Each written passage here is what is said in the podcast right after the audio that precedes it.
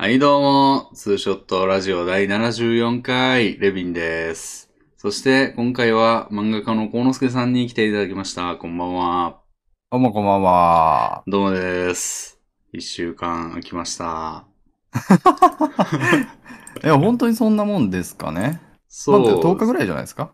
あ、そうですね。前回は土日にやりましたからね。今日月曜日なんで。ああ、少しずつずれて。そうそうそう、ちょっとずつ。いろんな曜日の我々を楽しめるということで。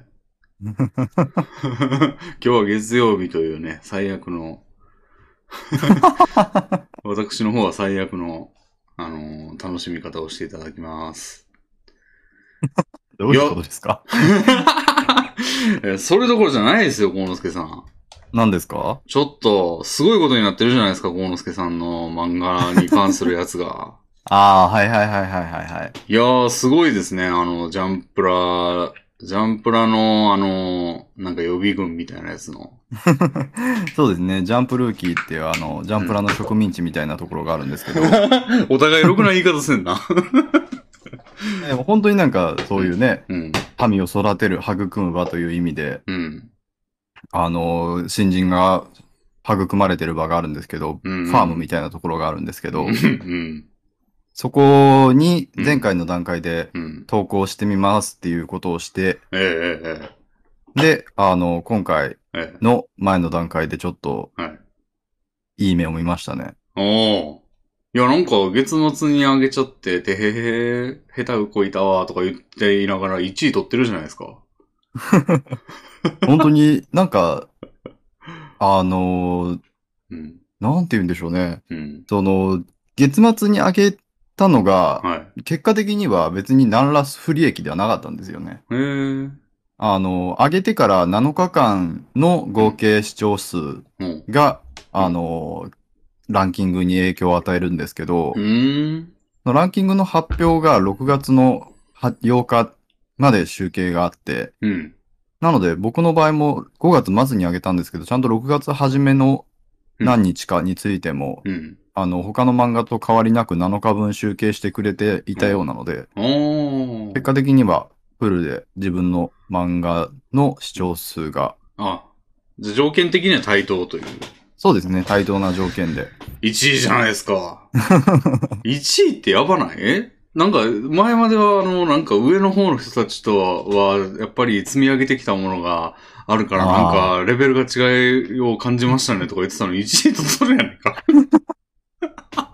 そうですね、本当にありがたいことで。いやややっぱり積み上げてきたものが違うっていうのは、うん結果的にはうんこっちが有利に働いた部分もありまして、ほー。ツイッター等での宣伝が効きましたね、結局。ああ、なるほど。大きかったと思います。外からこう、外圧で、ガヤツで。外圧というと言葉悪いですけど。うーん。それでそうですね、うんあの、上位がうん。3万5000 P、3万4000 PV だったので、うん。で、ああ、やばいな、3万4000 PV はちょっと目指せないかなって思いながら、うん。まあ、2万2000 PV ぐらいやったところが前回のラジオの段階だったと思うんですけど、で、そこから、あの、でもこれもうあと3日。自分に与えられた集計期間があるから、うん。もうそれはフル活用しようと思って、はツイッターで宣伝をバシバシ打つことを諦めずにやって、い。うん。で、そしたら結果、うん。ちゃんと PV がいって、今4万 PV ぐらいになってますね。おー。なるほど。で、なんかジャンプ編集部からのなんか、評価みたいなのもなんかもう、もう満票みたいな感じらしいじゃないですか。そうですね、6項目中5項目でおー評。価しているボ、評価しているバッジをいただいて、おーあと一個ないのは何なんですか？ストーリーです。それはちょっと歯がゆいんじゃないですかちょっと。歯がゆいですね。えーっとね、うん画力、演出、うん。構成、うん。キャラクター、うん。ストーリー、うん。あと何だったっけな、構成。うん。まあなんかそんな感じのが6つあって、うん。でまあストーリーだけもらえなかったのをうん。不服に感じながらも、まあまあ、いやー、そう、すごいな、すごい悩みというか、高い次元の、6分の5で、おい、あと1話、みたいな。そうですね。あとの、このうん他の作家のうん。投稿作品とかにもバッチ大体2つぐらいついてるのがうん。ちらほらっていう感じだったので、おー。5つついてるのを自分で見て結構ニヤニヤしてしまいました、ね。もうず、連載確定なんじゃないの？えーっと、そのランキングうん。は、あの、1位になった人が連載枠をもらえるっていう性質のものなので、うん。今回まあ1位を取って、一応集計期間がは6月の8日まであるんですけど、うんうん。まあその段階で1位を維持できていれば、うん。連載枠を約束しますっていう性質のランキングですね。おー。じゃあもう、まあ取れたとしたら確定でしょ？そうですね。え、連載持つの？連載というか、なんか、ジャンププラスの連載枠の中に、うん。あの、インディーズ連載っていううん。新しい枠がこう、投資ぐらいから始まって、うん。なんかジャンププラスの中で、うんなんか、インディーズマークがついた、うんその、うん。そういうなんか、うん編集、ジャンプ編集ではなく、はい外部の編集プロダクションの人が、うん。その、一応、スケジュールだけは管理してくれるけど、うん。そういう編集者の指示とか、うん。アドバイスとかなしで、うん本当に個人の力でうん。作ってる漫画ですよっていう、うんエクスキューズ付きで連載している漫画の枠が生まれたんですよ。へえ。で、まあ、その枠はなんか単行本とかは出ない枠なんですけど、ああ、なるほど。まあ、ジャンププラスっていうウうんェブ紙面上で、うん。他の通常の連載枠と同じぐらいのうん。表示、なんて言うんでしょうね、表示枠で、露出で。露出で、うんまあランキングとかも多分競うことになると思うんですけど、あれ、ウこでも。ブ限定なんですか？そうですね、ウェブ限定ですね。ジャンプラスはウェブ雑誌なので、あ、そうか。そうです、そうです。うーん。ジャンププラスというウェブ雑誌のインディーズ枠というところが、うん。まあ与えられるランキングなので、そこで1位を取ったということになれば、なるほど。連載ですね。はえー。連載作家になるじゃないですか、じゃあもう。あのいやー、そうですね。原稿料も出ますし。あれ？なんか、この1、2週間でなんかすごい人になったやん。まあ、連載作家のう、んあれですね、その、ま、うんこの前の前のぐらいのラジオで、うん自分は漫画家と名乗っていいのかうんたらみたいな、言ってましたね、俺。そう、同人作家なんじゃないか厳密にはみたいなうん。こと言ってましたけど、もうこれで僕は、うん。あれですね、美容院とかでも、あ、漫画家やってます、えへ、みたいなことが言えるようになりましたね。ああ、なるほど。いやー、なんか、すごいですね。いやー、すごいことかもしれないですね。いや、普通にもうなんか漫画家、なんていうんやろな。漫画家のあるコースには乗ったでしょ、もう、もはや。うどうなんでしょうね。そのインディー連載っていうのがちょっと今年始まったばっかりの枠なので、んま、だ、その、枠の募集が今年の12、あ、去年の12月に始まったところで、うん。で、その枠での初めての連載が、本当に先月に始まったぐらいの新しい枠なんですよ。うん。なので、うんあの、まだ連載が終了しているそ作品が存在してなしない状態で、うん。まあ、2、3作品始まったところっていう、結構実験的な枠なので、あ、じゃあ枠じ、その枠もたくさん、その、だって毎月1位をと、あのーそうそうそうすくい上げてるわけやから、どんどん増えていくんか？そうですね。だからどんどん増えるのと同時にどんどん終わっていくはずだし、そののスパンがどれぐらいなのかも今のところわからないわけですよ。始まったばっかりだかなるほ。ど。じゃあ、まあ、こうやって喜んでるけど、なんか始まりましたって言って4回ぐらいで終わって、こうちゃんまた美容院で言えないみたいな状態に。全然そういう枠である可能性はあるので、なるほどね。あそんなに、なんて言うんでしょう。うんうん。漫画家、普通の連載作家とは全然安定度というか安心度は違いますよね。なるほどな。いや、でもまあ、おめでとう、おめで、まだおめでとうじゃないんか。明日までか。そうですね。うん一応その、うん。ランキングの集計が、うん。まあ、5月に投稿された作品でうん、うん。未だに投稿後7日経っていない作品が、うん。唐突に4万 PV を記録したら、僕は抜かれますけど、ああ。なるほど。ということなので、まあ、ほぼ確定ですね。ああ。頭角ぐらいの。そうですね。頭角が出てる状態ですね。なるほどな。いやー、そうか。うんまあでも確かに、あのーなんていうの、作家になった後が、みたいなことはもうよく聞きますからね。なったあ全くそうだと思いますね。後に、まあ、そのもう単行本が出ない枠なんですけどって言言っても、こう、あの、向こうから単行本出させてくださいみたいなことを言えるぐらいの人気を得たら、まあ、成功。そうですね。それはうん、本当に目指したいところですけど。ああ、なるほどな。いやー、でも、チャンスですね、これは。いや、本当に、うん。やっぱり、ちゃんとした露出はうん、今回が初めてになると思うので、前回の普通にあの読み切りがはい。掲載した以来ですね。うん。いや、すストーリー以外のところに全部マークついてんのすげえな。だって画力とかはもう申し分ないって言ってるってことでしょ？まあ新人としてはっていうことですよね。ああまあデビュー済みの、まあもちろんデビュー済みだ。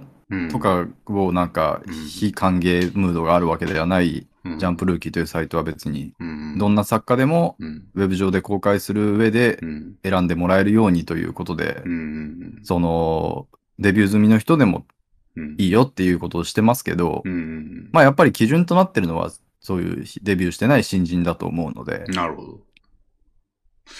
なんでちょっとね、そういう意味ではなんかうん。もうデビュー済みのいい大人が、なんか普通になりもん、なんかそのうん。別で評価されてる漫画をうん。商業発表を、商業発表はしてない作品だしいいでしょっつってうん。あげて、うん。本来新人が1位を取れるはずだった場所で1位を取ってしまったということで、もちょっとなんか、あの、申し訳なさというか、う、んどういうこと？どういうこいや、お僕自身が、なんて言うんでしょう、そういう新人が競う場にふさわしかったのか果たしてみたいとな、ああ、まあ一回だからギガで出てるからってこと？そうですね。ああ、なるほど。禁止されてるわけではないけど、うん本当にそれは望ましいことだったのかなっていう部分は若干ありますけど、ああ。まあまあ、それはちょっとした、うんあのーうん。心配事ですね、なんか。うん。なるほどね。まあでも素直に喜ぼうと思います。そうですねルールに抵触したことはしてないので。なるほど、なるほど。ああ、じゃあなんかこう、給湯室とかで言われてるかもしれないってこと？あいつ一回なったのに俺たちの道よ、みたいなことを。いや、全然そういう見られ方してもおかしくはないと思いますけど、まあでも、うん、うんそこについてはやっぱり漫画自体がうん全然ちゃんとした面白のものだとうん。いうことが伝わればうん。うん。いいんじゃないですかね。なるほど。いや、全然。そこへ来て例えばね、なんかうん。名前が売れてるだけの YouTuber がなんか適当に鉛筆で書いたやつをさ、うん上げて、うん。その信者の力で1位になったとかそういうのだったら言われても文句ないです。仕方ないですけど、ああ。僕は全然、うんもちろんフォロワー数はめちゃくちゃ多かったですけど、うんあの新人たちの中で。うんうんで。もちゃんと実力もちゃんとあってのものだと自負しておりますので。うん、まあ、それはそうだと思いますよ。うん。なるほど。いやー、まあ、ちょっとおめでとうとまだ言い切れないのが、あの、まあタイミング的にね。うんしかも、これ、うん。これまでにその1位が出てるわけで、はい。その、で、これまでに出た1位の人が連載開始したのが最近なんですけど、んそれはだから12月とか1月とかに1位を取った人の連載がようやく今始まってる段階なんですよ。うーん。なので、今僕が6月に1位を取りました、取りますけど、うん。それが連載始まるのって果たしていつになるんだみたいな。それって何の時間なんですかね？いやー、よくわかんないですけど、そういう漫画のね、連載が始まるまでというのは結構すごい時間を空けられる場合があるものだということは結構業界でもうん聞く話なので。うーん。書き溜めとくってわけにもいかないのか。あ、でも自分の力でなんだから別にいいんか。その、ああ、どういうことですか？書き溜めといたら、その、編集に途中でこういう路線、ちょっと手こ入れをしようってなった時に書き溜めてたら対応できないけど、はいはいはい、はい。今回に関しては別に自分で全部、誰の口出しも受けないってことだったら書き溜めといたのを次々と出していくっていう形式でも別にいいわけや。まあ、それは全くその通りですね。うん。やけまあ、ど、ただ途中で打ち切られてしまう可能性がありますけど。自分が手こ入れしたい時に困るから、今までのじゃあサイクルはちょっと最高の余地ありですか？そうですよね。ちょっとだからその、例えば5ヶ月後です。連載開始5ヶ月後ですって言われたとして、うん。5ヶ月間誰にも見せずに書き溜めるだけの時間を自分のためにうん。取るのをちょっと考えちゃいますよね。そうですよね。その間まあ無収入であることも気がかりですし、うんうんあそういう意味でもちょっと、まあその辺まだ全然話が決まってもいないので何とも言えないですけど。いくつかなんか疑問点は残りつつうんって感じですね。なるほど。あ今ちょっとラジ、そのね、レビンさんにもおめでとういただきましたけど、本当におめでたい状態になるのはだいぶ先だということです。ああ。難しいね、それね。なんか今の、難しいですよね。今のだって、せっかくやってるサイクルを続けていいのかどうかもちょっと保留になるわけでしょ。いや、そうですよね。まあ、実際連載が始まってからう、ん。徐々にその連載の話に置き換えていくみたいな形に。している作家さんがいるのは聞いたことがありますけど。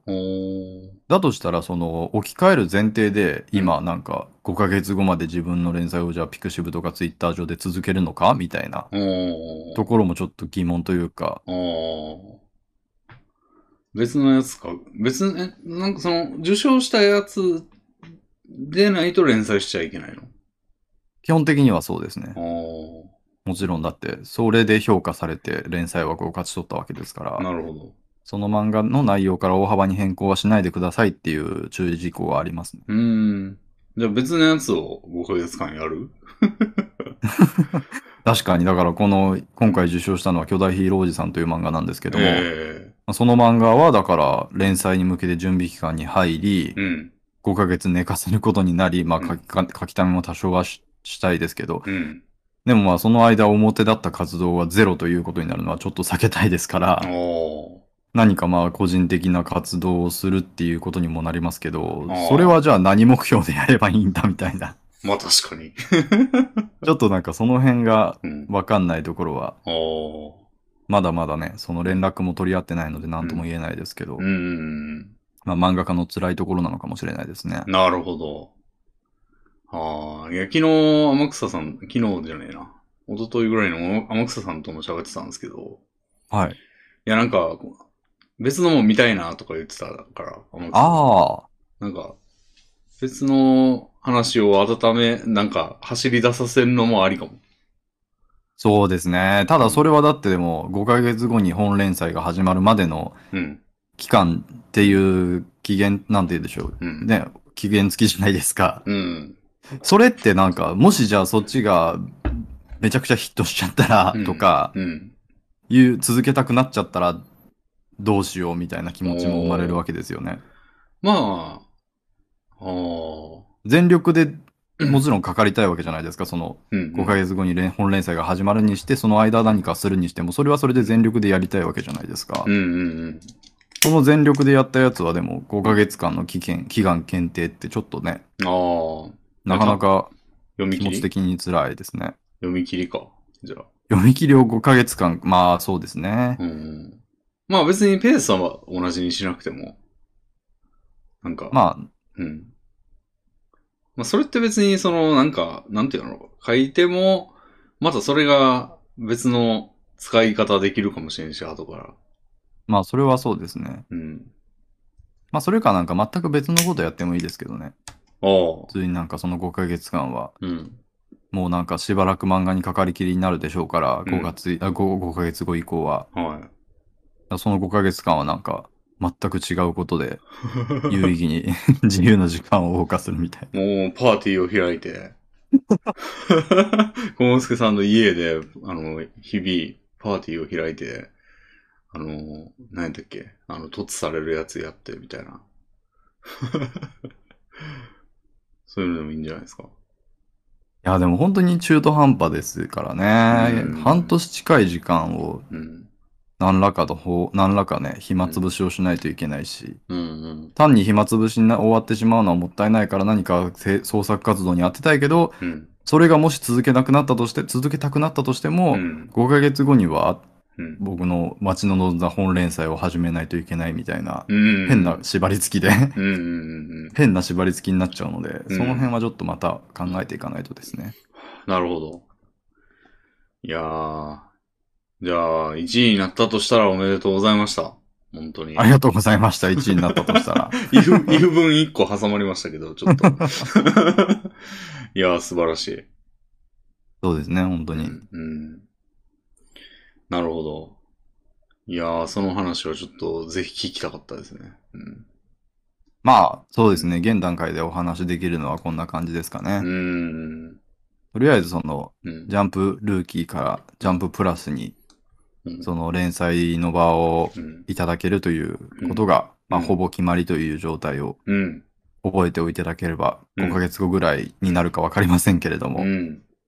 その時にまた応援していただければと思っております。そうですね。であの、あれどうすんですか？あの、アマゾンに出してうん。た。あれ。あれはまあ多分取り下げることにはなるでしょうねう。ーん。なるほど。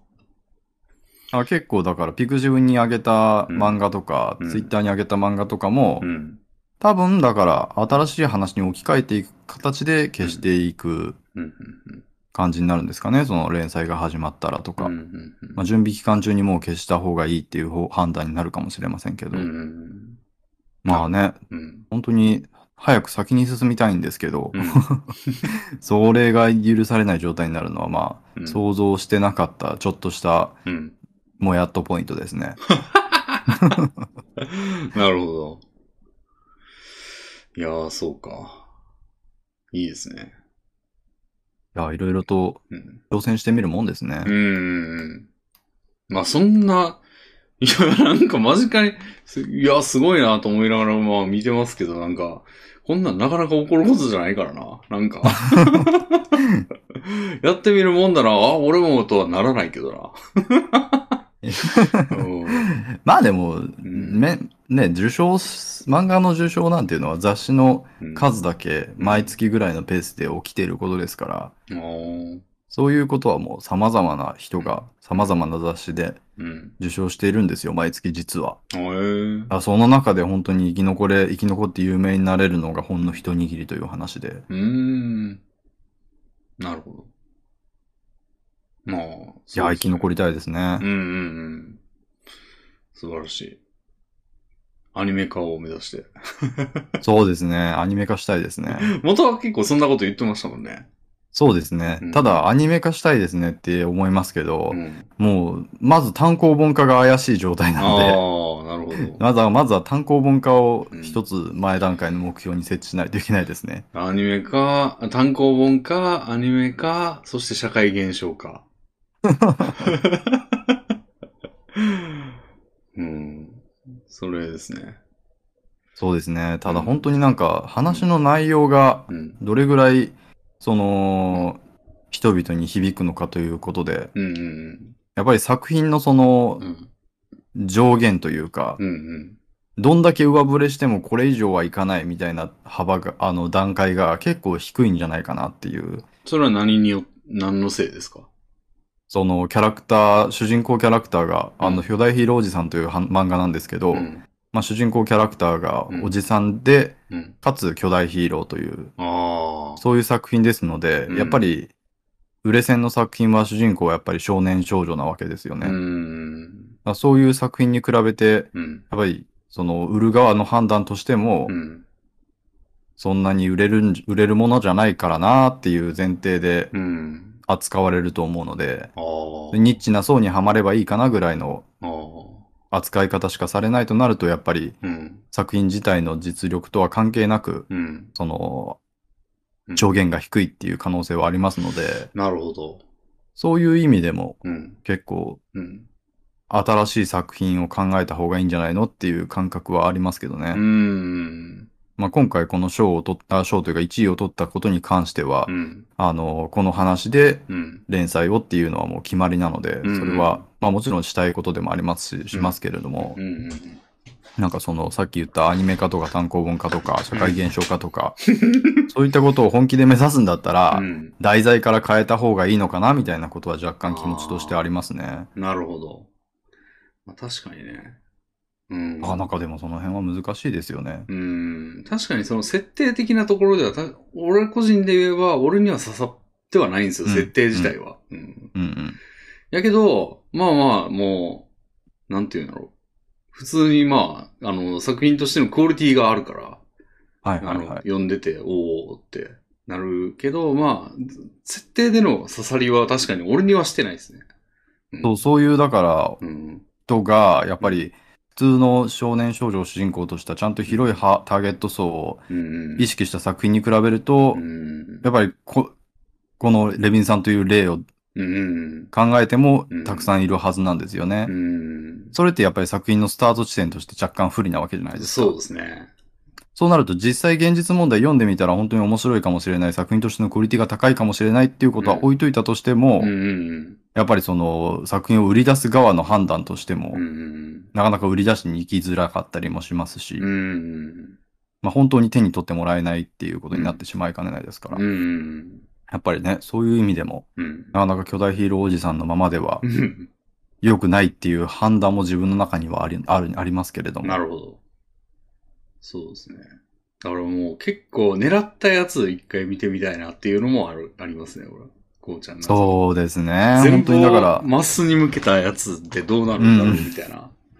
いや、それはでも自分でも考えますね。もう、僕が、その、うん、本気で手手なりに売れ線を書いたらどうなるんだろうってういう。ん。で、売れ売線。れ線を書くのって結構ね、うん。誰もがやろうとすることじゃないですか。うんうんいや誰もがやろうとするっていうことは、うん本当に力が出るわけですよ。その自分が好きなものを書くってなると、うんもう力勝負じゃなくて、ー。うん。その個性勝負になってなっていくというか、好うん。きって生まれ持ったもので別にそれを比べることってできないから、うんうんだから自分が一番好きなものを一番の力で書くっていうことになって、いろんな作品が、うん。まあ、出てき、出てきて混沌とした戦場になるわけですけど、うんうんだけど売れ線を意識した勝負ってなるとう、ん。もう全員が多分似たり寄ったりの作品を書くことになって、そうですね。その中で比べられるのって本当に実力、うん。すごいレベルの高い試合になると思うので、なんかピコピコ音のみで曲勝負みたいな感じですよね。確かにそうかもしれない。マリオペイントの作曲モードで一番名曲を作ったやつが勝ちみたいな。めっちゃむずいですね。なるほど。やっぱりだからでもそういう勝負はちょっとね、うん。なかなかうん。怖いですよね。うん。でもマスを向けて書いて、ついでに俺も射抜いてほしい。っていう思いはありますね。うん。いや、でも普通にあの、ヒーローおじさんの続きの展開をこう、堂々と見、堂々とっていうのは、その、大きな舞台で見たいっていうのはありますね。それも。そうですね。うん。やっぱそこは本当になんかうん。難しいところですけど、うん。まあとりあえずはうん。今うん引っかかったあの作品にうん。とりあえず書けないともったいないですからね。そうですね。うん。ここでなんかうんやっぱりマスに向けなきゃって言って、うん。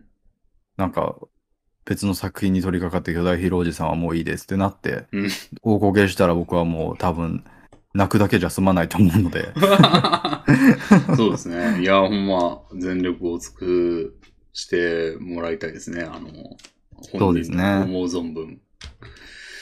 なるほど。いや、素晴らしいですね。うん。いやーまあ、私は、あの、最近はですね。はい。あの、Amazon Unlimited って、大介さんもおすすめしてたと思うんですけど、はい。あれにやってみまして、まあ30日、えー、30日間無料みたいな状,、うん状態ですかね、今、うん。なんか、なんでやり始めたからっていうと、あの、なんかタイムラインで、あの、はい。あの、作曲の方法を、あの、学びたい人は、アンリミテッドおすすめとかいうツイートを見て、あの、なんやっけな。えー、なんかいっぱい無料で見れるやつが、に、んん？なんか、教則本みたいなやつがいっぱいあるよ、みたいな。はいはいはい。だから、今、これチャンスっていうか、いい、いいところだよ、みたいな。うーん。加入するといいよみたいなの見て、で、ああ、そういえば作曲の理論とかって全然知らんなと思って、曲は作るけど、はいはいはい。知らんなと思って、そういうのをなんか学べるんだったらちょっと見てみようかなと思って気軽な気持ちで加入して読んでみたんですよ。はい。あのーまあ今日、今日とか仕事中の合間とかにパラパラ見たりしてたんですけど、はい。確かにいっぱいあって、へえ。で、結構いいなって感じだったんですよ。まあこれもしかしたら漫画の書き方とかね、ストーリーの書き方とかいう本も結構混じってるかもしれないありますありります。うん。結構そういう実用書的なのもいっぱいありますね。うん。で、なんか見てて、見てたんですけど、なんか、難しいですね、作曲ってね。で そんなこと、なんか難しいですねって言われても、僕は作曲の佐の字も知らないですけど、おーなんかレビンさんはね、もうなん、やっぱり完成させてきているわけじゃないですか。うん。今更何を学ぶのかみたいな俺、コード。コードとかって全く知らないんですよ。はなんか C とか C マイナーとか、なんかそういう、なんかね、コードについた名前は何個か知ってますけど、あ。はい。なんかそれをどう組み合わせたらどうなるのかとか全然知らないんですよね。ええなんか自分が鳴らしてるやつが何なのかもよくわかってないんですよね。あとりあえずこれとこれとこれを叩いたらいい音になったな、これを使おうみたいな。だからなんか五線譜あるじゃないですか。あの、はい。棒が5本あって、横に線が5本引いてあって、で、丸をどこに書くかによって、まあ、どだよ、れだよ、みだよ、みたいな。うんうん。あれを団子状にしてるだけなんですよ。あ、なん2音離してっていう。そうそうそうそう。団子三兄弟みたいに並べてるだけなんですよね。はいはいはい。で、ちょっと違うなと思ったら真ん中を一個上にしたりとか。はいはいはい。ってやって、じゃーんって、そのメロディーと一緒に鳴らして、ああ、まあこれなんか変には聞こえてないなみたいな。じゃあ、これでいくか、みたいな感じのやり方してて、マジで。はい。だから、なんていうんですかね。こそうう、もう、セオリーというか、なんか、自動的に決まるはずなんですよ、ある程度。普通。うん、そうなんでしょうね。でそやっぱり主旋律の、うんを使っている音の種類からうん決まってくるはずですからね。うんうんうん。でもそういうの全く知らないから、なんか、はい。学んだら、俺いつも悩んでんですよ。そのメロディーだけ俺まずさっき思い浮かぶんですね。てんてんてんてんみたいな。うんうん。でそれが、を入力して、後で後ろにコード載せてるんですけど、うんうん。もう全然うまくいかないんですよ。その、なんか違うな、なんか違うなってなって。ああ、じゃあその試行錯誤というか、うんに、がなんかある程度短縮できるようになるかもしれないですね。そうそうそう。理論を知ってれば。そう。で、やり始めて、なんか、結構いろいろ理論が書いてあって、なんか、あの、鍵盤をまず考えて、みたいな。で、ドレミファソラシドっていう白いところがメインで、黒いところが、まあ、サブみたいな感じなんだけど、まあ、キーを変えると、それがどんどんそのまんまの状態で移り変わっていくんだよ、みたいな。だから、うん。ドレミファソラシドを1個上げたらドシャープ、レシャープ、ファーみたいな感じにこう、変わって、みたいなことが書いてあるんですよ、なんか。はい。なんかでも、それでこう、なんていうんですかね、こう、泣きの動きみたいなのとかあるんですよ、なんかその、気分が良くなる動きとか。そのああ。確かにそういうのはあります。あるでしょうね。なんか、、うん、明確にそのう、ん、コード進行だけで、うん、その、あ、ここで、ちょっとその泣きメロに入るなとか、うん、ここでなんか明るめになったなっていうのって明確にわかりますもんね。うん、そこに法則があったとしても全然不思議はないですよね。うん。なんかそれを、5個動いたらなんか、ドミナン、ドミナントやったっけな？ドミナントみたいなやつで、で、それの、えー、ド安定がキーのコードで、5個動いたらなんかその、不安定になって、うん4個だと、なんか、ちょっと不安定みたいな。あやつで、で、その、不安定と、ド安定をこう行き来するのが、こう、基本コード進行らしいんですよ。え。ちょっと不安にさせて、はい、安心でしょみたいな。なるほど。でもなんかそれもいろいろやり方がその代理コードとかあるんですよ。その不安定なやつの、とほぼ一緒みたいなコードがあったりして。うんうんなんかそれをこう、巧みにこう切り替えたりするらしいんですよ。へえ。うん、難しいなと思って。その、例示されてるそのやつだけやったらまあ、単調なんですよね、多分。うんうんでも、じゃあ、じゃあどうすりゃいいのよ、みたいなのがよくわかんないというか、難しいと思って。でも逆に言うとなんかその、あ、その、テンプレみたいなのを決めたら勝手にはめ込んでくれるみたいなプログラム作れそうだなと思ったんですけど、逆に。うん。はいはいはい。うん。まあ、ありますよね。なんかう、ん。コード自動生成うんうんうん。みたいなホームページ昔ちょっと流行りましたよね。なんか、割となんか音楽になってないようなものから、うん。ちゃんとしたものまで結構うんあった気がしますけど。うん。あなんか、これだけでなんか楽々みたいな。あの、食器洗い機導入したから家事楽々みたいな感じじゃないなっていう。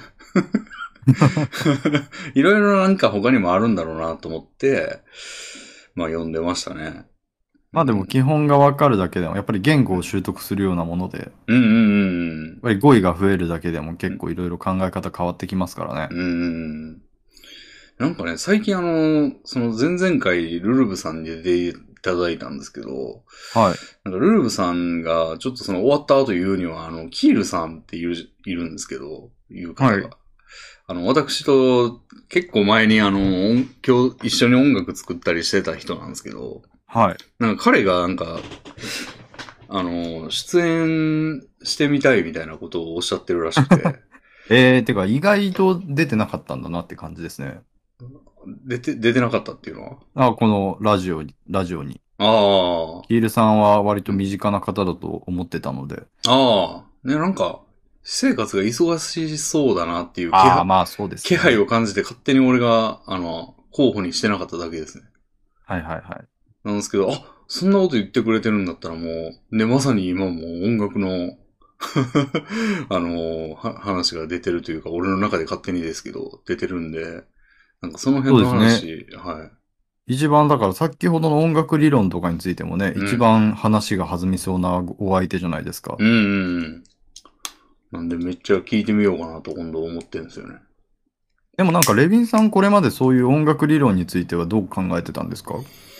割と今回急に音楽理論を学ぼうという意欲が出たんですか？というか、俺全然作ってないんですよ、最近。はあ、はいはいはい。ここ数年。で、なぜかというと、嫌になったからなんですよね。で、嫌になったのは何かというと、そのさっき言ったメロディーは思い浮かんでも、もうコードの部分がめんどくさすぎるっていう、毎回その、ああ。ジャーンって鳴らして違うな、ジャーンって鳴らして違うな、みたいなうん。やつがもうだるくて、あの、はいコードが勝手につけばいいのにと思ってたんですよ。はいはいは でもなんか、つけるのもよ、なんか機械的に決まるって言っても、俺にはその機械的に決まるやつがわかんねえ、みたいになって。い。うん。たんで、もうなんかめんどくさくなってやめちゃったんですよね。へだからそれが自動的に決めれる理論があるんだったらめっちゃええやんけ、みたいな感じで、まあなんか学んだらすまたすぐできるかもな、みたいな。あなんやったらもうラジオのテーマ曲でも作ったろかい、みたいな。あ。あ、いいですね。思ってたんですけど、まあ、あの、ちょっと本読んで、まあちょっと読み始めたばっかなんで、まだいっぱい読もうかなと思ってるんですけど、あの、まあ、ヒルさんに聞けたらめっちゃいいな、みたいな。いいですね。えーいや、そこはやっぱりレビンさん自身もその、うんプログラミングを学ぼうとしている人について、うん。ま、ない、ま、何回も言ってるじゃないですか。うん。身近に聞ける人がいることが最高の環境みたいな。そうですね。やっぱりそういう意味でもね、悩んでることがあって、身近に聞ける人がうん。いるんだったら、うんうんうん。そうですね。いやー、なんで、まあ、それで、だからまだアンリミテッド入っても、それ、それしかまだ見てないんですけど。なんか、そうですね。僕はアンリミテッドと聞いたからには漫画を読んでいるのであろうという感覚でしたけど、そう、漫画の、そう、こうちゃんもおすすめしてたなと思って、それも15%ぐらいは後押ししてたんですけど、その それを。はいはいだから後少にはないな。まあだって第一義はやっぱその、きっかけはその音楽のやつでしたから、ツイートを見た。音楽だけではやっぱりその、もったいないというか、せっかく月1000円払うことになるわけですから、うん続けるのだったら、うん。まあその月1000円を活用するうん。一つのうん。カテゴリーとして漫画もぜひ活用したらいいんじゃないですか。そうそう。で、な、漫画何、何をおすすめしてたっけなっていう、どういうやつでしたっけ？なんかおすすめとして、こういうの読んだらいいみたいなんて。ああ、僕がお勧めした時には、黒監とか、はい。これは、ま、野球漫画ですね。監督が主人公の。ああ。あと、えっ、と、悟られっうん、うん、うん。ていう、えー SF 漫画あとか、あと、鈴木先生っていう小学校あ中学校教師の漫画とか、その辺を。おすすめとしていくつかあげましたねツイッターでそういうツイートを昔したんですけど、うんうんうん昔というか、数ヶ月前。うん、うん、うん。あ、そうか。具体的な作品をおすすめしてくれてたんか。だったら、ああ、ツイッターではそうしましたね。ああ、なるほど。なんかラジオでも、それ、その辺を確かに鈴木先生って言ってた気がする。はいはいはい、はい。具体的な作品をお勧めされてたんだったら俺がアーカイブを聞きます、じゃあ。アーカイブを聞いて、ラジオの時にはまあ多分鈴木先生しか上げてないので、なんか僕のツイッターをちょっと大変ですけど、遡ってもらえれば、なるほど。多分6作品ぐらいうん。珠玉の作品を上げた覚えがあります。なるほどあ、。も、もっと上げたかな。じゃあ、それを読んでいきますわ。うん。そうですね。うん。まあ、僕がうんやっぱり一番大事にしてるのは、うん。あの、完結していること。その、完結というのも、しあの、Amazon Unlimited 内で完結しているもうんうんうんの。3巻までアンリミで、うん。それ以降は購入してくださいねっていうタイトルが結構多いので、なるほど。ただし、その中でもまあ結構多いとは言いましたけど、割とほ大半の作品はちゃんと最後まで読めるんで、うーん。そのちゃんと最後まで読める作品だけでうん。羅列したつもりなんで、うんうんそういうのは多分、うん。うん。あの、お眼鏡にかなうかと思います。なるほど。まあ内容については好みがあるのでどうしようもないところですけど、うん。そのね、終わってる終わってないについては好みとは関係なく絶対誰もがそれを欲していると思うので、うんうんうんうん。そうですね。まあ、めっちゃ読んでいこう。いや今日も、あの、天草さんにもね、その、映画もめっちゃおすすめされて、めちゃめちゃマイリストが増えたんですよ。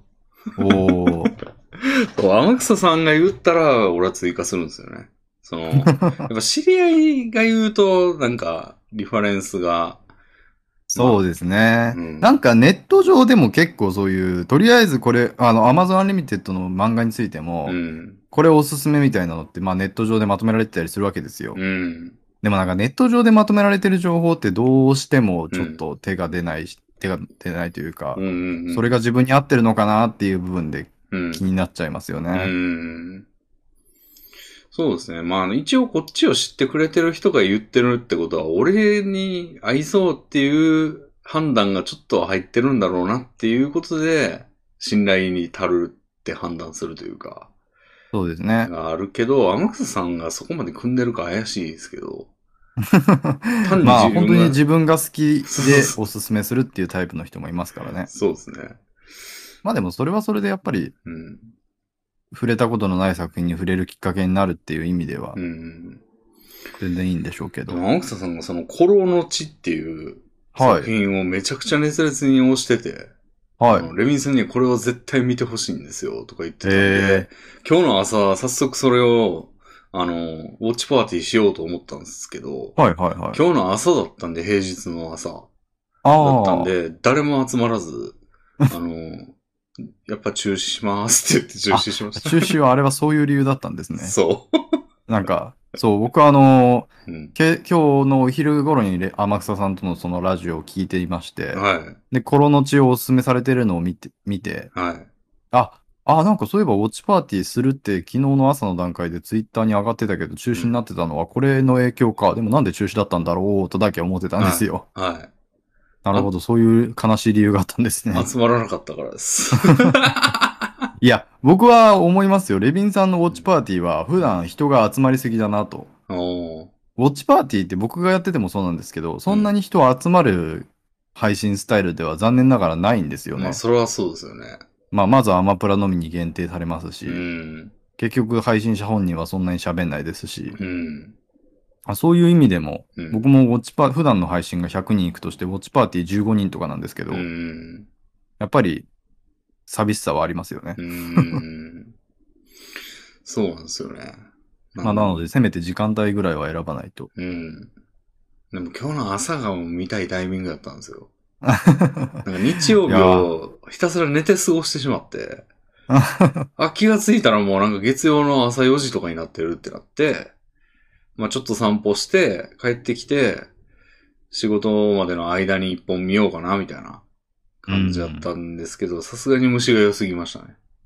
いや、ウォッチパーティーの弊害が出たんじゃないですか。弊害？いいとこばっかりだったじゃないですか、今まで割と。ああ。なんか見るきっかけがないところに与えられて、いっぱい見れてるっていう状態だったと思うんですけど、は割となんか今回初めてウォッチパーティーで挫折感というかい。、ああ、そうですね。見、見ようと思ってたのに見れなかったっていう状況になりましたね。ね。そういう弊害もまああるんでしょうね。うん。まあ確かに一人で見りゃよかったんか。まあ、そりゃそうですよ 一人でっていうか、その、集まってんのか集まってないのか分かんない状態でもやりゃよかったんか。まあ、僕はそう思いますね。確かに。確かに。な、なんや、なんか、確かに盗作してんな。まあ、知ってる人だったら途中からででも別に参加したいって思うでしょうしね。うん。内容を初めて見る人だったらちょっと気になっちゃいますけど。うん。ほんまや。謎の行為でしたね。いや、でもうん、コロの地に限らず、うん。その映画ね、おすすめされてうん。見始めるきっかけになるっていうことはあり、あるでしょうし、うん。漫画に関しても、うんその Amazon プライム同様、うん。Amazon Unlimited 漫画について いろんな人からうんおすすめいただいたらいいんじゃないですか。確かに。まあ、うんアマプラ以上にタイトル数が限られていて、しかもそれを組むことが難しいですけどね。ああ。なんかアマプラにあったかなっていうのが、まあなんだかんだアマプラにはあるじゃないですか。うんうんうんでも Amazon Unlimited はさすがにあったかなであるレベルのラインナップではないので、うん。うーん。あ Amazon Unlimited に詳しい人うん。に聞く以外、なんかさっといい漫画を教えてくれるもらえる機会はなさそうですけど。なるほど。なるほど。まあまあ、でも、そうですね。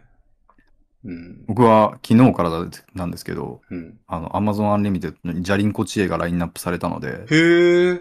読んでみてますけど面白いなと思って。チャリンコ知恵はね、割と最近読みましたね、俺。えー、なんで？そこそこまで。あの、満喫で。ああ、うん。チャリンコ知恵いいよな。いいんですよ。な、なんかいいんですよね。うんうんうん。あれはなんか、あ、新発見でした。僕タイトルしか知らないで、ああ、そうなんだ。全然触れてこなかったんですけど、うん。やっぱりななんか、うん。あ、まだ2巻。巻とかですよ。ああ、2巻とかか。なるほど。意外にも、なんて、もっとなんか一話完結の、うん。その、ほんわかした話かと思いきや、うん。割とちゃんとしたストーリーがうん。あったのがじゃ、ちょっと驚きでしたし、そうですね。もちろん期待通り、うんその雰囲気も良かったですし、うん。あの、割とやっぱりな、あ長く愛されてる作品だなって思いましたね。あの、やっぱ関係性が結構いいでしょう。人物の。あの、ちえちゃんと、えー、よしえさんというお母さんと、うんうん。あの、てつっていう、まあ、ろくでなしの父親がいるじゃないですか。そうですね。あの、こう、歯切れの悪い関係性いいでしょう、結構。いや、そうですね。なんか、うん。なんかす、もう、鉄が割と本当にしょうもないクソ親父で、うん。で、なんかそれが、うんその、でも憎めないようなキャラクター性をしているっていう絶妙さがうん。非常に良かったですね。うん。で、しかもそれで奥さんとも結構その関係性がうん。進展したりうん。うん。していて、うんそういった部分にも結構組み、なんていうの、ちゃんと進んでいく話なんだなっていう。うん。サザエさんとかのイメージだったんですよ。ああ、なるほど。設定、だからストーリー開始当初の設定で無限に同じ話を続けるみたいな、うん。そういうイメージではあったので、うんうん。あ、ちゃんと親子関係とか、うん夫婦関係とかがうん。変わっていくエピ話があるんだなと思って、うん。ちゃんと続きの話になってたのが一つ驚きでしたね。そうですね。あの関係性、なかなか、あの、一言で言えない感じが好きなんですよね。うんうんうんうんこう結構、まあ、なんていうの、すごい型に落とし込めようとすれば、まあ、法と夫と、うん。それを我慢してる妻と、で、その関係性を疎んでる子供って言い言えそうですけど、そうじゃないじゃないですか。そうなんですよね。なんか、うん鉄の奥さんに対する感情と、うんその娘の両親に対する感情とかって、割と一言で言えない複雑な感情を抱いてますよね。そうそうそうそその奥さんの鉄に対する感情も別に嫌いで振ったという単純な話ではなくて。今嫌いなのか今好きなのか、うん。その辺も割と複雑な状態になってるんですよね。うんうんうん。いやー、それがリアルなんですよね、かなり。いやー、あれは本当になんか、うん。大人とし、大人が読んで楽しいですよね。うんうんうんその、子供の頃普通にポップな絵柄で楽しんでた世代の人はいると思いますけど、うん。うんうん今は改めて大人の時代でうん。読んでみても欲しいですね。うん。いや、面白いんですよね。でま、その周りの人も面白いんだよな。そうですね、なんかうん結構うん。ヤクザな人たちとかがいっぱい出てきますけど、うん。あの辺とかもなんか、うん。ねなんか、鉄、鉄が頭上がんないおじさんみたいなのいるじゃないですか、その。はいはいはい、はい。先生みたいな、こら鉄みたいなこと言うやつ。うんうん。あの人が、その、あの、ちえちゃんの一家を見てる感じも複雑なんですよね、結構。その鉄にひたすらお前お前はダメなんやからこいつらをに責任があるみたいな、むこう、押し付けた言い方をしないじゃないですか。そうですね。確かにそうですうんね。うんうん。もう完全にその、ちえちゃんのお母さんとかちえをめっちゃ大事に思ってんのは間違いないんですけど、うそのん。鉄をじゃあ犠牲にしてというか、あいつ、そいつの生き方を犠牲にしても、お前らにこいつに対、えお前にはこいつらに対する責任があるみたいな言い方全然しないじゃないですか。そうですね。それもこう、鉄の事情も汲み取ってる感じとかいうか、があったりして。なんかうん。まあ、あの作中で鉄に何かさせることができる権力者って彼ぐらいなんですけど、そうそうそうそうそ なんですけど、うんそれの権力で押し付けてるわけじゃなくて、う。うん。あくまでそれぞれがうん。したいと思っていることの後押し、素直ではないからできない。うんだけど本当はしたいと思ってる部分を見越しうんて。ちゃんと行動立ち回ってるんですよね。うんその辺とかも。全然不快にならないようになってるのがうんいい話ですよね。すごいなんかこうちゃん2巻までしか読んでないのに、すごい組み、あの、感じ、感じ取ってんな。分かった気になって話すのが得意なんですよ。いや、でも、それ、そうなんですよ。本当にそうで。うん、じゃあ、これからも楽しみだと思いますよ。その展そうですね。やっぱりなんかそういう昔の、本当に話としてはめちゃくちゃ昔の漫画なので、うん。昔の漫画を読む上では、うん Amazon Unlimited はいくらでもそういうのがあるので、ああ。チャリンコチェアあるんかいいな。そうですね、んその辺の、うん。本当になんか、うんああ、でもいくつか他にも見ときたいなっていう昔の作品とかいっぱいあって、うーん。やっぱね、そういう昔からやってる長寿とか、その昔すごい愛されたうん。話って、うん。その、今でこそ定番化してるというか、うん。それで、そんなになんか今更見るほどでもなくない？みたいな感じしますけど、うん。それの原作をうん。読んでみると、あ、うん確かにめっちゃ面白いなってなること多々あるんですようね。ん。それこそドラえもんとかってまさしくそうだと思ってああ、て、そうですね。割と今でこそ定番化してしまって、その、うん今更っていう感じもありますけど、原作を改めて読むと、こんなに切れ味が鋭い 作品だったんだなっていう、うんうんうん。割となんかメディアミックスを繰り返される中で結構丸くなってる部分があるんそうでよねですすよね。。角ポロポロ取れてますよね。そう、クレシンとかもまさしくそうで、あめちゃくちゃ角が取れて今あって、それを今更なんか原作読むのってどうなのみたいな気持ちになりますけど、あ。うん。読んでみると本当に面白いですからうね。ん。そうですね。いやー、なんか、なるほど。いや、アンリミ、まあアマゾンにまた支配されてる、俺。いやーもうそういう強力な力には支配されていきましょう。上層、上層の部分を、あの、アマゾンに支配されてる。あれですよね。寄生虫を体に飼うみたいな感じですよね。い共生い、関係。いい栄養素を生んでくれるみたいな。そうそうそうそう。あ別になんか支配されることは悪いことではないんですよ。まあそうですね。うん。なるほど。いやーじゃあ最近のこうちゃんの生活はいかがですか？そうですね。最近はだからその、うん。もう毎時間ぐらいのペースでうん自分のチャンプルーキーにあげた漫画にコメントがついてないかを眺める生活を送ってるわけなんですけど。なるほど。いや、やっぱりコメントがいつついてもおかしくない状況にあるというのはう、ん。心地がいいですね。ああ。それでなんか割とついてるので、2、3件ついてたりする時もあるので、やっうん。ぱりそういうコメントを待ってる人間なんだな、僕はっていうことを再認識したりしましたね。なるほど。だからそれ以外ですと本当にうんうん。大したことはうん。して、あ、床屋さんに行きました。おお そう、髪が長かったんですけど、はいはいはい。とうとうもうあれらを全部バッサリいって、あれ？そう。もう普通のスポーツ狩りになりました、頭が。あ、じゃあ写真を新しくしないと。てか、写真を新しくしないとっていうか、今までやってた写真もあれ、今じゃないです。あの、前、そうですよ。違うやつですよね。まあそうですよ。うん。まあでも、まあそうですね。新しくした方がいいかもしれないですね。もう今はああんな挑発ではないので。ああ、じゃあ、もう、いどう、どうすればいいんだ？もらえばいいんか？一応新しい顔で、ね、配信もしていると思うので、あ、本当です。新しいそこから顔で配信って？新しい顔で配信してるので、アンパンマンみたいなこと言ってるけど。あの、新しい顔を使っていただければ。なるほど。いいいや、でも本当に。に頭はさっぱりしてよかったですね。ああ。今まで挑発にしてたのは、どういう、まあ、どういうっていうかまあ、いいと思ってたからっていうことですけど。いや、それ大きな理由は、はいあの、コロナがあって、うん。その、まあ、まず床屋が感染源になり得るだろうっていうことおと、ー。あと、うんその、ちょ、うん長くなる過程うんを人に見せずに済むだろうという。ほつまりだから半年に一回ぐらいは実家に顔見せてるわけですけどう。、はい。そのイベントが消失することで、うん。その半年程度では髪って結べるぐらいの長さにならない、ならないんですよ。うんうんなので、その結べてないけど長い状態。結構僕の中ではみそこはみっともないと思っていたので。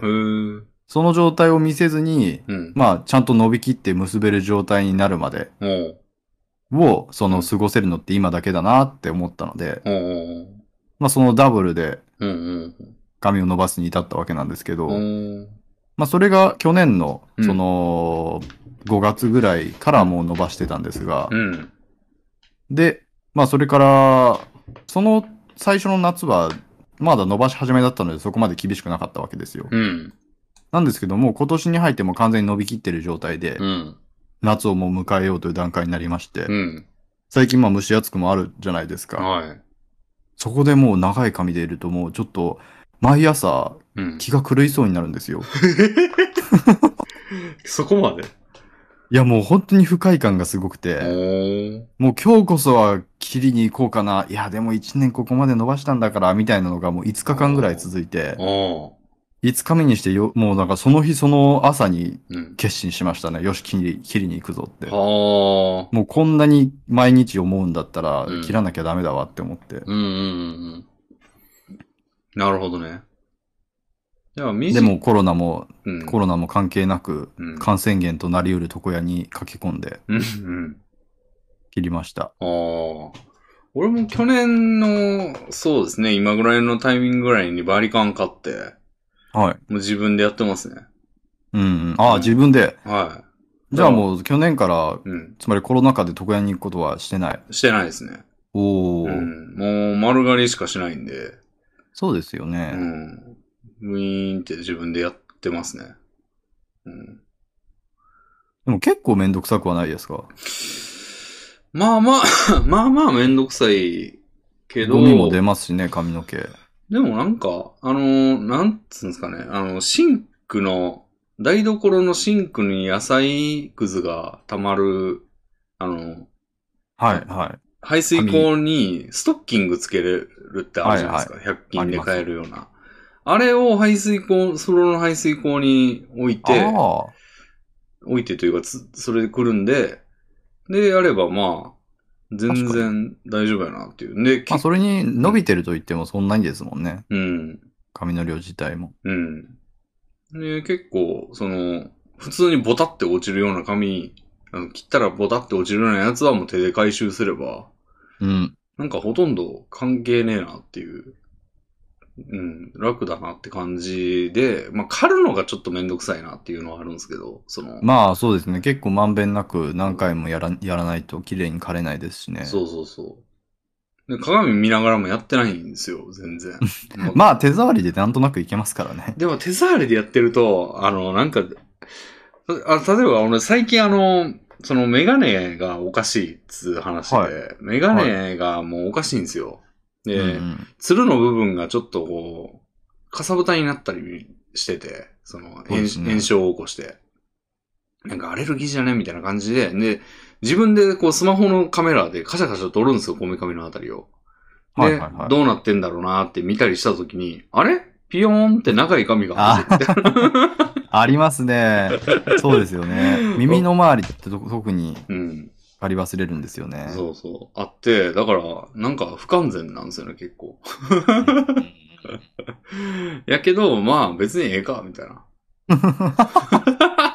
いや、どんどんみすぼらしくなりますよ。だから、うん、勝ったばっかりの時は、ピヨーンってなってる可能性全然ありますね、俺。うん。僕も自分で飼ってた時、それは何回かありましたね。う本当に。ん。めんどくさい。なしかもなんか丸刈りじゃない人は余計でしょその、残す感じでやってる人は、その残し具合も気にしないといけないから、なんかとにかく押し当てればいいってわけじゃないでしょ多分そうですね。その人やったら余計やばいな。余計しんどい。まあだから基本的にはまあ床屋さんに行くんでしょうけど、うん。まあでも丸刈りは本当にその中ではうん。自宅でやるメリットがうん勝る部分ではありますからね。うん。まあ別にピヨンってなるのを気をつけてれば、うん。ちゃんピヨンってなりやすい部分が把握できていくと、うんうんその辺も直せますからね。うん。うん。僕は耳の後ろがピヨンってなりやすいことを把握して以来は多分大丈夫になってますね。ああ。で、なんかね、一番最初そのやり始める時とかは、ちょっと遊ぶんです。遊ぶというか。遊ぶ。ね。そう、モヒカンだけにしたりするよね。真ん中だけロードを作ったりして遊んでましたね。鉄板ですね。ネジみたいにしたりとか。ネジ穴というか。十字にして、プラスドライバーだ、みたいな。感じで遊んだりとかするけど、まあ、一人でやってることなんで、まあ、持って1分ですね。うん虚しさが出てきますよね。何やってんねんっていう。そうそうそう。まあまあ、それでやってるんで、俺はまあ、もう、だから結構狩る頻度は前に比べたら上がったというか、あの、ああ、前は床屋に行くよりはめんどくさくないし、お金もかからないし、まあなんなら使った方が得だし。うん。前は4、5ヶ月に1回ぐらい1000円カット行ってたんですけど、4、5ヶ月か。うん。相当伸びてますね、それだと。うん今はもう3ヶ月ぐらいに短縮しましたかね。ええうん。そう、だから結構。まあ、それぐらいじゃないと実際じ、家庭用のシェーバーは刃が入っていかなくなったりもしますからね。あ、そうなんだ。多分、ちょ、うん長い状態だとうん、ちゃんとしたシェーバーじゃないとうん。枯れないと思いますあ、。でもなんかね、俺が買ったやつは結構配信で選んだんですけど、配信上あ、でいいやつなんですか？あの、まあ、安いんですけど、なんか床屋が使ってるようなやつみたいな、へえ。あの、やつだよっていう声を聞いて、チャットの。うーん。でおー、いいね、みたいな 感じで選びましたけど、うん。だから確かに強力ではあると思いますね。いやー、僕ももう、今使ってる、今、まあ、使っては、あ髭剃りとかに使ってますけど、うんうん。あの、持ってるシェーバーはう、ん。一人暮らしを始めたての頃に、うん。あの、その時はもうお金の心配をめちゃくちゃしていたので、うん。その時も、だから、坊主を自分家でやってお金を節約しようっていう、あ意気込みのもと買ったやつを今でも使ってますね。うーん。8年ぐらいちゃんと使、使えてますね。8年、6年ぐらいか。髭剃りとして？いや、まあ、当時は頭を買ってましたし、うん。まあ今は髭剃りですね、もっぱら。伸びすぎた時に、まずそれで買ってから、うん。ちゃんとした、あ。のー本来の髭剃りで刈るっていうう。ーん。なるほど。電気髭剃りも最近よく使ってますね、俺は。ああ、そんな最近になってなんですか、電気シェーバそうですね。ー。今まで髭髭は、剃り。今まではお風呂でもう手で、あの、ジョリジョリってやってました。ええー、それめちゃくちゃめんどくさくないですか？めんどくさいなと思ってたんですよ。いやー、電気シェーバー素晴らしいと思いません？うーん。うん、結構長い間押し当てないと残りますけど。まあ、そうですね。うん。あれですよ一発でとは。はいきませんけど、あの、照明完了 QED みたいなマークの、みたいに3つ丸が並んでるみたいなああ、やつで。うん。え えー、あ、あの3つのマークついてるや、3つのマークじゃないですけど、3つ穴があるやつなんですね。そうそうそう。結構、うんその横長のやつとかが一般的だと思いますけど、ああ、なんか3つのやつ、おー、なんかいいやん、と思って。そうですね、3つのやつもはや流行ってるというか、だいぶ前からうん。なんか一結構角になってますよね、うん髭剃りの。定期的に俺の髭を証明してますよ。あれって、なんか、うん、まあでもレミンさんは使い比べてないからわからないのか、あっちそうですね。の方がいいのかなとか思ったりしながら、僕は割とうんカミソリに近い形のやつですね。あー横長のやつうん。でやってますけど、うん。まあでも別にどうなんですかね？なんか直線的な動きに限らないから、そっちでもいいのかなうーん。多分、カミソリに近い形のやつは、うん。あの、平行移動しか推奨されてないと思うんですけど、ああ。なんかグリグリ教えてますよ、肌に。そうですね。それができるのは強みなんでしょうね。うん。まあ、逆に言えば多分、部分的に残したい人とかは不便なのかな。なるほど、確かに。局所的に切れない気はしますね。うん。この。広い範囲やりたい時には多分、ああいうのの方がいいんでしょうね。うん。レビナヒゲ伸ばさないんですか？一回やってたんですけどね。なんか、うん。そうでですね。ヒゲ似合いそうだなとは思いますけどね。ああ、でもなんか、どうなんですかね？汚い感じなんじゃないですか、やっぱ。よスりキ。ンヘッドに近い状態で、うん。その、ヒゲだけ生やしたらなんか、クロちゃんみ クロちゃんサークスのクロちゃんみたいな。俺も完全にクロちゃんが思い浮かびましたけど、さっき。そうそうそう。でもやっぱりクロちゃんも、そのヒゲがない状態よりある状態の方がキャラが立つというか、ああ。多分だからキャラが立つ以上にやっぱりそういうのっておしゃれになるじゃないですか。うん。なんか、うん。レビンさんもそういうおしゃれに目覚めたらヒゲ、ヒゲを生やすのは一つの選択肢なんじゃないですか。おーまあ、やってたことあるんですけど、まあ、あんまり、なんやろ、やっぱ汚いおっさんみたいな感じに、汚さが増すというか、ああ、そういう考え方なんですね。感じがしたんで、なんかない方がスッキリしていいんかな、みたいな。なるほど、なるほど。うんせめて、その、まあ、清潔じゃないんですけど、清潔感の方が、まあ、まだマシなんかなっていう印象としては。あその辺は本当に見る人の印象次第ですよね。あーあ、そうか。じゃあ、俺は汚いおっさんあんま好きじゃないんかも。うん、自らのことですけど、自ら、自分が自分、自分が嫌いなんかもしれん。どういう結論や。うん、そうですね。だから、まあ最近は、うん、髪、そうか、髪切りましたか。うん。あ、それぐらいですね、本当に。髪切りに行ったのと、うん。食の方はどうですか？その、胃が痛くなったりはしてないですか？あー、まあ、痛くはなってないですけど、うんあ、そうですね、ちょっとなんか、別に自分の問題じゃないんですけど、衝撃的なことがちょっとあって、あったんや。まあ、おう大 大したことではないんですが、はウーバーイーツでメニューを調べてた時に、い。はホットモットのお弁当をい。はい。頼めるなと思ってメニューを見てたんですよ。はそのホットモットのお弁当って、はい唐揚げ弁当とかってなった時にい。、はい。唐揚げの横にちっちゃいポテトサラダと、うんうんうんその、なんかお惣菜がちょっとだけ乗ってるみたいな感じになってるじゃないですか。うんうんうん。なんかそれの新メニューで、ほ唐揚げが4つ唐揚げの乗っているべき部分に乗っていて。で、お惣菜が本来乗っていたはずの、なんか分かれた部分の先にも唐揚げが3つ乗ってるんですよ。はい。そういうお弁当という定義でそれが販売されてるラインナップに並んでて、はなんかその、唐揚げが普通に7個パッキングされてるんだったら変な感じは覚えなかったと思うんですが、い。はい。その、垣根の向こうにも唐揚げが追加である感じが、うん。なんかすごい怖くて。怖い？だって本来そこには曲がりなりにもなんかそういう肉以外の健康を意識した野菜的なものがあるはずの場所なんですよ。うんうん。そこにも、その、メインと同じあ同質のものが侵食してる感じがあ。、うん。なんか、ビーガニズムに染まった世界の逆みたいな感じで。なんか野菜を副菜にして主菜も野菜由来ってなんかちょっと怖いじゃないですか。あそんな感じで肉が副菜になってるみたいな。うんうんサラダが肉みたいな感じでう、ん。すげえビビったんですよ。うん。なるほど。その下にメイン生姜焼きで、うん。サラダに唐揚げみたいなのもあって、うん。それがザーッと並んでるのを見て、なんか、うん。いよいよ、いよいよなんかその世界が、僕と逆に動き出したなみたいな。どういうことやゲイ、僕は、嫌な。僕はちょっとでも、ちょっとでもその野菜を増やしたいというか、若干肉、油分は減らした方がいい,、うんいいなみたいな気持ちもあったりして。ああ、そうかそうか。なるほど。なので、ちょっとね、そこは 驚愕でしたね。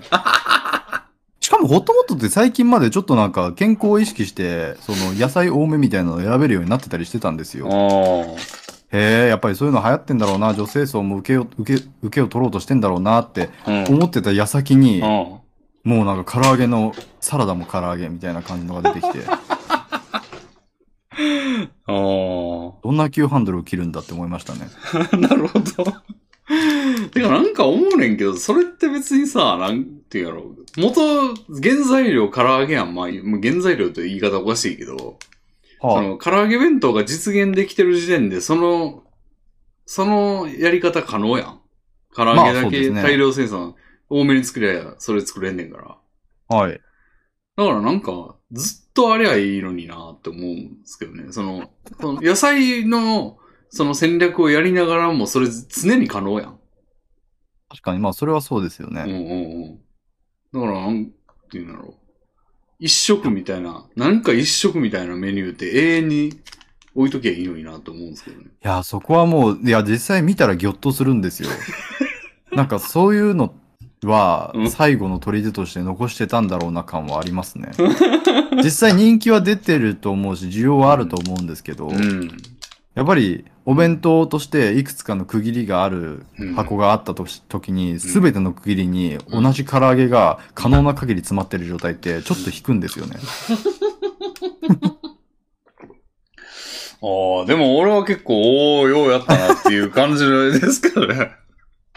いやー、実際見た時になんか、ほなんかお新香とかポテトサラダとかが置いてあった場所に、詰詰めれるだけ唐揚げが詰まってるのはちょっとなんか、なんか、趣味の悪い SF を見てるような気持ちになりましたね。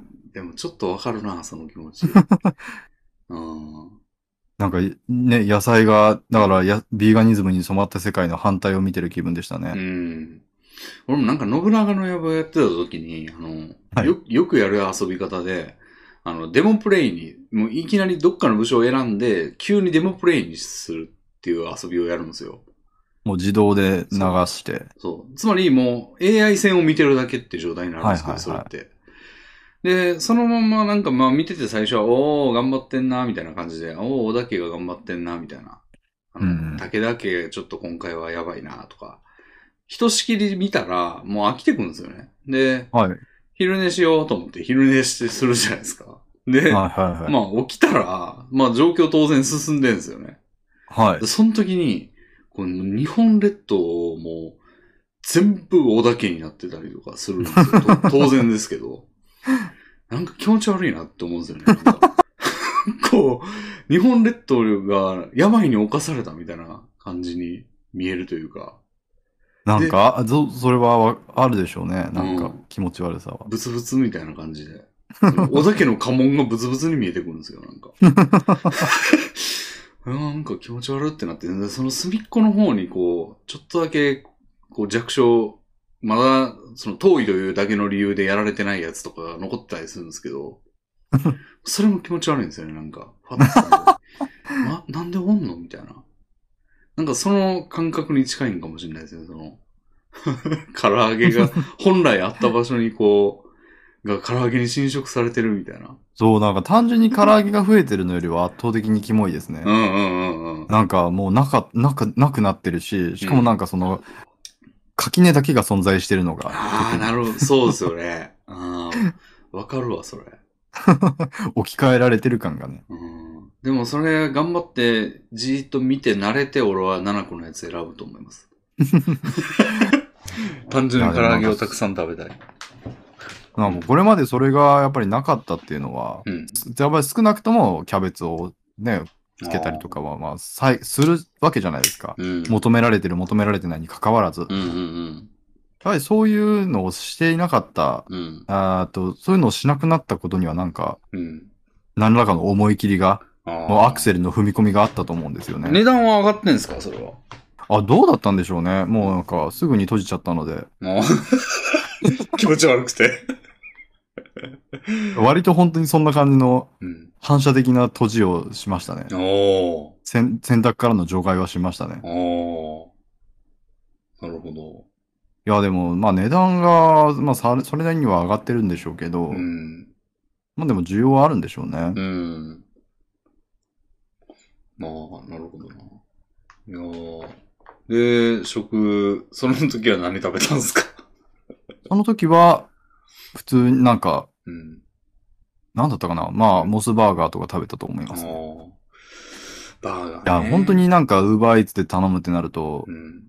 肉肉しい食事。まあでも別に僕肉肉しい食事がもう本当にダメというわけではないので、うん別になんか普通にうん。焼肉弁当とか食べるわけなんですけど、うん。ああ、でも食で言うと俺最近もうひどくて、食が多分。ほうあのーもうね、炭水化物みたいなのばっか食べてんですよね。で、そうすると何が起きるかっていうと眠くなるんですよ、すぐ。ああ。だから日曜日俺寝て過ごしたっていうのもそれのせいなんですよ、多分。ええそれすごい良くないじゃないですか。うん。食べて寝て食べて寝てみたいな感じになってんですよね。うわうん良くないな。日曜とかも散歩やっつって朝パン買いに行ってパン食って寝て。で、起きて、はなんかそのパンってちょっとしか食べてないから、その、うん本格的な飯やって言って、バーガーを食ってまた。ああ。で、またすぐ寝てとかで終わってんですよ、日曜日は。うんあ もう、たドカ食い気絶部ですよ、だから。いや、本当にそうですよね。もう、そんな、まあ、睡眠をよく取れてる気がするんだけど、いや、睡眠って別に過剰に絶摂取していいものではないですから。うん。まあでも、うん、あんま寝れてない感はあったから、まあいいんかなと思いながらも、やっぱあんま気分良くないんですよね。うん。寝れてないからといってね、そんな日曜日、ほとんど寝て過ごしたところで別にうん健康に対して何ら寄与はしてないと思いますよ。うん。寝だめみたいな概念はないですから。そう、ね、月曜の朝を目覚めても、別にそんなスッキリした目覚めじゃないんですよ、別に。いや、体だるくなるだけですよね、長時間寝ても。うん。うん、だからなんか、ちょっとやっぱ野菜を取る生活を戻さない、取り戻さないとなと思ってはいます。そうですね、僕最近、キャベツを一玉でかいのを買ってきて、うん。それをまあ30分ぐらいかけて、うんその一口大のバラバラにして、それジップロックに詰めたやつも結構3袋分ぐらい冷蔵庫にあるんですけどそれはもう多分冷凍庫からき違い冷凍庫に移して、うん。あの、パスタとかに絡めて、炒めて、それを食事とするみたいな取り方をする予定ですね。なるほどね。包丁とかを使って野菜をカットすることがうん。可能な状態であれば、うん。それぐらいのことでも何日かうん。ちゃんと野菜を断続的に取れる状況を作れるので、30分ぐらいの手間で。うん。やっぱそういうことはね、できればした方がいいと思いますけど。うん。あ、俺の、ポトフはちょっとキャベツが絡んでだるいんですよ。キャベツって散らばるから嫌いなんですよ。まあそうですね。でも、まあ、肉じゃがなら、まあ、あの、う例の3種の、人まあ参、根菜類をうん、切るだけでいいですよね。忍者が玉でいいんで、肉じゃが主戦にしていこうかな。でもじゃがいもほとんど炭水化物ですよ。確かに。だから、玉人を、玉人を徴用していくか。まあそうですね。うん。で、あの、ポトフもキャベツをもうやめようかなと思って。キえャベツをやめて、あの、俺、しめじ好きなんで、ー。おー、しめじか。しめじ山ほど入れたろうかなっていう。ポトフにしめじはちょっとなんか聞かないですけど。あれ？あの、え、でもキノコ入ってるイメージあるんですけどね。まあそうですね。まあマッシュルームとかうん。だったらあるかな。まあしめじもあるのか。まあ僕しめじは和のイメージですね。うん。でも、しめじをもう2株ぐらいドカッと入れたろうかな、みたいな。ああ、いいんじゃないですか。ミネラル豊富で。うん。キノコ好きなんですよ、俺。キノコは栄養価高いしうん、カロリーそんなに高くないでしょうから。うん。めっちゃ好きなんですよね、キノコ。それに調理の手間がかからないですよね。ボロボロボロボロ入れるだけでいいから。うんうんうん。まあ、ちぎんの若干めんどくさいですけど、まあ、カット済みブランシメージとかもありますから、ええああ、そういうのがあるのはいいですね。うん。まあでも、ちょっと高いんで、高いし量が少ないんで、まあ、自分で、あの、ほおずきでしたっけ？あ、こう切って、まあ、バラバラ石に。突きかな？石突きか。わかんないですけど、多分。うん。やろっかなって、ポトフの時はもうキャベツレスで。そうですか。僕はキャベツ結構こだわこだわってるというか、うん活用しますけどね。うん。だって結局、その、うん。他の野菜も切るわけじゃないですか。うんうん。キャベツ、まあ散らばるって言っても別に後でさっささっさって手で集めて捨てればいいだけだし。結構ね、まあ俺机の上でやってるんで、パソコンデスクも。もう、だって、台所にスペースがないんですよ。は あの、食器洗い機置いてるせいで。いはいはい。なんで、やってるんですけども、ほんまいろんなとこに散らばるんで、めっちゃだるいんですよ、あ確かにね、散らばりはしますよね。キーボードのキーの間とかに入るんですよ。うんそれは確かにちょっと僕には想像できないです。うん煩わしさだな。うん。なんで、もう、キャベツレスで行こうかな。ええいや、でもそれで野菜ちゃんと取る傾向が生まれるんだったらね。うん。まあ、もともとやってたんですけど、最近ご無沙汰なんですよね。その、うーん。ホットクック利用が。なんで、でもちょっと最近ほんまその、あの、気絶するように眠るのがまずいなと思って。あの生活に戻るかって感じで。いいですね。肉じゃがと、あとでもラタトゥイユできる季節になってきたな。まあ夏ですからね、うん野菜類そういうのが出てきますね。ラタトゥイユも楽なんですよ、割と。ホールトマトはもう缶詰やからどうでもいいじゃないですか。どうでもいいっていうか、その入れ、逆さまにしたらいいだけ。ラタトゥイユってなんか肉類は何入れるんでしたっけ？ベーコンですかね。あ、ベーコンかう。ん。なんで、もう、そのバラバラベーコンみたいなやつを、うん。角切りベーコンみたいなのあるじゃないですか。ありますね。あれバラバラって入れて、えで、トー。マトザクザクってあの、まさに、プラスドライバーみたいな感じで、あの、なんていうの、縦横って切っただけで、で、ご、え何やっけあれ、えーズッキーニか。ズッキーニとパプリカ。まあ、パプリカ若干めんどくさいんですけど、まあ、ズッキーニ。まあ種取らないといけないですしね。うん。ズッキーニ、パプリカ、ピーマンかな。うん。まあまあ、その辺はまあでも、キャベツよりはマシやから。うん。それやったら、あれうまいんでね。ラタトゥイユ。うん。ラタトゥイユご飯でもうまいですね。ご飯、てかむしろご飯かな。うん。なんか大体主食としてご飯かパスタを俺は付け、加えるんですけど。う。うん。パあの、だからポトフの時は、あの、パスタを中に入れて、あの、スープパスタみあ、スープパスタに。みたいにしていくっていう。ええなんかでもそういうのうで、ん炭水化物を除去で、除去というか、うん。取らずにそっちだけっていう感じにすればより健康的な、にはなるんじゃないですか。まあでも、一人前ぐらいしか入れてないんで、まあ、うん別にいいんかなっていう感じですけどね。さすがに、さすがになんもなしやとちょっと、まあ、めちゃくちゃな量が必要になるというか。うんうんだから、レパートリーも増やしていか、いきたいなでも。確かに、それだってもう、2、3年それで回してそうな勢いですもんね。そう、もう肉じゃががポトフか、麻婆ナスか、ラタトゥイユしか作ってないですね、ほぼ。まあ、その、うん。ホットクックンのメニューでもいくつかありそうですから。もっともっとあるんですけど、なんか俺が、まあ、この辺かなっていうやつばっかりやっちゃってるんで。うん。てか、カレー作ればいいんだよな。まあ、カレーはいいですよね。うん。カレーでもいいのに、カレーはなんかこ、ココイチで食えるからという理由で作ってないんですよ。ああ、言ってましたね。カレー、だからその、外で食べれるものはあまり作らないっていう。でも、ココイチのカレー頼むときってもう俺、カツ死ぬほどのスタイするから、はい。それをやめて、もうカレーを自分で作って、あの、ああ、じゃあもうココイチをうん。制限という感じになるんですかね。ココイチなんか一番気絶するやつですからね。それはそうですよ。うんいくらでもトッピングし放題状態にな、させてもらって、うん。それでもう糖糖分の塊に糖分の塊をかけて食べてるわけですからうね。ん。油分も付け加えてね。そ ううん。だから、そうですね。ちょっと野菜をそろそろ行かないとな。確かに。まあ季節もいいんじゃないですか？これから。うーん。ラタトゥイユいけるな。うん。ああ、ちょっと、もう早速明日に買い物に行こう。うん。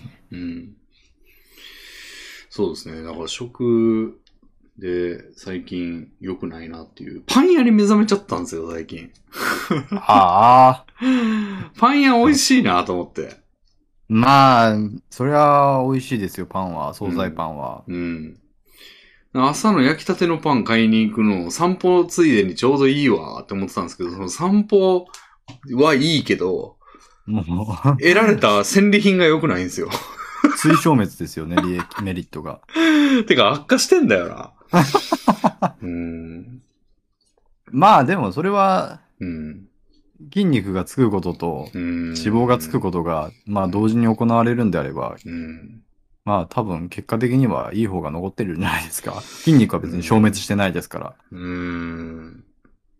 そう、なんかな。うん。肩太りにな、徐々に置き換わっていくんじゃないですか。硬くなりゃいいけどな。プニョ太りですからね、ただの今。え、でも、歩くことをちゃんとしてるんだったらね、それも、その部分はちゃんと筋肉にうん、成長してるんじゃないですかね。うん、そうなのかな。そこはだって別になんか食べたら筋肉が失われるということはないわけですから、うん。単純に運動量が増えた分筋肉量は増えるでしょうん。うん。まあね。でも筋肉っていうほど歩いてるわけでもないんじゃない ?1 時間ぐらいですよ。せいぜう。なんか、い。合計で。うん、それでなんか、ああ、運動した感というか、疲れみたいなのはあるわけですか？疲れはないんですけど、まあ汗はかきますね、ちょっと。なんかそれで足に負担がかかってるんだったら、負うん。担がというか筋肉を使ってるんだったら、うんまあ別に何もしないよりはうん。ついていってるとは思いますけどね。うん普段しないまあもちろん運動してれば。何もしてないよりはついてるけど、そのパンによる弊害がでかでかすぎる可能性が あるなと。いやー、どうなんでしょううね。やっん。うん。ぱりどんなにでかい弊害があったとしても、やっうん。ぱり筋肉というプラスがある限りは。それは悪いことではないとは思いますけどね。なんか、うんなんて言うんでしょう。状況が単に悪い方向に進んでいるわけではないと思いますけどまあね。まあまあ。まあね。だから徐々にだからその散歩がうん、ね、競歩になり、ランニングになっていけば。ランニングか。ランニングはもう最終目標地点として、ちょっと、あのー歩くときにうん早歩きにしてみようとか、うん。もも上げを意識して歩こうとか、うん。起伏のある道を行ってみようとか、うん。そういった方向に徐々にシフトしていくのもいいかもしれないですし。うん、まあね。パン屋というご褒美がないとやんないですからね、なかなか。まあでも夜歩く方がいいな、でも。朝歩くとパン屋行っちゃうけど、夜もまあちょちょいちょい歩いてんですよ。最近は。うん。まあ夜だとコンビニとかになってくるんですかね。そう、夜は、まあまあ目的なく、なんか夜って好きなんですよ、基本。やっぱ夜型やから。ええで、家出るときに20分タイマーして、でこれがジリリリってなったら帰るみたいな感じにしてるんですけど。でまあ夜でも別に何のご褒美もなく歩けるんだったら夜の方がいいんでしょうね。うん。であの、例のあの、先週感動したって言った曲を流しながら、あの、歩いてると、おお、気分いいな、みたいな。ああ、いいかもな、僕も夜の散歩してみようかな。うん。割と僕明るい時じゃないと外に出ちゃいけないっていう脅迫観念があるんですけど。なんだなんだそれ。おういや、なんか単純に怖いっていう部分が。でも確かに夜歩いてると、なんか、耳、耳塞いでるじゃないですか、俺、その、うんそうてるから。ですよね。で、なんか、変な人とすれ違ったりしたらなんか怖いんですよね、ちょっとね。そうでしょう。まあ、向こうが怖いと思うんですけど、むしろ。ああ、は い向こう視点やったら、向こうに害がない前提だと、向こうの方が怖い気はするんですけど、俺なんか変なデブが、とすれ違ったけど、大丈夫かなみたいな。でも、なんか変質者扱いをされたりしても気分悪いですしね。うーん普、通に警察に呼び止められたりとか。うん。で警察に呼び止められた場合、俺気づかないから、その、イヤホンしてるから。だから、なんか、応応援呼ばれますよ。よ言われる。でも、俺がもし女やったらって思うと、こんなことできねえなと思いながら歩いてますよ。まあ別にそれについては女じゃないからいいんじゃないですか。まあ、そうそうそうそう。だから、なんか、あ、なんか久しぶりに男である利点を感じたみたいな感じで。いやー、それは絶対ありますようね。ん。でもまあ僕はなんかそれにしたって、うんその変質者、本本域の相手が男であっても構わないタイプの、なりふり構わないタイプの変質者があ僕の命を奪う可能性を考えるので、ありますね、そんなんは。全然起こり得ることですからね。まあうん女性であることよりはリスクは低いですけど。ああ、だから結構俺、そのすれ違った時結構、そのすれ違ったやつをちょっと見送りますね。あの、見送るっていうのは、ちょっと離れていくのを見るっていう後ろあーなるほどなるほどあの、立ち止まらずに、あの、うーんって感じで見て、ちゃんとうん単純にすれ違っていることを確認する。そうそうそうそう、そういうこと、そういうこと。なんかすれ違った視界から消えた瞬間、くるって U ターンして、タッタッタッタって近づいてきてる可能性を。考慮する。それでタッタッタッタって近づいてきてることが判明したとして、うん。別に大したことできんですけどね。まあ多分逃げるより戦った方がいい気がするんだよな。どうなんでしょう？いや、でもそういうのって基本的には逃げる方がいいですよ、多分。逃げたらだってもう追いつかれるしかないから。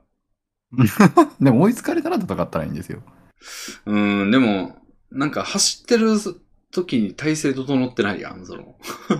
うん。いや、まあ確かに戦闘態勢を整えつつ来るのにこう備えるっていうのも一つの手かもしれないですけど。うんなんかでも戦ってそんなに強くないじゃないですか。いや、そうやねんけど、結構、なんか素人の喧嘩というか、その、って、まあ、俺あんま喧嘩したことないんですけど、うん。覚悟の問題だと思うんですよね、割と。まあね。もう、殺すつもりでいくっていうか、なんか変なこと言ってますけど。その覚悟の問題っていう理論はでも、レビンさん側に覚悟があればの話ですよ。いや、でももう変質者だっていう覚悟を決めれば結構なことできると思いますよ、俺。でもその変質者は、うんそのうん、変質者だっていう状態がない状態からうん。覚悟を決めてこっちに向かってきてるわけじゃないですか。うんうんうん。それって相当な覚悟じゃないですか。うんうんうん。しかも、こっちは変質者だっていうのでうん対応した覚悟をこっちなりに決めるわけですけど、うん。向こうはゼロの状態から襲いかかる覚悟を決めて、しかも、うん。あ、あっちはうん迎え撃つ体制のものだっていうので、うん別に変質者だっていうのと同等以上の覚悟はさらに追加されると思うんですよ。いや、でもね、一撃加えられたら、我に返るというかなんか、お、これはだって戦ったってしょうがないってなって別のやつを狙え、狙えみたいな、その、いじめられる時にちょっと抵抗しとけば、ターゲットが別のやつに行くみたいな感じで、確あの、そんなに俺を殺そうとはしてないだろうみたいな。あ、まあ、ああ、確かになんかヒットマンでレビンさんがターゲットだったら。逃げて安全を買うのはいいですけど、別に無差別快楽変質者だったら、うん。よほどリスキーなレビンさんにはかかってこないですよね。そんな気がするんですよね。確かに。うん。すごいなんか、うん。野生の知恵って感じですね。うん。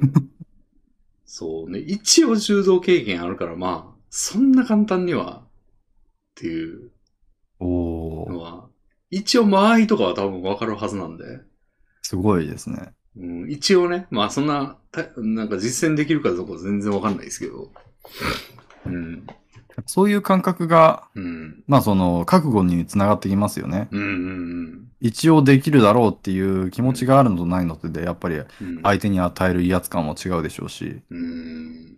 まあよっぽどの人間じゃなきゃレビンさんには襲いかかってこないでしょまあうし、そう、それも、おうん。だから、だ、だ、だ確かに、じゃあその状態で来たってことはもう、あの、フィルターがされてるよな。その、俺でもいけるって思ったやつしか俺には来ないってことですよね。いやもう絶対刃物とか持ってないあー確かにやばいな、そと、れ。立ち向かっては来れないですから、そうなってくるとやっぱり逃げた方がいい。そうですね。俺の場合は逃げた方がいいかもしれないですね。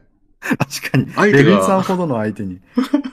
来るっていう覚悟があるっていうフィルターがかかってると思うと、うん。ああ、でもそれ面白いですね、なんか。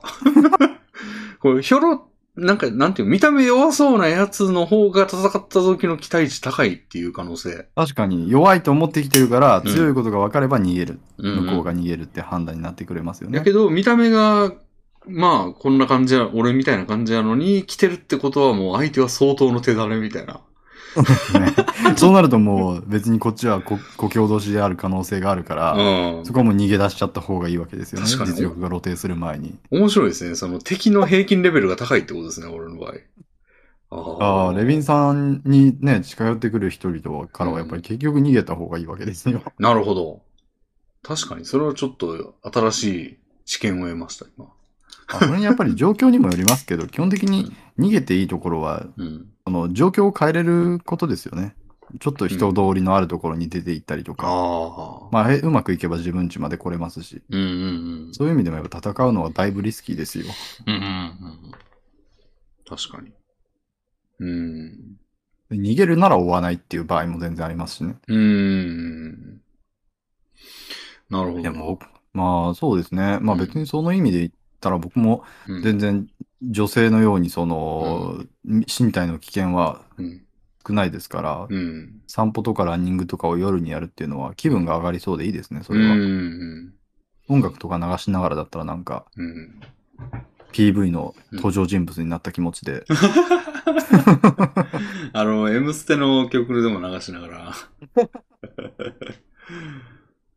うん なんかちょっとその襲われる話で思い出したんですけど、はい。あの、電車のホームとかも思いません？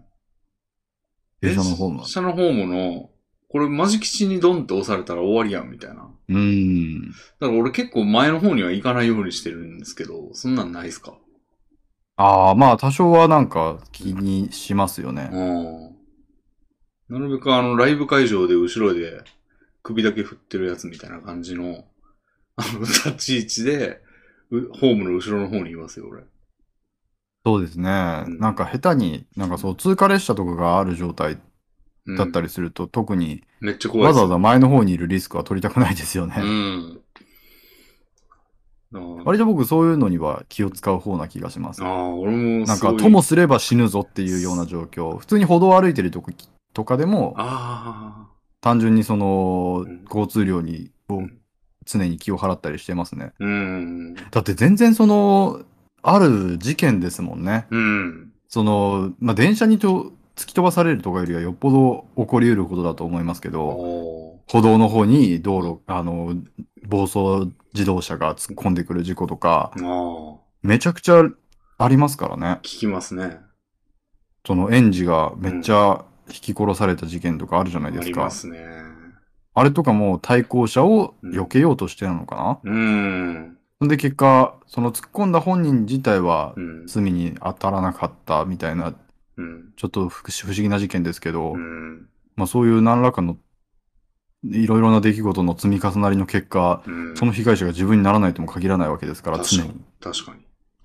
歩道を歩いてるだけでも結構危機意識を持って、うん割と僕なんか定期的にその、あ、この電柱の影とか安全そうだなみたいなこと気にしたりしますよ。おーなるほど。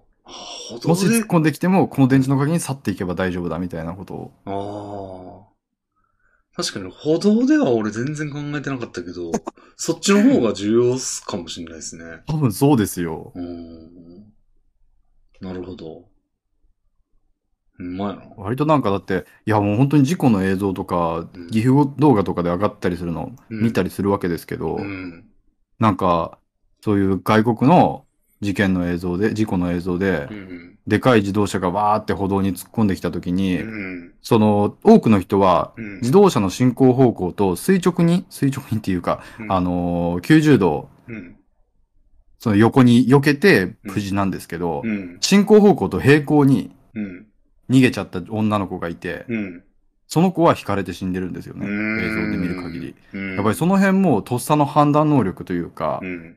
常に気を払っていたり、とっさの判断がうまくいってる人は、うんさっと横に避けて安全を確保できるわけですけど、うやっん。ぱその辺のことって常に気を張ってるかどうかだと思うんですよ。なるほど。あ僕もなんか突然車がズガーって突っ込んできた時に、うん。その一瞬の判断で電柱の影に隠れるっていうことができるかどうかってやっぱりその辺の そうですよね。気にしておきたいですよね、常にだから横に常に飛べるようなトレーニングを？うん名古屋とかってそういう事故多いですから、あ、そうなんだ。愛知はその辺の交通死亡事故率がもうダントツで常に全国1位ですからあね。あ。うーん。なんでそんな荒々しいんだ？何なんでしょうね。多分だからその辺は、あのー貧乏が再生産されるのと同じじゃないですか。うーん。そういう親が荒っぽい運転をしているから、それが子供に当たり前のマナーとして伝わっていきっていう、ええ周りがそうだと全員そうなっていくんでしょうね。かだってもう言われますよ。ー。僕も父親に運転を教えてもらったことがありますけど。その時にも、うん。その、まず、その、後ろの自動車に迷惑をかけないスピードを心がけろみたいな。うん。煽られるし、うん。だからおじ父親は煽るタイプの人間なんですけど、うん。煽られないようにちゃんとスピードを、その、後ろの自動車に合わせるというか、前の自動車にちゃんと車間距離を詰めるようにして、うん。車車の流れを乱さないようにしろって。それってもう制限速度とか関係ないわけですよ。制限速度の話は一切出てこないんだ。そうですね。制限速度はオーバーすることになっても、うんそういう自動車の流れを乱さない方が重要みたいな考え方を、はあ。やっぱり多くの人が持ってるうん。わけですよね。再それは生産割と全国的にそうなんでしょうけどう、ん。その全国的にそうの中でも、うん。その、なんて言うんでしょう、全体の持ってる意識の、意識のというかスピード感覚の高さが、うん。全体的に高いとやっぱ個人レベルでも高くなっていきがちというか、結果、愛知県は全体的にそれがもう高く、高くなりすぎてるんでしょうね。周りに合わせなきゃ、周りに合わせなきゃっていう結果も、お周りは周りに合わせた結果、あ他の県だと周りに合わせた結果、うん制限速度プラス10ぐらいで落ち着いてるところがー。、うん。もう愛知だと30ぐらいになってるのかもしれない。再生産されようとしてたわけですね、こうちゃんも。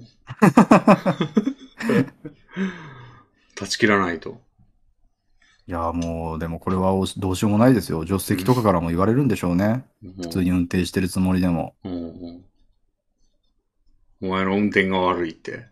そうそうそうそうそう。助手席からも言われるし、後続車からも言われるし。ああじゃあ俺もってなって、そっち側の人間になっちゃうと。そう、もうこれはもう地域社会の問題ですから、うん。個人でどう、どうにか立ち向かうという問題ではないですし、うん。結果愛知県全体のうん問題になってるわけですよね。うん。はあれ、信号機の話、愛知県における信号の扱いの傾向があるんですけどあ。、ほあの、停車が遅いんですって。赤になってからもロスタイムが長い。う。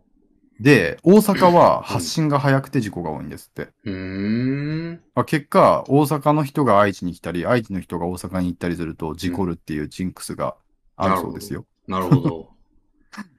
なん、なんか全部遵守してる地域はないんか？でも事故率、まあやっぱり人口が少ない県がそうなんでしょうね。あーえ、人口が少ないところは守ってんのかな？まあ持ってるかどうかに関わらず、まあ事故になりづらいということにしかならないですけど。なんか人口が少ないところの方が、なんか、ま、思いのままに運転してそうっていうイメージがあるんですけど。なんか北海道とかは道が長くてうんまっすぐだからスピード超過がすごい多くてあ結構んなんか悲惨な事故が多いっていう話は聞きますね。あ。なんかどこ200キロも、ぐらいで飛ばしてみたいな。うんどこもなんか多そうだな。何らかの。これはなんか変な話ですけど、東京が一番民度高そうですね。うん。東京で車持つ人ってうん。もう民度の高さが保証されてる人たちじゃないですか。おーある程度。うん。だからそういう車を持つハードルが高い県の方がうん。車のマナーは良さそう。皮肉の話というか。だって名古屋って人口の多さの割に車の量が異常なんですよね。ああ、まあ、もう膝元やから。そう、膝元だからっていうのもあるし、しかももう車のためにせあの、県が作られてるんですよ。うん。県というか市が。うん。だって線路が全部地下にありますからね。ああ。すごいパワー。名古屋ほどの都市なのに、うん。線路を全部地下に作れるのがすごいですよね。うん。名前もそうなってるしね。市の名前が。豊田市。あ あれはどうなんでしょうね。どっちが先でどうなったんだろあ。ああ、でも、とどう、な、どっちが先なんやろうね。う。豊田社長がうん。トヨタにしたのは、うん。けえ、さすがに市の名前にあやかったのではないでしょうか。なんかね、そこ、逆、なんかね、俺、あの、調べたことあるんですよ。あの、ああ。その、なんかのせ、その、地名の由来が、その、地名、地の特徴であるところが、まあ大半なんですけど、その、はいはいはい。人工物というか、団体とか、人人とかが元になってるっていう例が、例えばあの、確か、あの、天理教ってあるじゃないですか。あの、はい宗教の。あれで、天理師ってのがあるんですけど、ええー、すごいですね。天理師やったかな。うん。それは確かその、その宗教由来なんですよ。えー、で、その、あの、箇条書きの中にトヨタ入ってた気がするんだよな。すごいな。なんかその理屈で言ったらなんか ZOZO タウンとかできそうじゃないですか？ZOZO 市。ああ、ゾゾシってなんか、ZOZO 市。かっこ ZOZO タウン。F、FF6 に出てきたあの嘘つきばっかりの街じゃないですか？全員嘘ついてるっていう。おー。そういうタウンってついてる会社名だから、やりやすいじゃないですか。で、あの、パチンコがネットでできる、あの、サミータウンとかもできるかもしれない。あれ、サミタってサミータウンって名前なんですね。サミータウンのはずですよ。お ーでも、でも、豊、豊、あの、豊川市とか、豊橋市とか、めっちゃあるんですよ、あの辺って。だからもし豊田市、豊田市が、うん。そのトヨタによってうん、会社のトヨタによって命名されたんだとしたら、波及がすごいですね。うん。よくわかんないですけど。うん。あ、やっぱりでも、ウィキペディアで調べたら、指名のトヨタは、市内に本社を置くトヨタ自動車と同社の創業者一族の姓トヨタに由来するって書いてますよ。由来するんだ。うん。ええー、ってか、じゃあトヨタ自動車っていつからそんな大企業としての意向を放ってたんでしょうね。そんな市町区村の命名をする段に至ってもうすでにあったって。うん。すごいなんか元々が、小諸っていう、衣か。あの、なんか、挙式する、あの、結婚式を挙式するっていう、あの、あげるっていう字に、はい。母って書いて、全然聞いたことない。衣って読むらしいんですけど、もともとそういう地名やったらしいですよ。ああ、じゃあ地名を変えたんですね。うーん。難しかったからかな。そうそう。で、それが読みにくいというのも、あの、一因らしいですよ、理由。ええー、じゃあ、ラッキーでしたね、トヨタ自動車は。名前が読みにくかったからこそ自分の名前をご利用せたという。うん。うん。いや、ほんま夢や。がある話じゃないですか。夢がある。この理屈で言ったらじゃあもう、うん愛知県にある清須市とかも、うん。あの、ドラゴンボール市とかになったらいいですよ。ドラゴン、だから、こう、こうちゃんもね、あの、巨大ヒーローの漫画で 社会現象になって、幸之助氏に。そうですね。幸之助市を作りたいですね。でも、幸之助氏、豊田市を塗り替えないとね、地元、なんやったら、トヨタを超えるぐらいの時価総額を。もう本当になんか、球場の名前つけるみたいなノリで変わってるの。うん。まあ、これから起こりうるんですかね、そんなことって。ああ、確かに昔やったからっていうね、そうそうそうそう。のはありますよね。なんかでも駅名ぐらいだったら起こってもおかしくないですね。ああ。割となんか駅名最近ファック、ファンクなのが多いじゃないですかうん。うんうんうん。そういうノリであってもおかしくはない。うんうんうん。駅名面白いですよね。なんか、うん。俺結構あの、えその、作ろうとしてるゲームのや野望、野望のゲームが。久しぶりに聞きました、それ。そうそう、あ、あの、あって、駅を集めたことがあるんですけど、駅の情報なんで、駅を街に見立てるみたいなゲームなんで、まあ、ちょっと収集してみたんですけど、駅の情報を。うん。面白い名前の駅結構いっぱいありますね、やっぱ。まあ、駅名、しかもそのさっき言ったうん衣もそうですけど、うん。読みづらい駅めっちゃありますからね。だかありますよね。らそういう意味でも、うん。その辺が置き換わってくれるのはやっぱりうん。公益性があるんじゃないですか。うん。特徴がないせいでっていう駅もあるんですよ。なんか、前も言ったかもしれないですけど、なんか小学校前っていう駅があるんですけど、あはいはいはいはい。何小学校じゃないんですよね。もう小学校前っていう駅名で、多分その地域に小学校がそこぐらいしかないんですよ。うんうんうん。だからなんか省略されてるとかね。なんかね、なんとか駅前駅とかもあった気がする。バス停とかじゃなくてですか？確かバス停のはずなんですけど。ああ、バス停だったらまあ、駅前のバス停うんをそういう名前にするのはまあ、わかんなくはないですけど。うん。面白いですよね、でも。まあ、もう本当にその辺は公益性が高い名前であるべきだと思いますよ。うん。だってなんか、東京でな、東京のあるあるネタだと思いますけど、うん青梅と青海があるじゃないですか。ありますねあ青、ね、青梅と青海で、うん。読み方も似てるし、書き字も似てるし、うん。で、よくなんか間違える、そうそう。よく間違えるけど、全然違う場所なんで、全然違うとこ 行っちゃうみたいな。そうそうそうう。ん。あと東京都ね。東京都？京都にある東京都っていう地名がはい書くと東京都なんですよ。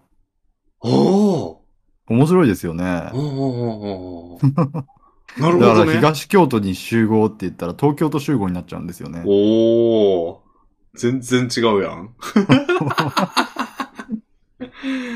俺最初西東京市って見たのめっちゃ面白かったですけどね。東京、西東京って西東って書くじゃないですか。はいはいはい。えみたいな。まあそれは仕方ないじゃないですか。うん。東京都北区だってあるわけですから。うん。でも、連なってんすよ。西東京って。西東って書いて。西新井大師西とかもありますからまあね。面白いですね、あれも。西新井大師西はちょっともう意味わかんなすぎますよね、あれ。うん。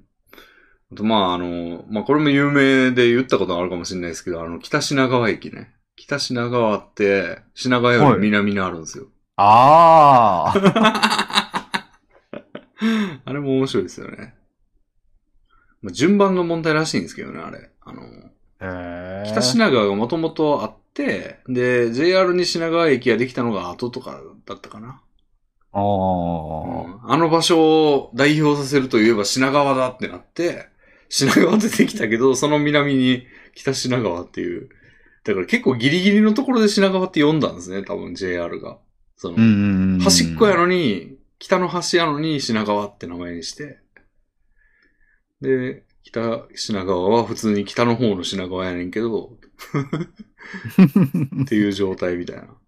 うん、あとまあ、俺の今住んでるところの関連で言うと、日暮里っていう地名は、はいはいはいはい。日暮里は存在しないっていうやつ。ああ。東日暮里と西日暮里しかないんですよ。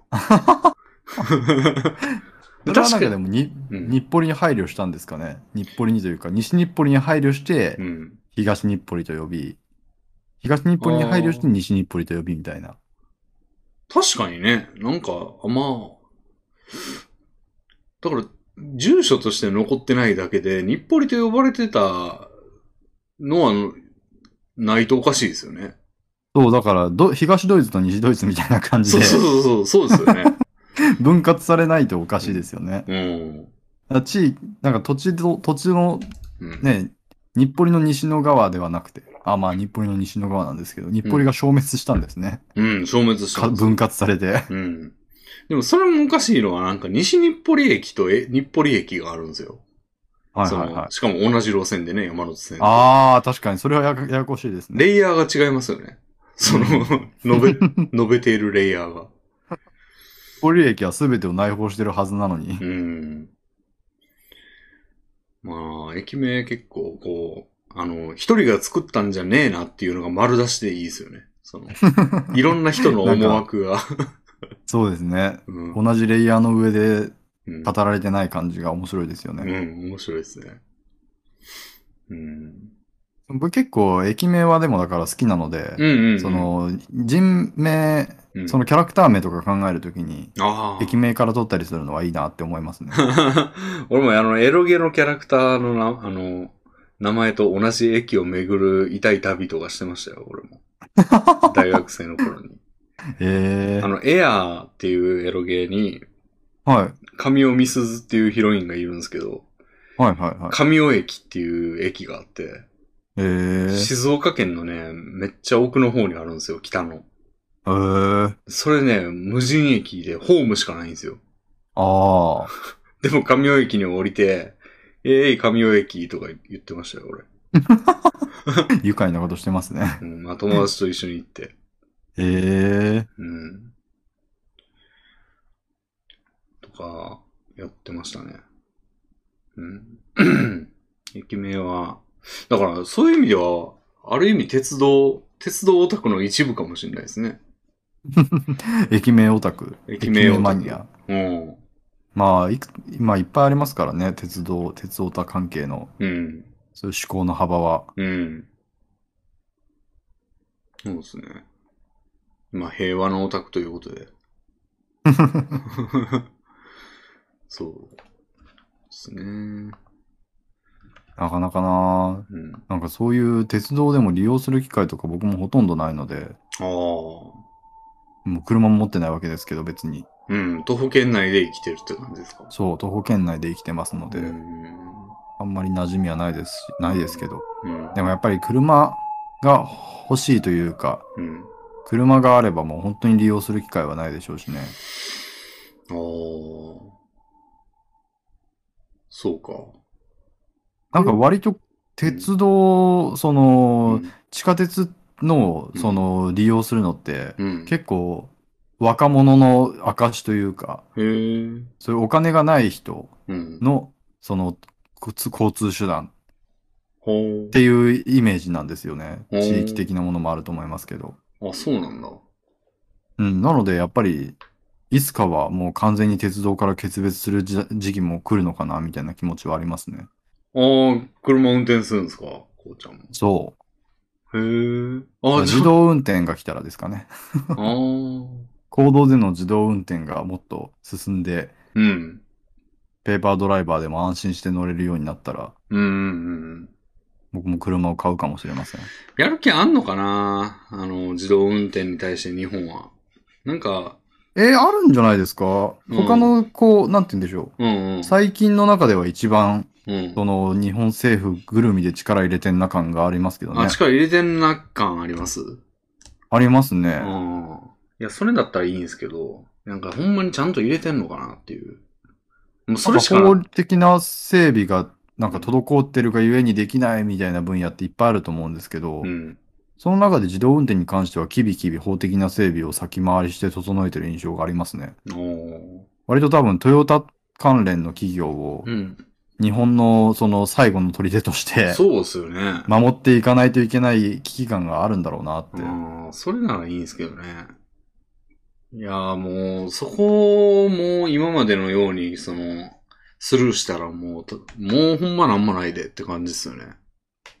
だいぶなんかそういう全なんか失われた20年だか30年だか、うん。その辺に対するなんて言うんでしょう、危機感みたいなものは、うん。割と最近の、その政策に、その危機感が現れてますね。ああ、いいっすね。なんか半導体とかもうん。増産しようみたいな感じで。話が聞かれますよ。でも半導体の予算が激少なみたいな記事最近見たんですけど。うん。半導体の予算がうんもう他の国は兆円単位でもう20兆円とか中国はやってる中で日本は2000億円とかだった2000わけな億円でんですけど、来年の予算編成ではうん日本も兆円単位に増やすよみたいな、へそういうのあるらしいですよ。え。うーん。まあその辺頑張っていく流れで。ソフトウェア的にも、うーん、自動運転ってことはもう AI、AI 方面の勉強しといた方がいいんかな、おー、AI プログラマーレベンに。あーでも数学やからな、ほとんど。もう AI なんて。うーん。うん。もう完全に数学の世界ですよ、ももうね、なんか、う。うん。今までのプログラミングと全然違うことを要求されるんだったら、うん。大変ですよね、今から勉強するのは。うん。特に数学なんてもうほんまだから、受験するようなもんですからね。今から東大、東大の数学で何点取ろうみたいな話と近い話ですからもう AI プログラマーとしてメキメキ行こうと思ったら。そうですね。なんか、うん AI がプログラミングすることってできるようになるんですかね？AI がプログラミングか。そうそう。つまり人間がしたいことを噛み砕いて、うんだから一般的にプログラマーがやってることですよね。それをうんコンピューターが理解可能な言語に落とし込んで、うんガチャガチャガチャって AI がやってくれる。まあ、競技においてはそうでしょうね。競技っていうのはその狭い意味で。あの、うん。例えばなんかもうほんまに世の中の神羅万象をちゃんと受信機を持って、まあ人間が五感でいろんなものを感じて、あの、ものを認識するように、うん。コンピューターも認識できるみたいな話は、まあ、まあ、ま相当。あすごい遠い未来の話をすれば、うん。うん大体のことは AI に置き換えられますけど、あでも今、その、だから人間が認識するような感じで AI も認識して人間と同じように、むしろ人間より以上の性能みたいな話は遠い話だと思うんですけど、はいはい。その、狭い意味での、えー、プログラミングというか、その、問題解決みたいなのはもう AI がやっていくっていうのは全然現実味がある話かなと思いますね。例えば、あえー、もう、なんていうの、人間が考えて、その、車の自動運転はどういう、例えばなんか信号とかいらなくなるわけじゃないですか。まあ、ほんまに完全に AI 化したら。ーはいはいは車同士が、なんか相互に受信、あの、情報を送り合って、俺が行くわ、みたいな感じの、あの、了解を得て、周りの車にピーって言ったらしたらいいじゃないですか。信号なんかいらないじゃないですか。い。はい。っていうような、その、最適な、えー、誰が行くとか行かないとか、どういう速度出すとか出さないとかっていうのはもう、あの、AI がやると思うんですけど、うんうん。その辺の調整を人間がうんうん考えて効率的なアルゴリズムを考えるんじゃなくて、AI にアルゴリズム自体を考えさせるっていうのは起こりそうですね。全然。はいはいはいはい。うん。そこはもう機械、あの、ディープ、ん？機械学習というか、で、もう人間の意味わからないんだけど、うまいことやるみたいな感じの、あの、そうですよね。そこが怖いところでもあり、楽し、頼もしいところでもありますよね。うん。もう意味、人間がその噛み砕いて理解できる人が誰一人いないけど、うんうんうん。まあコンピューターがそれが最適だと思ったものをとりあえず実装したら、ああ、なるほど、確かに最適だみたいな。うんうんうん。実際なんかゲームの AI とか、その将棋とかですけど、チェスとか。はいはい。まあもう割とそんな感じですからね。そうですね。説明できないんですよ、人間が。その人間の意味的には。でも勝てるっていう。そうそうそう。めっちゃ強い、みたいない感やじやそういう段階にどんどん移り変わっていくんだろうな。うん。そうですね。だからその、いう置き換えは起こる気はするけど、うーん。でもまあそうなったらな、もうほんまその、じゃあ、でもまあ種の部分は人間がやるわけじゃないですか。目的を設定したり、はいはい。その処理をはより早くする、だから AI のお世話みたいなうん。ことを、まあ、プログラマーがやることになると思うんですけど、ええ多分ね。その辺ー。は。そうなるとやっぱりプログラミング、プログラマーとしてもなんかうん、AI に関する知識がいっぱい必要になってきますよね。そうですね。まあその意味ではやっぱり AI をプログラミングする数学的な能力が、うんまあ、。補助的、AI を完全に組めるまでいかなくても、うん。勉強しておく価値はありそうですね。うん。てか、それないと多分 AI プログラマーは無理ですね。うん。だからマジで数、ほんまに数学できないと無理だろうな。ええうん。数学、マジで数学のその数学がめちゃくちゃ幅広すぎる気がしますけど、うん。その AI を実装するのにうん。必要なうん数学的なうん。能力がね。そう。だからなんか軍論とか、剣論とかなんかそういう、その、ええぐ、ぐ、集合を扱うとかなんか集合論みたいなやつとかって絶対いるんですよ、まず。うんもうね、俺その辺、だから買ったことあるんですよ、一回参考書。はいはいはい。もう全然意味わかんないですもん。大学数学の、その、結構ディープなところ、まあ、ディープでもないんかあな。うん。じゃあまあそれのために必要知識をまたじゃあ勉強してっていうところから始めなきゃいけないってことなんですかね。うん。でも普通4年かけて大学で学ぶはずですからね。そういうのってね。ああ。その付け焼き場で、俺がファーって本一冊読んで、オッケーオッケーみたいな感じには絶対、そんなレベルじゃないと思うんですよね。うん。うん。皆さんもう一回大学に通わないんですか？通ってんのはありなんじゃないですか？うーん。そうですね。結構いますよね。うんうん。勉強、社会人になってから大学に通って、うん。まあこういう知識が社会で必要になったからだよっていう人。うん。いるやろなでもなんか先んじてやる方が先見の明あるみたいな感じになるとは思うんですけど、はい。ちょっとギャンブルすぎるよな うん。そうですね。で、まあ、それがほんま主流になったとしても、それになりたいのかっていう問題もあるしな。ああ、まあそこは大きいですよね。うん。別になんか AI 組めるようになりたいわけではないんですね。ですね。割となんか僕の勝手な想像ですけど、うんプログラマーのうん夢というか、うん極地みたいなイメージありますけど、AI を組むって。うーん。まあ俺も最初ね、確かにプログラマーになりたいなと思った理由のまあ十数パーセントぐらいは、はい。AI 作ってみたい、麻雀の AI 作ってみたいなっていうのはあったんですよ。ええうん。難しそう。でも、結局俺が描いてたやつって自分の考えを AI に置き換えてみたいなっていう、その自分なるがほど。普段売ってるやつを。この打ち筋でうん AI が無限に思考した結果、うん。本当にそれが強いかどうかを証明したいみたいな。うん。とか、まあ、ブラッシュアップして、俺より強くって、まあ、世界最強ぐらいのことになれば面白いな、みたいな。っええて思っ麻雀の AI か。うん。実際でもいあるんでしょうね。まあ麻雀の AI。まあ、もうめっちゃ人間より強いのがあるって、今、天宝。天宝で試してみたら、もうどの人間よりもいい,、ええいい成績をみたいなやつは聞いたことありますね。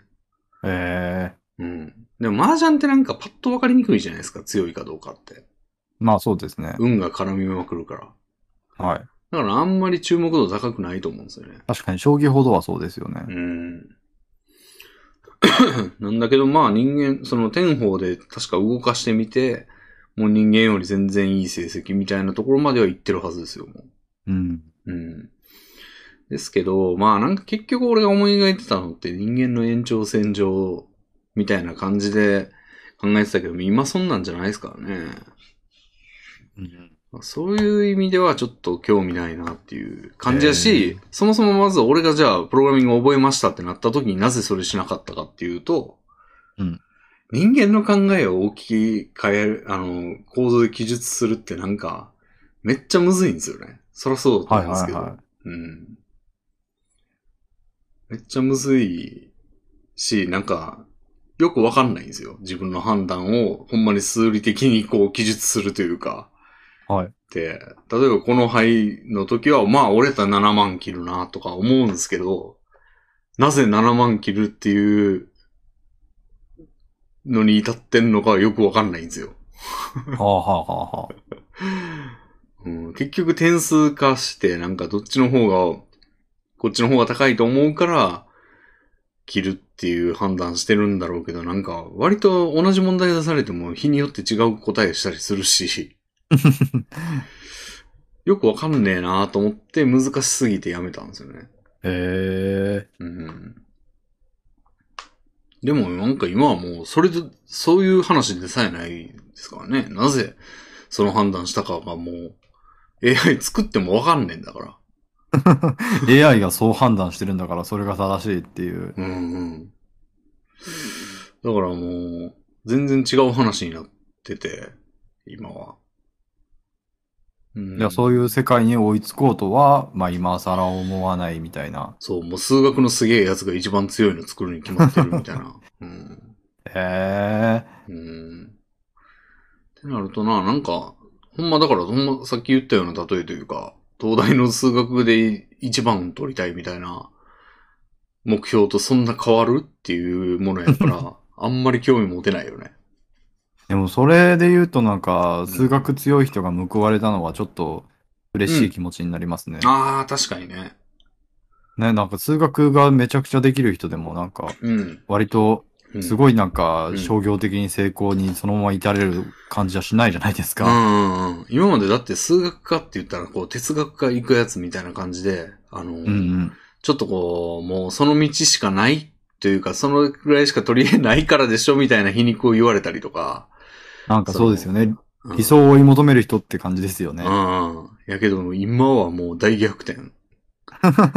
もう、まあ相当すごい人ではもともとは当然あったんですけど、もうそれが社会的地位もバリバリ伴うようになって。ね。その凄さにちゃんと金額をうん投資する、できる環境になったのはごく最近のことでしょうから、うん。そういう人がなんか Google とかみたいなところにうん。多額のうん。おお金で雇われる時代が来たのはちょっといいですよね。ええ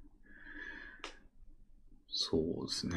だからもうコミュ力とかでマウント取ってたじゃないですか、今まで。そういうそういう人に対して。はいはいはい。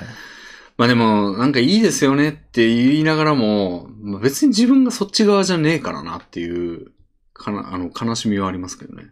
別に、おうん、別に自分はコミュ力もなければ、数学力もないっていう。まあまあ確かに。うん。でそろそろお便りとかどうですか？はい、行きましょう。では、お便りを、来てますかね？お便り行かせていただきましょう。えー、幸之助さん宛て。1、2、3、4、4つ。おー。いっちゃいますか。でも、ちょっと一応軽い検閲しとくか。うーんと。じゃあまあ、これいくか、とりあえず。うん。じゃあ、これで。はい。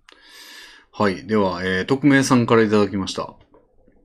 えー、幸之助さんは、ツーショットラジオの中で、チェーンソーマンは読んでない。ワンピースは最近読み始めた、と言ってました。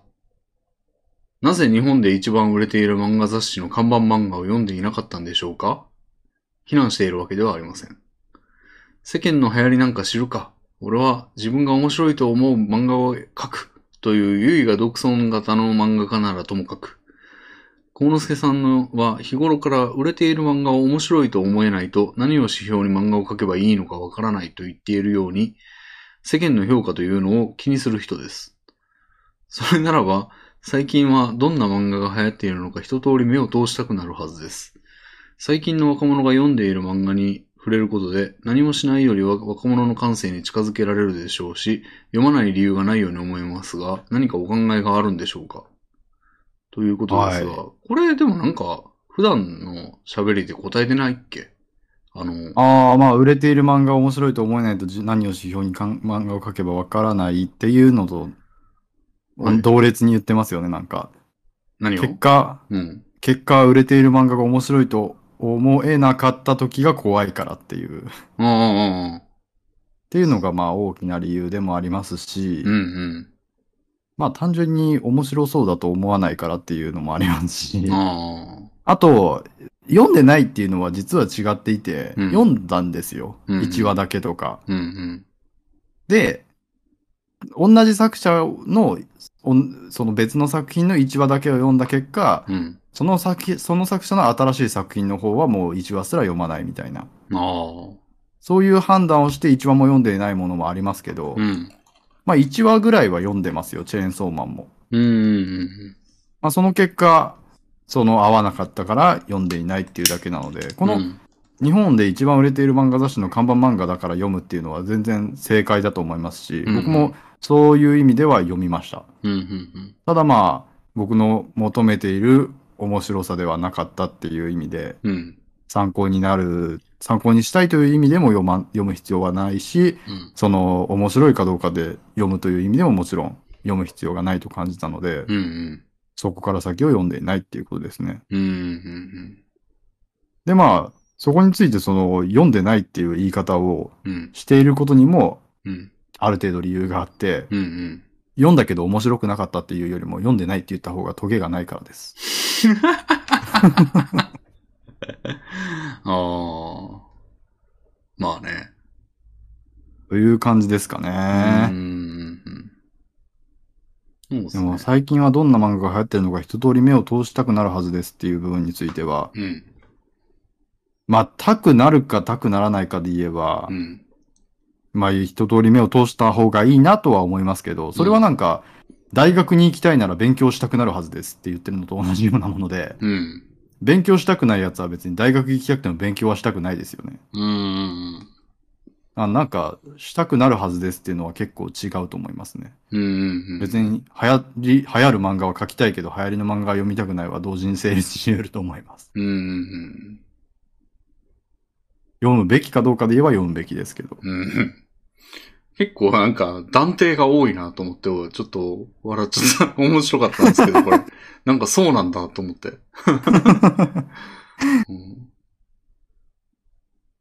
うんう。コノスケさんは世間の評価を気にする人です。とか、言い切ってるのがすごいなと思って。確かに、世間の評価を気にする人です。これはだから、世間の流行りなんかしてるから、俺は自分が面白いと思う漫画を描くというものに対しての、うんそう。じゃないだろっていうことなんでしょうけど、うん。まあでも自分が面白いと思う漫画を描くという、ゆいが独尊型の漫画家でもありますけどね。うんうんうん。めっちゃそうやと思いますけどね、俺。だって、まあ言うたら、ジャジャンプラ、ジャンプに出したやつもあれですからね。そうですよね。うん。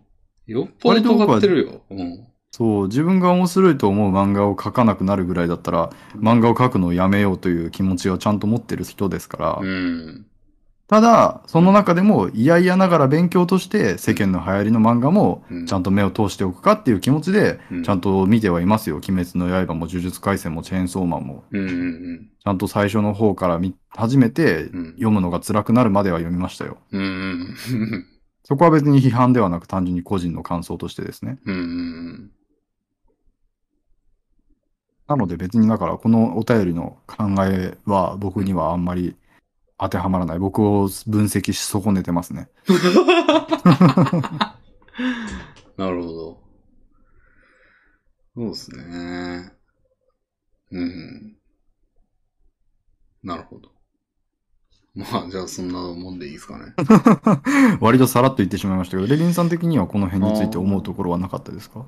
まあ、なんか答えてる、今までの話で結構もう答えてる内容ではあるかなとは思ってましたね。その、小野さんは結構言ってるじゃないですか。その、あの、まあ自分の面白いという分野、あ、見たら怖くなるっていうのも言ってたし、はいはいはい。見て合わなかったら怖いんですよとか結構何回も聞いたし、そうねうん。なんか合わなかったら怖いっていうのは、うん。結果合わなくっても僕はそれを変えるつもりがないから怖いんですよね。あ合わなかった時に、じゃあその揺れ線がそうなんだったら僕も変わっていこうって思えるんだったら、それはあ。学びにつながってるわけだから収穫なわけじゃないですか。はいはいはいはい。でも僕は、そのこれに言われる通り、ゆいが独尊型の漫画家でもあるので、うんうんもし全然合わなかった時に、うんただ傷つくことしかできないんですようん。う。んうんうん。それを成長につなげよう。今、じゃあ今こういうチェーンソーマンみたいなのが流行ってるんだ。じゃあうん僕はこれを面白いと思えないけど、うん。これが面白いと思われる世界で生きていけるために、これみたいな漫画も描けるようになろうっていうのは、うんであるべきなんでしょうけどね。ん。そこ変わる気がゼロなのでうん、ただ傷つくことしかできないという意味で、結局読んで面白くなかった時に、ただ損しかしない。まあそうですね。そうしかしないですね、それは。そういう意味でもあんまり無理して読みたいとは思わないですよね。なるほど。うん。あと正直、これはすごくなんか、あれな言い方にはなりますけど、うん。今一番売れている漫画という理由で、うんその漫画が後世も語り継がれるちゃんとした名作であることは証明されないので、その今ごく一時的に、その今連載中だったり、連載終了直後だったりで。面白い漫画、読むべき漫画とされていることをうん。軸に、うん。その漫画をめ漫画家を目指してるのにこれを読まないとは何事かみたいな。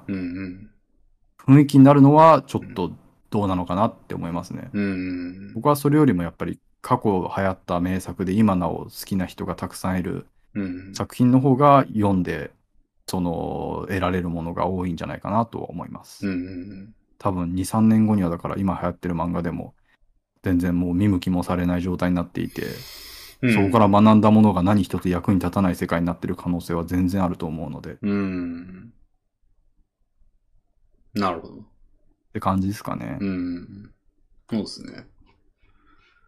まあまあ。じゃあ次行きますか。はい。はい。じゃあこれも行きましょう。えー、メンさんからいただきました。。はいいつもラジオ作業を楽しんでます。今回お聞きしたいのは、作品と作者の人間性の関係についてです。僕は作者のツイッターを見るのが嫌いです。えーエア宣伝だけ上げてくれればいいのですが、ソシャゲのガチャ画面、高そうな飯の画像、クリエイター同士の慣れ合いツイート、果ては政治の話まで。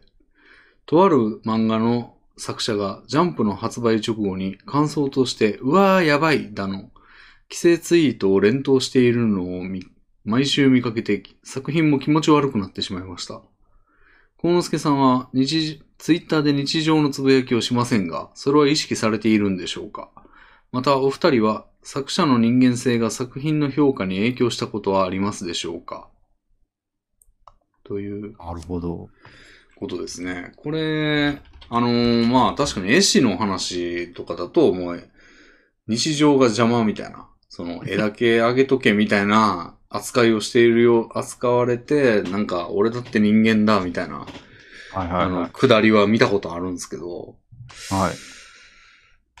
まあ、でも正直、もう俺も大量に絵師フォローしてる、もうツイッターを見るのは絵を見るためだぐらいの使い方してる人ですけど、まあ確かにあんまり人間性には確かに興味を持っていないっていうのが ありますね。そりゃそうですよね。うん。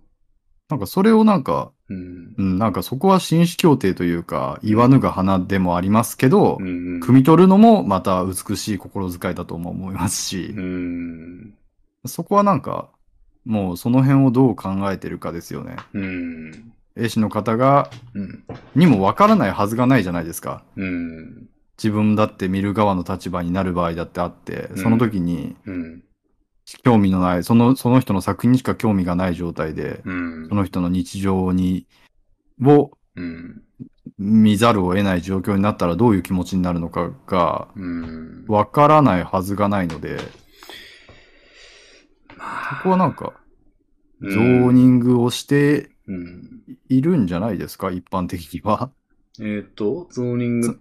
はいつ。まり、ピクシブが別で用意してあって、うんうんうん。そこにツイッターに上げたすべての絵をちゃんと、まあ、後日にでも上げるようにしていたりとか、うん。つまり絵だけを見たいならピクシブをフォローしておれば、うん。すべてが事足りる状態で、うん。で、ツイッターは日常プラス絵です。最新の絵ですっていう状態うんうんうんにしていたりとかすれば、うん。うん。そこについてじゃあ、ツイッターで日常のツイートを邪魔なんだよっていうのはそれはわがままじゃないですか。うん。ピクシブさえ見れば日常のツイートを見ないまでも、見ないで絵だけを見れるんだから。うん。まあ、あそこユーザーというかからすると、ツイッターで見たいんですよね。ツイッターで、ピクシブってこうジャンプしてないといけないうんうんうんし、ブラウザーやったらログインしろとか出るし、っていうのはまあ正直あるんですけど、まあでもツイッターはね、人をフォローするんだからまあ人も込めろよっていうのを言われると、まあ、って感じは。まあ、そうで、すね。確かにね、人をフォローしてるよねっていうのはあるけど、まあいや、まあ別に俺でもなんか嫌じゃないんですけどね、別にその作者がなんか言ってても。まあ、読み飛ばしてるというか、まあ普通に、普通はそうですよね。うん。普通はまあ読み飛ばして、別に興味ない部分は読み飛ばして、興味ある絵だけに注目してっていうことによって、うん。自分の中で、うん。その、ゾゾーニングじゃないですけど、うん。うん。フィルタリングか、うん。して、さ、なんて言うんでしょう。別にそれに対して、そんなうん。言わなきゃ耐えられないほどのストレスを抱えてる人はほぼいないでしょうん。まあでう。そも、れ、はいそれがまあ、まあ、俺の今言ったやつだと単に邪魔な例ですけど、はいうん。この人が言ってるのはさらに踏み込んでこう、飯の画像とか、あのうん。慣れ合いとか、うん。その政治の話とか、こう、邪魔以上にこう、うざいみたいな場合。だと、ちょっとマイナス要素も含んでくるみたいな。そのプラスとゼロで、その薄まってるじゃなくて、プラスと、まあゼロと、あとマイナスがあるから、うん。うんっていう場合ですよね。そうですねう。ん。でもなんかこれがうざいのはう、ん。まあ気持ちは全然わかるんですけど、うん。これがうざいのってその見ている側の心の問題というか、うん。見ている側が政治嫌いだから、うん。政治的な話をフィルタリング、心の中でフィルタリングするのでは収まりきらないうん。とか、うん見てる側が例えばそういう友達同士の馴れ合いを見て、うん。イライラしてしまう、なんて言うんでしょう。うん。そういう性質を持ってるから耐えられないっていう、うん。見ている側が問題だと思ってしまうんですよね。だって、絵師としては普通の日常のツイートのつもりでやってることだから。うん。うん、まあでも、そうですね。うん。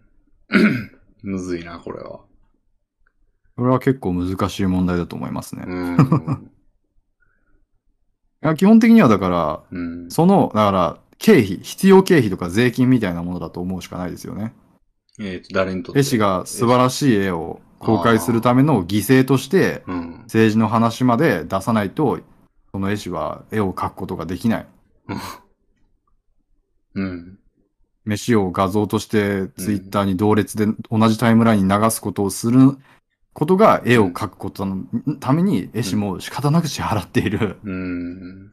税金であると、支払わされている税金であると。うん。そういうふうに考えるしかないですよね。まあ、で、このメンさんは、その税金が高すぎて、あの、その、本、本丸の値段がもう、マイナスになっちゃって気持ち悪くなっちゃってるから。まあそれはでももうその税金を払いきれないんだったら、うん。それを楽しむ系選択肢をすね、取れないのは仕方ないことなんじゃないですか。うん。だって、仮にじゃあこの人がもう声を大にして、うん。もうあなたの絵を楽しみたいんですけど、うん。とにかく焼肉の画像が辛いと。うん それを言った瞬間、絵師は焼肉の画像を上げることをやめますけど、うん。絵を上げることもやめると。うん。そうなってしまう事実うん。をうん。無視して、うん。なんて言うんでしょう、焼肉やめろとは言えないわけですよ。うん。だからなんかもう、そこはもう焼肉を受け入れるか、うん。絵を避ける、絵絵もろとも避けるかのどっちかしかないんじゃないですか。でも、ほん、この受信側の人の世界だと、もうその税金払ってチャラになる、もしくはマイナスになるような人だったら、もう、あの、丸ごとやめさせてもいいっていう。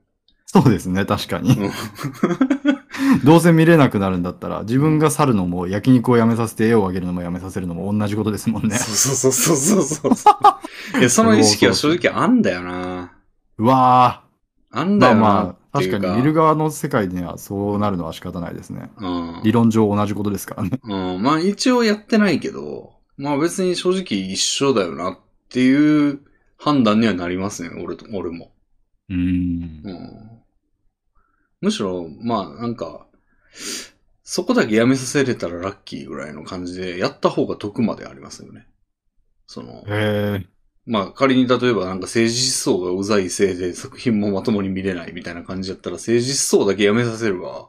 あの、フラットな気持ちで見れるじゃないですか、絵を。はいはいはいはい。うん。あ、ワンチャンじゃあそれが通ればラッキーだし、うん。まあ通らずにもろともやめる結果になったとしても、うん。見なくなるそれじゃあ。別にうんどうせ見ないんだからいいみたいな。うん。ああ、だからそういうワンチャン狙いでうん。言うっていう人はいそうですね。そう。大半のに人は確かにそうでしょうね。現にいると思いますね。もう、発生済みやと思いますね、いろいろ。そうですね。そういう人、そういう声は結構聞きますからね。うん。実際そう言ってる絵師なんか見ましたもん、前。あの、なんていうの、自分だって人間なのにみたいなくだりというか、はいはいはい。うん。絵だけ見てるから、でも絵も人が描いてるんだよ、みたいな。うん。うん。うん。まあでも言われたらそれをかい、そう言い返すしかないですようね。ん。別に。うん。それは別にそれを、うん。絵師も人間なんだよっていう理屈は別に間違ってるわけじゃないじゃないですか。うん。うん。まあだから、うん。そこはだから正し正当なうん。反論というか、で、まあ、それでなお、うん。それでなお見ないんだったら別に見ないでいいし。で、現にまあ、そこまでうざいと思ってなくて、プラスに感じてる人の方が、まあ、それはフォローしてる人の中には多いから、そうですね。のそういうツイートしたら、まあ当然、あの、賛同されるから、ね。まあ、盛り上がって、エコーチェンバーじゃないですけど、まあ、バズるというか、それなりのリツイート数、4桁台ぐらいななってるやつはたまに見ますね。うん。うん。まあ別に、焼肉やめえやって言ってる人は別にスッと去るだけですからね。うん。なんかそれがとんでもねえやつが、なんかとんでもねえこと言ってきたみたいな感じで、まあいつものように消費されるんですけど、はいはい。あるじゃないですか、よくあの変な DM 来て、なんかとんでもねえ DM が来たとか、はいはいはい。あの、ただで絵を描いてくれませんかみたいなやつってよく見ません？見ますね。うん。なんか報酬の方は、あの、べ、あの、相談させていただきたいんですけどとか言ったら、報酬とかじゃないんですよね、みたいなことを、あの、言って、なんかとんでもねえやつっていう感じで晒してるツイートとかすげえ見るじゃないですか。ありますね。うん。まあ、あれの、まあ、消費される側になるっていう感じになるんですかね。うんマジで言っちゃうと。うん。なんか、うん。絵師をう、ん。その絵師も人間なんだよっていうのをまあ擁護する意見でもありますけど、うん絵師を神格化してる人が多すぎますね。ほうほうほなんか、絵師に人間性を出してほしくない、絵師に思想を出してほしくないとか言いますけど、う。うん。別になんかうん、そんなうん。高尚なものじゃないから、うんうんうん。絵を描いている人間だからといって。うんうんだからなんか別にそんな心の汚い部分というか、うん。うん。そういうなんか承認欲求を満たしたい部分だったりとか、うんうんその政治的なことをなんか、そうそう確かめずもせずに吹聴するちょっとずれた部分とか、うん。そういった部分があったことに対して失望するのがそもそも間違いというか、あなんか、絵師に何を期待してるんだろうっていうあ。感じですよね。そこにマイナスな気持ちを感じてしまうのって、うん。絵師にの人格に期待をしすぎというか、うん。マイナスがないことを期待しすぎというか、うん。なんかだから、別になんかその絵師も人間なんだよっていう、そんな美しい言い方をせずに、うん。なんか別に絵を描く能力以外の部分で、うん。人よりもことさら劣っている汚らしい部分が露呈していたとしても、うん。別にそれは、そんなもんだろっていう意味での絵師も人間なんだよっていう感じですよね。うん、まあね、もういいとこだけ撮りたいっていうのはあんだよな。まあ、そうですね。なんか俺最近ちょっとまあ関係ないというか当たってんのかわかんないですけど、最近あのまあ馬娘系の話で、あの、はい。まあ、よく馬、競馬のツイートがされるんで、競馬の馬の情報を調べたりとかするんですよ。その、はい。気になって。はい例えばシンボリルドルフってどんだけすごかったんだろうみたいな。はい。はい。で、ウィキペディアに見るじゃないですか。はい。シンボリルドルフ確かにすごいんですよ。なんかもう、今までにない記録をめっちゃ打ち立てて、藤井聡太みたいな感じなんですよ。はい。で、おすげえなーと思ったりしてんで、エピソードとかも細かく見ると、まあなんやろ。ちょっと馬主側のムーブが気になるんですよね。そのうんうんう、んシンボリルドルフはすげえんだけど、なんか馬主がなんかちょっと機嫌を損ねて激怒みたいなはい。エピソードとかでこのレース上ではもう走らせねえぞって言い出したが、ファンの、ファンが見たい見たいっていう声に、まあちょっと押されて、まあ出すようことになったみたいな。はい。でなんか、その視点で見る、あの、ファンというか、何も関係ない視点で見ると、なんか馬主邪魔だなって思うんですよ。まあ、それはそうですね。でも馬主が馬の所有者であって、うん。どのレースに出すかとかあって、まあ当然馬主が当然全ての権利を持ってて当たり前じゃないはい。ですか。はい。はい。でも、なんかもう、でも、こういう思いも頭をもたげるというか、その、馬も、の所有権あるだけで、なんかその馬の、が競馬界において最高のパフォーマンス出すのには、マイナスに働いてる部分があるなって思っちゃうんですよ。うんうんうん。なんか、もう、最高の判断をするだけの存在になってて欲しかったなって思ったりするんですよね。うんうんうん。なんかそこのいい馬とこ主邪魔だなっていうのと同じように、絵師邪うん絵師の人間性邪魔そうだなっていう。そうそうそう。そうそうそう。そのね、あの、短絡的な思いは、なんか、生まれちゃうんですよね。そうですね。うん。で、その現れの一つだと思うんですよ、これ。そうですねだか。らめっちゃわかるんですよ、これ。うんうんうんうん。わかるけど、まあ、不可分なこともわかるんですよ。そこはだから一歩進んだ判断といううか、ん。一個よく考えてみたら、うんまあ、よく考えればまあ馬主あっての馬だしみたいな。よく考えてみれば、うん絵師のにそういう人間性も含めた上で、うん。この人間性を自由に発露できる環境があったから、この絵もうん。その一つとしてうん。そのネットの海に放流されたんだしっていう、うん。そういう判断ができるようになるはずなんですよ。一つ考えれば。ところが、あの、もう、別の、まあ、なんか都合のいい方の展開も考えれて、はい。その、フィルターできると思うんですよね。その、なんかまあ、あ、わーわーわー言う、言う、その、まあなんか邪魔だなと思う部分があったとしても、例えば絵師の場合だと、日常のところがまあ、こっち視点で全く見えなければ神格化できたままの状態になるじゃないですか。はい。だからなんかその、今ってなんかゴロッとその、つぶやきが、絵のつぶやきも、日常のつぶやきも1対1みたいな、1ツイートという点では同じみたいな感じになるけど、なんかそれが、うまいことフィルターされたような状態で見れたら、その、わがままな読者も満足なんですよね。うんうんうん。なんか、まあツイッターに問題が、ツイッターの仕様に問題があるって言ったら あるんですけど、その、はいはいはい。なんか、自分にとってうまい世界っての実現ってそんな難しくないはずだって思っちゃうんですよね、その。うんツイ。ツイートが見れなければいい、あの、いいだけ。だから。はいはいはい。だからなんか、その、あんまりその不可分と思ってないところもあるんですよね。あ、それって、うん。広告とかに対しても思うんですか？どういうことですか？なんか、普通にテレビ番組をじゃあテレビで見ていたとして、はいはい YouTube で見ていたとして、ええ広告のさうん差し挟まれてしばらく見させられるじゃないですか。うん。でもそれって広告があるからテレビ番組が成立してるから、うん。まあそこについて広告うぜーっていうフリータリングができればみたいなことは思うん。うわけですか？うん。うん。うん。うん。でき、できるじゃないですか、フィルターは。だって、うんうんうんそこだ。け録画しなければ、録画しないような機会があれば、でも、それをみんながやり出したらう、ん。それがテレビ番組として成立してない。だって広告が。儲からないから。うんうんうんうん。そうなってしまうことも含めた上で、うん。自分だけ、うん。その、まあ、制作者の想定していない挙動をさせて、うんうん。その自分だけが得をするっていう部分うん。についてはうん。ありだと思ってるわけですかね。いや、それは不可能ですね。でも、でそその、だから広告とか馬主の存在とかは、絶対だってそれをなくさせることはできないうんうんうんうん。のはわかるんですけど、絵のつぶやきに関しては、あもう、うん別に見たい人は見る可能性があるから、その、日常込みで見たいっていう人は見りゃいいし、ーうん俺はフィルターしたいみたいな。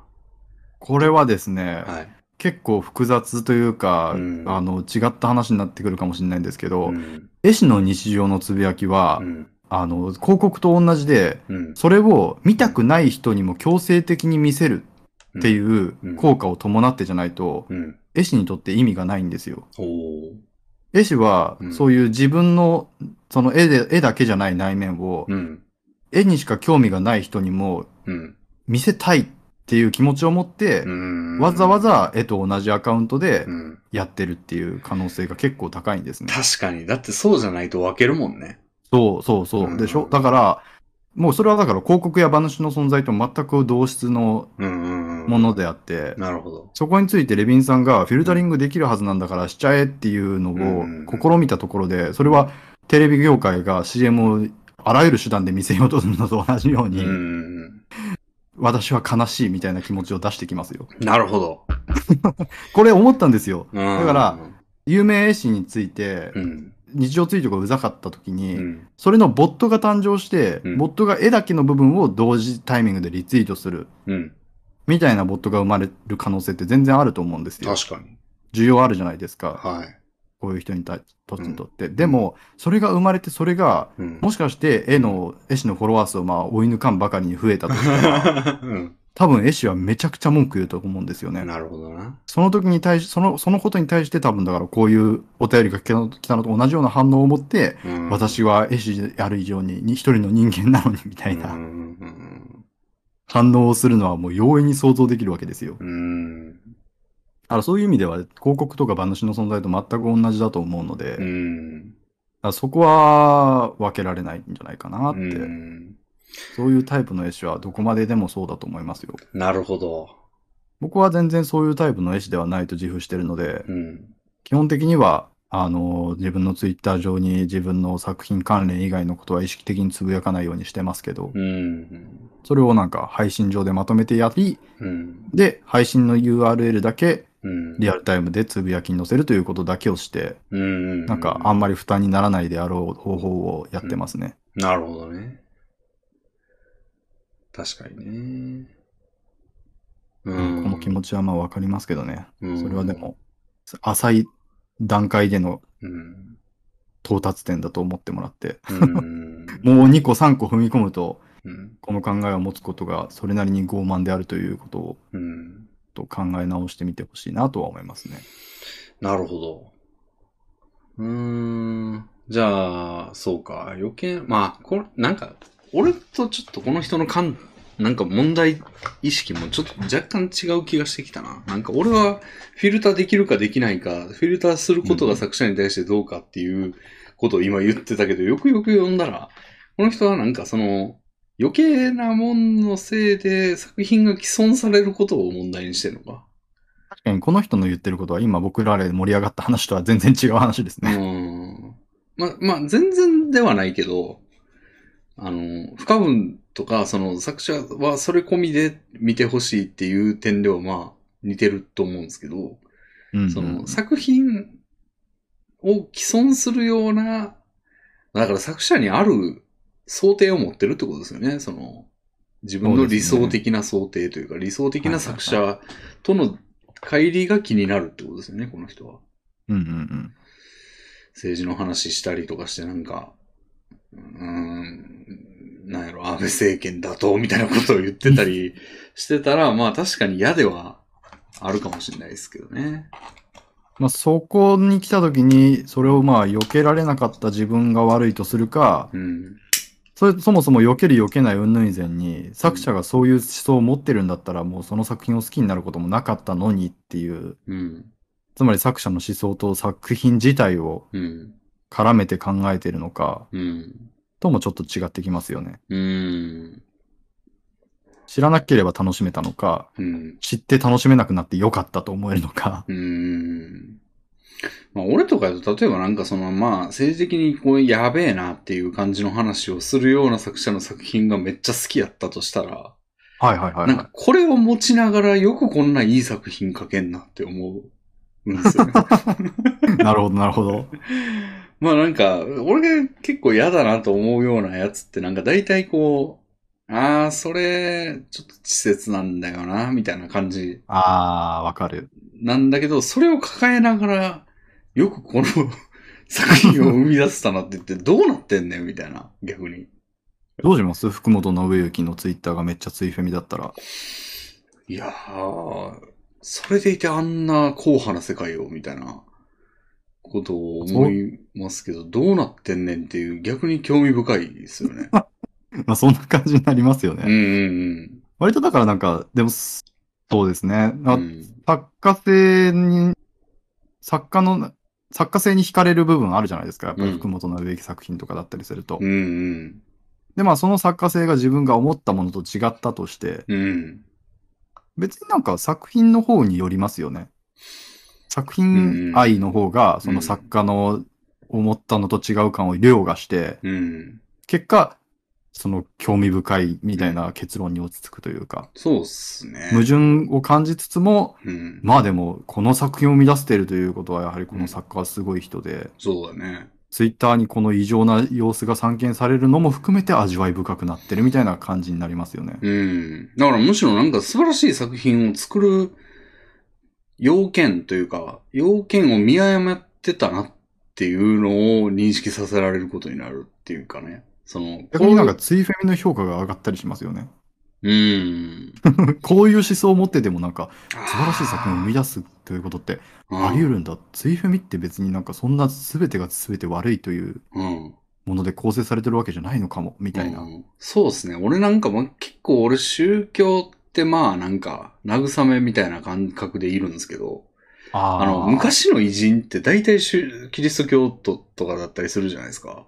はいはいはいはい。なんかそこは信じてんねんけど、こんな、すごい、なんか、神とかの存在を、なんか、そんな重要視してるかっていうような理論を生み出したりするんだ、みたいなことをよく思うんですよね、うん昔の人とかには特に。それはありますね、確かに。ねだからなんかあんま関係ないんだなっていうか、そうですね。うん。なんか、例えば、羽生さんが、うん。実は敬虔なキリスト教徒なんですっていうことが有名だったとして、うん。そしたら別に羽生さんの評価が下がるというよりは、キリスト教の評価が上がりますよね。うん。やし、俺のキリスト教感がおかしかったんだなってそうそうそうそうそうそう。んんなんか、むしろ浅かったなって思いますよね。うん。まあだからそういう意味では、うん。これでなんか、季節糸を連投するような作者だったんだってうん思っちゃうのは、その漫画作品自体うん。に対する愛がそんなにではなかったのではっていう、なるほど。作者の荒れさによって既存される程度の愛しかなかったのかっていううん。感じですかね。なるほど。でもじゃあもうちょっと全体的な力を弱めた話にしたとしたら、例えば、まあちょっと好きな4コマ漫画があって、ああ、かわいいな、いいな、ぐらいの思ってたやつがバリバリの安倍、反安倍とかやったら、まあちょっと嫌、嫌になるみたいな感じだったらどうですかね。そうですね。だから、そんなに好きじゃなかったものが、うん。それマイナスポイントで下がってしまうんだったら、うん。まあでもそれだったら別にもうその作品の力が弱かったんだから、もう別に嫌いになっても仕方ないですし、その作、そんな、そんな程度で嫌いになる作品だったら別に嫌いになってしまうことをもったいないともそう思わないし、あーああそういう意味では別にうん。そういう作者の人間性が作品に影響を与えることについてそんなに、うん。なんて言うんでしょう、莫大な損失があるとは思えないですね。ああ。結局その作者の人間性が作品への愛に与えるうん振れ幅って結局小さいっていうことですから。うん。でもなんかちっちゃな、こう、ちょっといいなっていう作品で日常を満たしてる人だったら、なんかの、うんうん軒並みそれが全員、反安倍とかやったら、結構ダメージでかいんじゃないですか。そうですね、確かに。うん。その場合だとどうしたらいいんだろうな。そうですよね。なうん。んかやっぱりそうなってくると、漫画雑誌とか、うん。そういう、いわゆる、なんて言ったらいいんでしょう、バイヤーって言うんですか、その、うん。仲介業者。うん。届けるにあたっていらない部分を削ぎ落としてる業者があるわけじゃないですか。うん。そういう存在って重要なんだなって思いますね。ああ、まあマネージャーみたいな。そうそう、ツイッター4コマ漫画をう、ん。その編集というかう、ん。集めてきてうん。載せますっていう、まあネット、なんて言うんでしょう、まあうんウェブ雑誌というかウェブニュースみたいなもんってまああるわけですけど、うん。そういったものが果たしてる役割がそれなんでしょうかね。うーん。らこれはもう個人がうん。その発信したものが、そういう仲介業者をは通さずに、うん。そのまま有名になれる時代になったあことで起きている問題ってもあるんでしょうね。そうですね。確かに。これまでは多くの作品がやっぱりそういうね、うん。検閲じゃないですけどう、んうんうん。仲介業者による選別を受けて、うん。そういう思想的な部分はそがれた上でうん。届いてるわけですから。でも大体その、すんで、じゃあ、混ぜこぜで発信されたとき、まあ、大体その、なんていうのな。その、ブランディングという意味では損してますよね、大体ね。うんうんそのうん。だから、ハンアベがそのままお届けみたいになったとき、そうですね。あんまり、まあ、双方いい結果にはなってないけど、うん。まあ、そういう世の中や、やからしょうがないみたいなことですよね。まあそうですね。まあ双方損してるかどうかで言えば、絵師の側は、うん。まあ最終的に到達する人間の最大数は下がってるかもしれないけど、うん。下がった結果の数に対して反安倍の精神を届けることに成功しているので、うん。絵師の側の最終目標によりますけど、うん。まあ、絵師の側は結構得というか、結果に満足しているからこそ、うん。反安倍の精神を漫画と共にお届けしてるんじゃないですかね。うん、でも、なんか、も、ほんまにでもそれがやりたかったことなんかっていうと、際どいですけどね。だってう昔、んそのマネージメントすず、もう、うん必ずマネージメントされてた業界じゃないですか、芸能界とか。はいはいはいで、その人らが、なんか反安倍をの精神を持ちながらもお届けできなかった時代に生きて、それをお届けしなかったことによって不幸になっってるかというと別に、それよりも、ちゃんと検閲されて、数字を伸ばされて、うんうんうん。っていう方が得だったんじゃないかなっていう気持ちはしますけどね。ああ、でもそれはもう個々人の内面によりますからね。だから、なんていうの、管理されなかったおかげで間延び出て、その、ハン、はいハンアベが。で、お届けしてて、短絡的には気持ちいいけど、はいはいはいはいはい。実はもっと数字伸びた方が、トータルでは気持ちよかった。あの、い確かにそこい目には。は比べようがないところですよね。本人の中でも。うん。本人は結果としてだからうん編集されてよかったって最終的には思えたはず。うん。なのに、うん現状うん、みたいな状態だと編集されずに間延び出て、うん。その小さな喜びに満足しちゃってるみたいな。なんかあの、ねちょっと連想したのが、あの、まあ、ちょっとこうちゃんあんま知らないかもしれないですけど、漫才コンビの、はいはあのユニバースっていうコンビわかります、い。わかんないですね。ああ、そっか。まあちょっと M1 の、によく出てる芸人なんですけど、はい。あの、そのユニバースの川瀬、川瀬名人やったかな？っていう、まあ男の人がいるんですけど、はい。その人がもう結構口悪いんですよ。その、うんうん。M1 取ったら芸人辞めますって豪語してる芸人の人なんですけど、へえ。だからもう M1 命みたいな感じで、まあ、いその内容だけ聞くとストイックでいいじゃないですか。までも、あの、結構日常的にこうファンを結構ボロクソ言ったりとかしてんすよ、ツイッあ。ターで。ああ、はいはいはい。で、なんか、あの、あと、給与を公開したりとか、ツイッターで、今月は何,、はいはいはい何円でしたみたいな。で、結構そのせいでアンチが多いんですあうんそのアンチが生まれてるんですよ、そのツイッターとかでボロクソ言ってるから。はいはいはい。で、それって、まあ多分、ファンの総数は減ってると思うんですよね、多分。ああ、なんか本人のためにもなってないんじゃないかなっていう。そう、でも、言う人なんですよ。その、うんうん。で、それが魅力っていう部分もあるんですけど、あうん、ブランディングとしてはちょっと、その全体の数字を下げてる行為には繋がってる気がするんですよね。あ、はいはいはいはい。で、それはまあ、どっちが良かったかってマジでわかんないんですけど、そうですうね。ん。そこはもう本当に本人にしかわからないことですしね、結果。うんじゃあその、悪口をやめて、うんまあ M1 も取れて、うんテレビに引っ張りだこの人気芸人になりました。好感度ナンバーワン。うん。それがうん。本人にとって嬉しいかどうかってうんわからないじゃないですか。うん。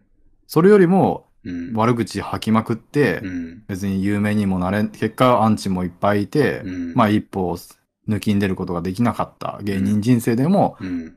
まあいいことでき、あ言いたい放題言えて嬉しいわっていう状態がその本人にとって嬉しいかどうかわかんないじゃないですかね。うん。あそこについてはだからもう、おせっかいでしかないですよね。うん。まあ、おせっかい。うん。どうす本人は結、局のところ、うん本、あなた自身もそれが本当にいいことだとは思ってないはずよって言って、うん。自分、結局その自分にとって都合のいい方向にその本人を誘導しているだけに過ぎないじゃないですか。まあね、この世界にしか生きてないものが開く口は全員そうですね。ただ、うんうんうん。ちょっとしたこう、世界線2個ぐらい見れる神の視点からしたら、ああ、お前こっちの方が良かったのになっていうのはある気がするんですよね。そう、でもその世界線を1個2個開くことができる能力はどこの誰にもないわけですよ。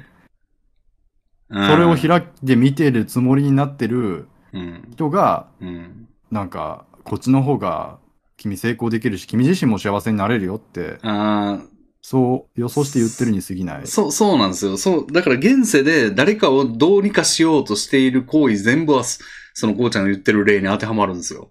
ただ、はいはいはいはい。挙手的にというかもうほんまに、その、世界線横断神から見たら、損した、ね。損したぞっていう存在が存在するのは確実だと思うんですよ、俺。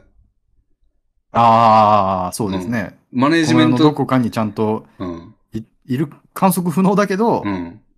あると。実はこの人はバチバチマネージメントしてもらって変なこと言わなかった方がうん。幸福量高かったっていう人がいるけど、全員そのもう、間延び出す世界、学び出したい人は、短絡的に学び出したい人はもう学び出してるっていう状態になってるじゃないですか、今。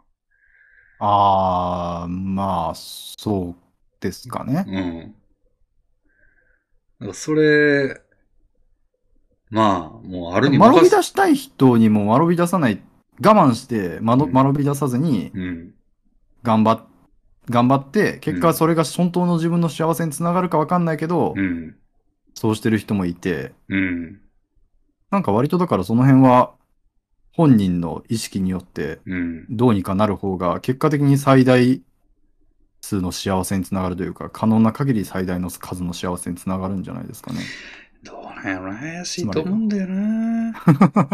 だって例えばうーん、はいなんやろな。まあ、じゃあ、例えが、ちょっと思いつきの例えですけど、例えば、ヘルメット着用が義務じゃないですか、あオートバイ。はいはいはいはい。で、あれって、事故、もう全員に強制することによって事故を起こさんように、事故を起こした時にも死亡事故が少ないようにってしてるじゃないですか。はいはいはいはい。で、でもそれを自由にした時、結構やんないやつ多いと思うんですよ、ヘルメットそうです。ね。で、そいつが事故って、あのーでも、えーまあなんかヘルメットしてなかったがために死んだやつがいたとして、うんうん。してたら死ななかったって時、本人の好きにさせたら死なくて死んだ。でもそれって最大幸福だったのか。うんうんうんうん。全員にさせて、めんどくさいけど、あのー死なない人が増えた方が、その、世界線横断の神視点だと、喜んでた人多かったよって、してた方が良かったよって言われ、た、なんかその構造に近いというか、まあ、意味わかりますそうですね。わうんいや、全然意味はわかります。うん、確かに。うん。なんかそういう、そういう、うんそういうものに近いんじゃないかっていう、そういう方、うん、自由にものを言える現状が、うん、うん、うん、そういう管理されていない現状。うん、うん、なるほど。つまり全員がうん、一律に、うん、その本人の意向とは関係なくうん、管理されているかごとく、そういう作品自体とは関係のない自分の汚い側面を見せないようにすることが課せられていた方が、え、全員がうん幸せに近づける。いや、全そうで員、全員がじゃないか。その結論ではなくて、えっと、はいはい。その全員が課せられてた方が良かった個人がいそうっていう。その全体が良かった。全体、どっちかを選ぶべき、どっちかにするべきっていうんじゃなくて、その個人単位で見たとき、あの、強制されてた方がこいつは良かったのにな。強制される世の中だった方がこいつは良かったのになっていう個人がいそうだなって。そうですね。うん。そんなん言ってもせんない、ねせんないことなんですけど、言っても。うん。ああ、なるほど、なるほど。なんだけど、その、自由にされてるがために損してる人もいそうだなって。そうですね。それはあると思いますね。うん。で、実なんていう際そんな、ねこの、はい。現世にしか意識のない俺で、視点でも、なんかこの人そうだったんじゃねえのかなって思う人は結構いるっていう。いやー、それは全然思いますね。個人レベルで言ったら、うんそこを自分でハンドリングして、うん。自分で、うんその、あ、僕はこれをやめた方、やめた方が売れるな。そして売れ、うんそれをやめて売れた方が自分が幸せに感じられるなってうん。思い、とどまってハンドリングできる部分までもが才能うん。になってしまってるのが、うんある種の才能をスポイルしている可そうそうそうそうそう。そのマネジメント能力がなかったがせいで、この人堕落しちゃってるみたいな。わかる。でもそれはわかる。うんうん。すごい能力があるのにマネジメント能力がないがゆえに沈んでいく才能ってまあありますからね。ありますよね。で、そのために事務所とかって存在してると思うんですよね。そう、事務所とかは存在してるし、そのうん事務所が結構強権的に出たりするのもそのためだとは思いますね。うん。まあもちろんそれが逆効果のパターンももちろんあるって、そうですね。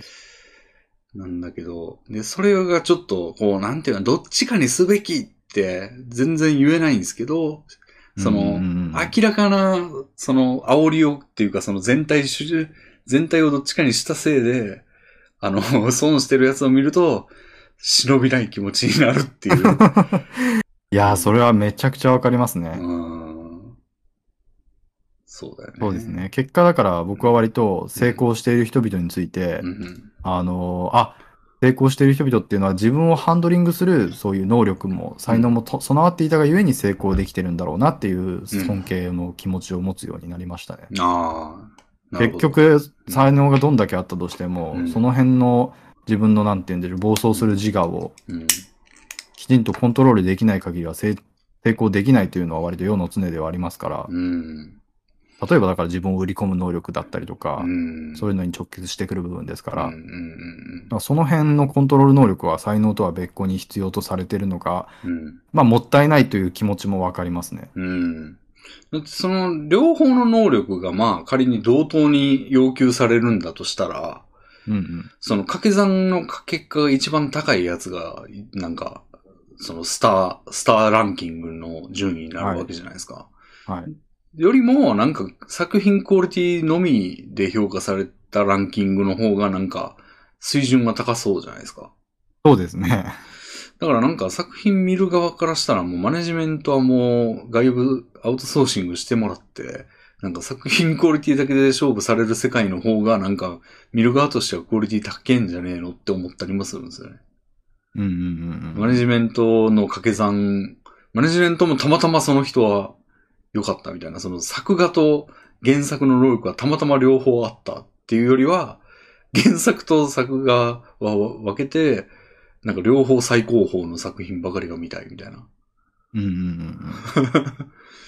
感じ。確かに。それが可能になるのは、うん全体的にマネジメントがなされていればこそっていうところではありますよね。うーん。だから、うん、余計なこと考えずに、まあ、スポーツ選手とかもなんかそんな感じするんですよね、最近は。その立ち振る舞いも評価されるじゃないですか。大坂なおみさんとか最近話題になってますけど。あ、でもスポーツ選手に関しては勝敗が全てっていう部分もありますからね。うん。そこは割と芸術の分野とは全然違った評価軸が存在していて、うん。数字や順位が、うん。勝敗がきちんと決まるのは、うん。やっぱり人気を集めないとなんとかかんとかやっていけないみたいなのとは全然違ったうん。評価軸があって、そこはいいなとは思いますけどね。まあ確かにね。あっちはもう作品の売れ方ってなんかだいぶ相互依存してますけど、その。そうなんですよ。作品の部分に関してはスポーツのようにうんないですからね、うんそういうのが。確かにね。あそういう意味では確かになんかうん。人間性が出てないければうん。いいなっていう理屈は全然わかりますね。うん。まあ、この話はだから、うん。アマチュアのうん。世界におけるうん。問題でもあって、世界のみにおける問題でもあって、うん。やっぱり、その、編集が間に挟まるのが常、まあ昔の時代は全部の作品がほぼそうだったわけですけど、うん。まあ現在においてもそういうプロの世界といいますか、うん。そういうより売れ行きが広い市場、うん。大きな市場になればなるほどうん、この辺は関係なくなっていく。うん。首を突っ込みさえしなければうん見ずに済むようにできてるじゃないですか。うん。あそういう感じで、なんか、うん。あん結果的には小さな問題で済んでるじゃないですか。うん。小さな世界の中ではこういうなんかあ作者の変な人間性が見えちゃったりして困るわーみたいなことを思う部分はありますけど。まあ、それはなんか社会的な問題ではなくて、ああくまでアマチュアの世界でかん起こりうる小さな問題に過ぎないから、うんうんうんうん。そこに留まってる限りはそんなに目くじらを立てることはないのではないかといううん。感じはしますけどね。うん。なるほどね。幸之助さんもね、なんか、ブランディングを考えたらもうこのラジオに出てる場合じゃないかもしれない。それはまあちょっとは思いますけど。まあでもここもだから首を突っ込みさえしなければうん。見られることのないコミュニティだと思いますので。でも、こうちゃんあまりにも有名になったら逆に掘られて、ここ。こんなこと言ってやがんぜ、みたいなことになるかもしれないです。横転になる可能性が。天草さんもちょっと言ってましたよ、そんな。ことを。でもな、まあそういうのってでもうんなんかうん。ゴシップ好きな人たちの間でうん。とやかく言われるだけで、うん。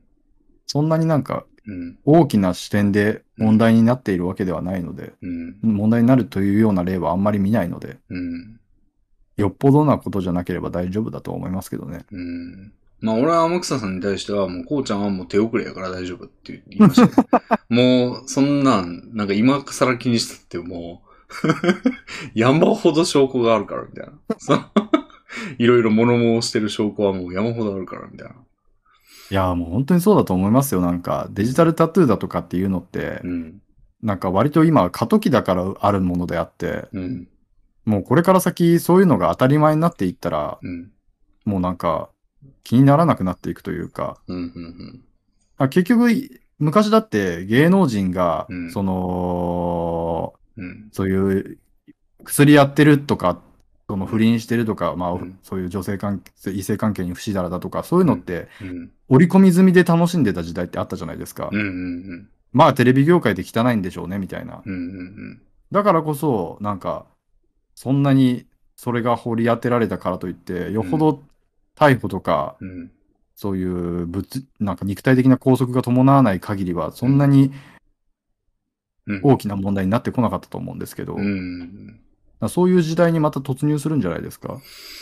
ああ。もうなんか、どこかしらにネットタトゥーがあるのは当たり前、有名人だったら。うん。それをなんか掘り返して、その、ワーキャー言うことがもう下品というか、うん。なんか、バカじゃないのっていう、そんなのは誰にでもあるでしょ、みたいなで。もどうなんでしょうね。例えばなんかせ政治家って全員痛いとこ持ってると思うんですよね。ああ、はいはいはい。で、なんかいいタイミングでカードみたいに使われてる印象があるんですよ。政治家なるほど、なるほど。あのなんか不正献金みたいなやつって全員カード持たれてると思うんですよね。うん。で、それを邪魔だな、あいつポアしろみたいな感じで、うんマスコミに発動みたいな感じで、なんかこう、もうだ誰もが持ってるやつを急にフォーカス当てられて。あの、失脚みたいなことに使われてる気がするんで、逆にこの駐車違反じゃないですけど、その、いつでも中金取れんだぜみたいなはいはいはい。感じで、こう、握られてる状態だと逆にあけ不健全な感じもしますけどね。デジタルタトゥーいつでもフォーカス当てるスイッチに手当たってますみたいな。確かに。まあそうですね。まあそういうデジタルタトゥーをうん。残してないに越したことはないうんですけどね。で、人々の意識はさ、なんかその、誰もが常に傷持ってるでしょっていう前提に立ってないから、今のよううに。ん。もう、あ、ああ、悪い人みたいな 感じになっちゃうじゃないですか。まあそうですね。マスコミとかに目をつけられたら終わりだなっていう感じはありますうね。ん。あそこはだからマス、逆に言えば、うん。そういうマスコミみたいなのが面白おかしく書き立てるようなうん。状況になるかどうかがうん。トリガーなのであって、うん。実際にデジタルタトゥーがあるかどうかはトリガーではないわけですよ。うん。うん。そういう意味では別にデジタルタトゥーがいくら残っていようが、うん。そういうマスコミに取り立てられるような敵の作り方をしないことが一番重要なのであって、っおーおーおていうことは思いますね。ーああ。で、こうちゃんはマスコミに取り立てられて、なんか、恥じるようなことは特に何もしてないっていう。いや、全然してますよ。いくらでも 僕はマスコミみたいなそういう強大な、そういう人心掌握した組織にうん。やられたら、うん。その、潰されるだけの情報がネット上にありますけど、それは別に誰でもがそうで、うん。別に米津玄師だってそうだと思うんですよ。はいはいはい。もう今だからネット上で長いこと活動している人間は、うん。活動していた経歴がある今の有名人は全員そうで、ヒカキンだってそうで、うん。加藤純一とかだってそうでう、ん。全員がそうだけど、マスコミにそれを、その、発動されるうん。敵の作り方をしていないからうん。大丈夫なだけ。うん。別にそのネットタトゥーがあること自体が問題ではないと思うんですよね。なるほど。そう。じゃあマスコミのそのスイッチを押すのは誰なんだ？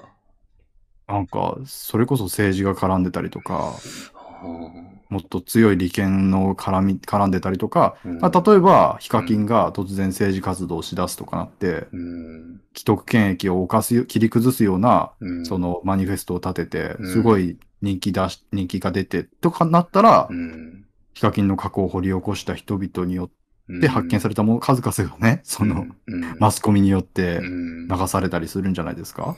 でもそのスイッチを押すのがなんかそんなせい悪い政治家とかだけやったらいいですけど、はいはいはい。単純に工事マンみたいな、その、こああ。あの、人の過去を掘り起こすの大好き、書き乱すの大好き終末論者マンみたいなやつが、うん。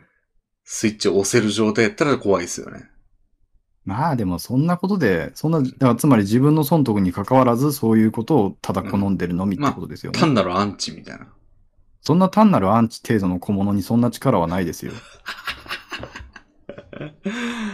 ああ、そうかな。そうやったら。多分そうだとは思いますけどね。うんもう、やっぱりだから、うん。そこのスイッチを、その自分の好みとは関係なく、その利益だったりとかう、ん。さらなる権利を得るためだけに切れる。うん。そういう人間がどんどんのし上がっていって、さらに力をつけていって、うん。マスコミを操れる存在になっていくのであって、うん。そういうなんかね、うん自分の好き好んでなんか炎上させたら面白くね、みたいな程度で動いている人々はう、ん。多分そんな大きな力はもう出ないとは思いますけどね。大丈夫かな？ご ごちゃんにすれ立てただけで火種になったみたいなあるんですかね。ことになったり。いやあ、でもよっぽどなんか、本当に、よっぽど人の、なんかしん、なんて言うんでしょう、うん人類全員の敵みたいな行為をすれば、それは、ー。うん。その炎上して、炎上自体がニュースソース、ニュースソースという、なんて言うんでしょう、うん。炎上自体がうん。ニュースバリューか、うん。ニュースバリューになり得るので、うん。うん。うん。そこにマスコミが飛びつくということはあり得ますけどね。うん。火のないところに煙を立てるのとはまた別のうん。ベクトルでの炎上の仕方は全然ありますけど、うん。もう結構黙々してるやつみたいなね。そう、すでに。もう黙々してるから、これについて取り上げれば、もう別に結果何か得をするみたいなことがなくても、取り上げること自体が得になるみたいな。うんまあそこまではやってないはずっていう。そうですね。そこまでの大それたことはさすがにしていないつもりだし、するつもりはないので。うん。まあただ、これから先日本でもその、女性蔑視、女性のルッキズムに対する。問題とかが、うん。その欧米なりに加速していったら、うん。その時に僕がそういうニュースバリューがある程度の有名人になっていたら、うん不女子スタンプが掘り当てられる可能性はゼロではないですね。ああ。なるほど。まあでももう、この時は全力でしらばっくれるしかないですね。秘書がやりましたみたいな。でもそれは多分すごい遠い未来なので、そんな昔のものす掘り出してきて何言ってんのみたいな。うん。当時も炎上したという事実を、まあ、無視して、うんその、当時はおおらかな時代だったんだよ、みたいな感じのことを言えると思いますね。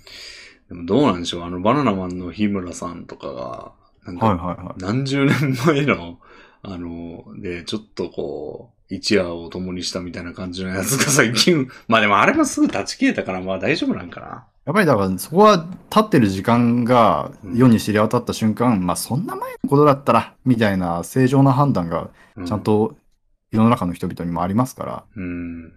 それがちゃんと沈下材料になると思いますよ。うん。なるほど。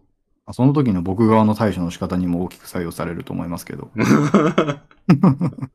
僕がそんな前のことをみたいなことを言っちゃダメですけど。ああ。まあ、沈黙ですね、沈黙。うん。その時じゃあこのラジオのこの部分が使われるんですかね。そうですね。だから、こうちゃんからなんか、あの、ちょっと非公開にしていただいて、みたいな。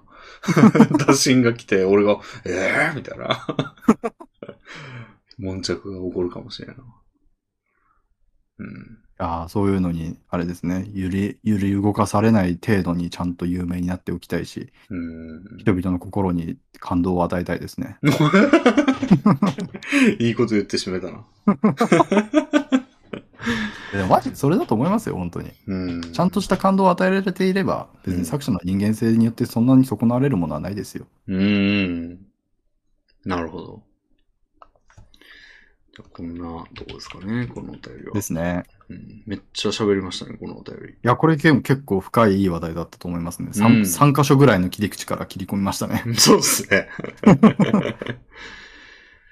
えーっと、じゃあ次は、えーこれは大丈夫かな？うん。じゃあこれも行きましょう。はい。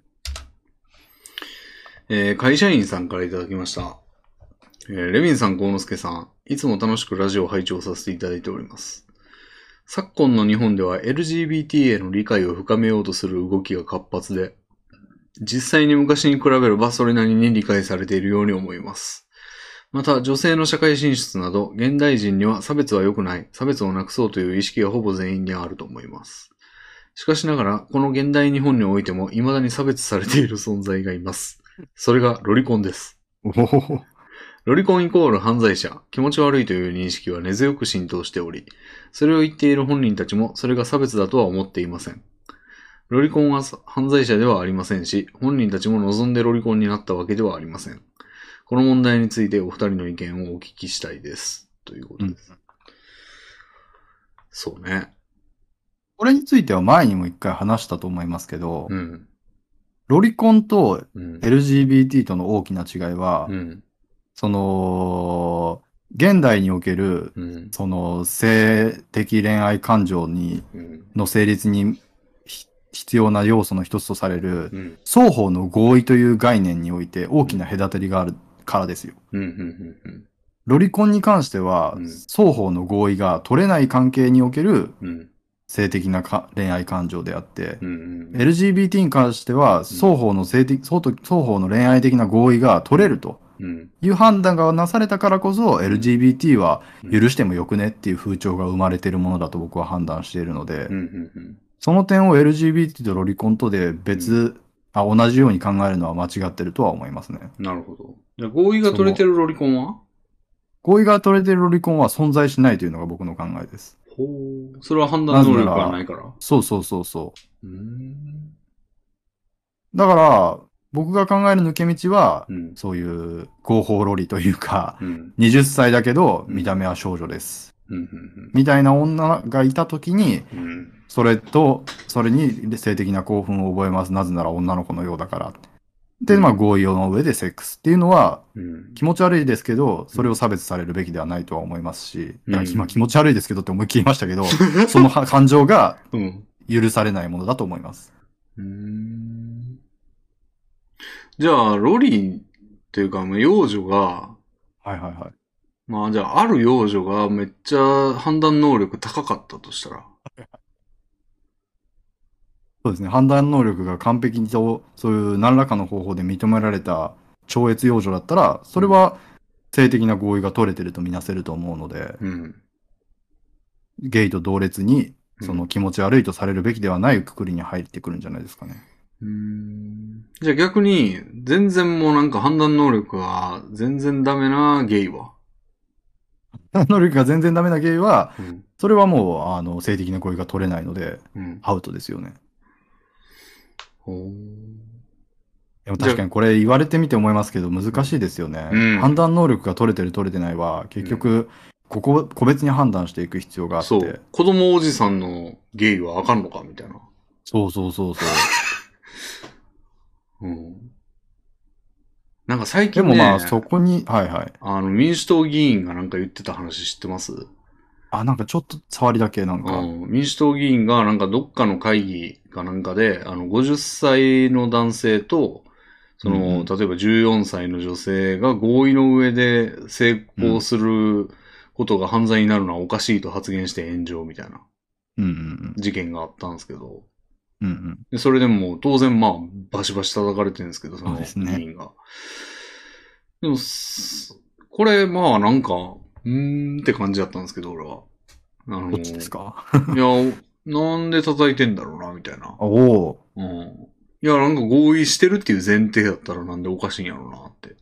そうですね。うんつまりその合意という言葉のうん。マジックですよね。うんうん合意がつまりだから、正常な判断能力があるうん。うん。元でなされたことを合意というのであれば、うん。合意していれば OK ではありますよね。そうですね。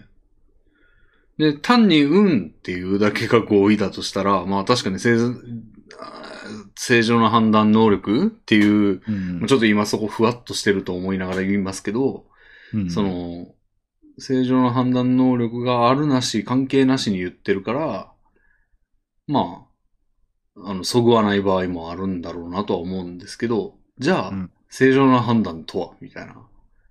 そうですね。ただそれについては結構もうこの恋愛的な相互の合意とかではない土俵においていっぱい決められてますよね。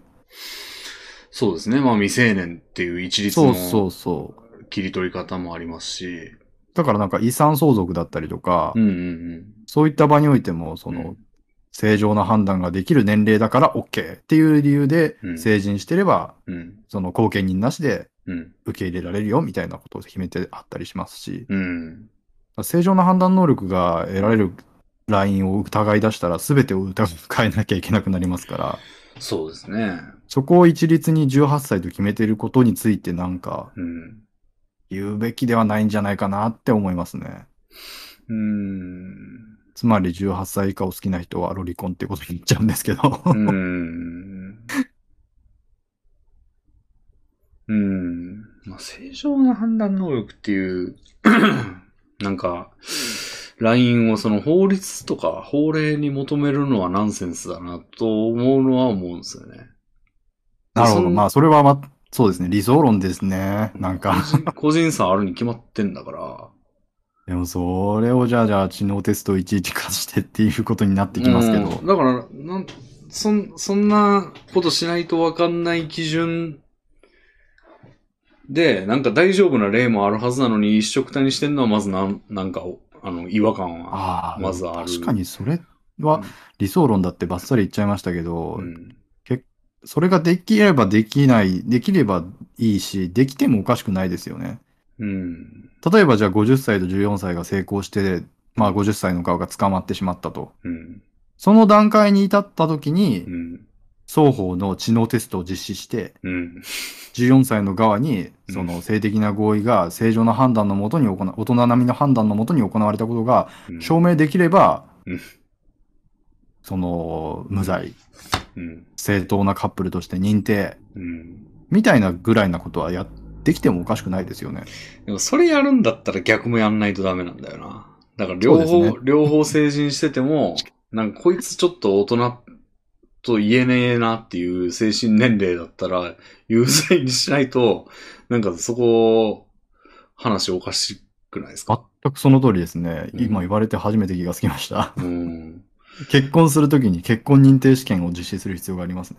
うん。いや、そうなるともう本当に子供に持つのに試験がいるとかなんかそういう話になってくるから。いや、本当にそうです、でそれもナンセンスじゃないですか。まあでも理、さっき言ってたレビンさんの理想を追い求めるとそうなるっていうのは事実ですよね。うん。だから、じゃあその辺が、まあ、なんていうの、こう、疑わしきは罰せずだったら、その辺に、その、すっごい疑問がいろいろあるのに、こっちは差別されなくて、こっちは差別されるっていう状況が不均衡に思えて、うんうんうんうん。それって差別そのものでは？って思うんですなるほど。うん。うん。だからつまり、うんロリコンを差別することは、うん。少女のうん性的、あ性的じゃない、その、うん。判断能力を低く見積もっている差別ってことですかね。えー、うんと、俺が感じてる差別、差別要素は、はい。えー、そうですね。なんか LGBT として丸ごと容認されようとしているうんうん流れの中に絶対ロリコンと同じようなケースが含まれてるはずなのに丸ごと承認されようとしている。でも、LGBT の中に含まれているロリコン要素って、うん。現行法で容認されている異性愛の中にも含まれてますよね。そうですね。そうですね。つまりだから LGBT が容認されようとしている流れっていうのは、今の話とは無関係なのでは？えー、そうですね。そうでもあるし、まあ LGBT は今、その、ちょっと動き、その、えー、認められてなかったものを認められてようとしているという動きがあるあ、はいはいはい。じゃないですか。で、その動きがこっちには発生してないっていう点で、なるほどなるほど。まあ、LGBT に対する違和感としても映るし、当然現行の恋愛の中では OK なのに、同じ構造でも OK なのに、ロリコンの場合は全く同じ構造でもダメっていうのが含まれてるのも違和感ですしね。うんうんうん。両方違和感ですね。そうですね。だからじゃあ LGBT を容認するうん。のとは別のベクトルで、うん。その、ロリコンを容認しようという動きが発生しているうん。方が健全であると。うん。確かに。うん。で、そこが発生してない原因は気持ち悪さやと思うんですよ。そうですね。でも、うん気持ち悪さという原因で発生しないのであれば、LGBT 運動も発生していることが、うんそ。れが発生しなければならない、発生してもおかしくないことの証明になるわけですよね。ちょっともう一回いいですか？つまり、気持ち悪さゆえにロリコンを受け入れられてないのであれば、気持ち悪さゆえに LGBT も受け入れられてない状態が続いているはずであって、うん。うん。LGBT は気持ち悪さを超えて受け入れられたんだから、ロリコンも気持ち悪さを超えて理性的に受け入れられるべきであると。うん。でもまあ、健康法上ね、その、うん。知的に問題がある人でも結婚できてるんだから、うん。気持ち悪さで言うと、まあ、ロリコンの方が上やと思うんですよ。あのーそう？なるほいや受け入れ、なんていうのかな。まあ、これブランディングも関係してますよ。その、はいはいはい。あ LGBT ーのイメージ戦略というか、そうですね。もう、手伝ってると思うんですよね。うんうんうん。で、L、なんか、なんやろな。そ LGBT ってパッと言われてさ、なんかあの、これってすごい範囲広いやん。だってそもそもまず LGBT が全部違うねんから。そうですね。で、パッと思い浮かぶのって、まあ俺が思い浮かぶものを言うと、なんかこう、男同士の、まあなんか陽キャの二人、みたいな。陽キャのちょっとおじさん二人、みたいな。おじさんじゃねえな。お白兄さん人男性じゃないですか、それ。そうですね。うん。おじさんとお兄さんの間ぐらいの、陽キャの二人が、なんか手繋いだりして、なんか、あの、凛としてるみたいな。イメージなんですよね。でも、LGBT の中には、くっそ汚ねえおっさん二人みたいなパターンもすね。全然あるけど、別にパッ、うん。パッと浮かぶイメージって、俺の言ったような感じやと思うんですよ。はいはいはいはい。これってイメージ戦略の。集大成やと思うんですよ。ただ、うんロリコンっていうのをパッて言われたら、もう、どっぷり、でっぷり、もう油切ったおっさん、バーコードハゲ頭のおっさんがなんか、あのー何？不思議の国のアリスじゃないですけど、その、もう幼女みたいな、もう、典型的なドレスが似合うお人形さんみたいな幼女に、なんかうん、こういう、ゲヘヘヘみたいな感じで、あの、触ったりして嫌がってるみたいな感じのイメージじゃないですか。はいはいはいまあ、はい。言うんじゃないですかって、俺の中のイメージなんですけど。なんかもうこれ運命の差があって、そのせそうですねい。な気がするんですよね。でなんか、その戦略会、結局、みたいな。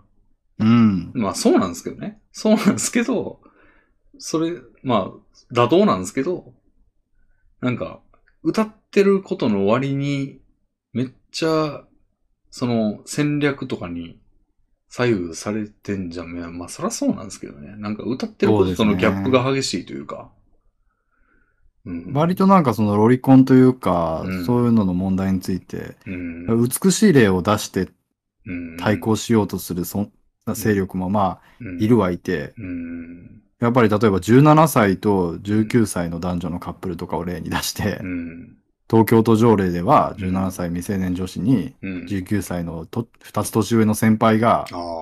自立したからセックスしようって言って、セックスを持ちかけたらもう犯罪なわけですよ。うん。そういった例はどうなんだみたいな言い方もまあできるわけですよねう。ん。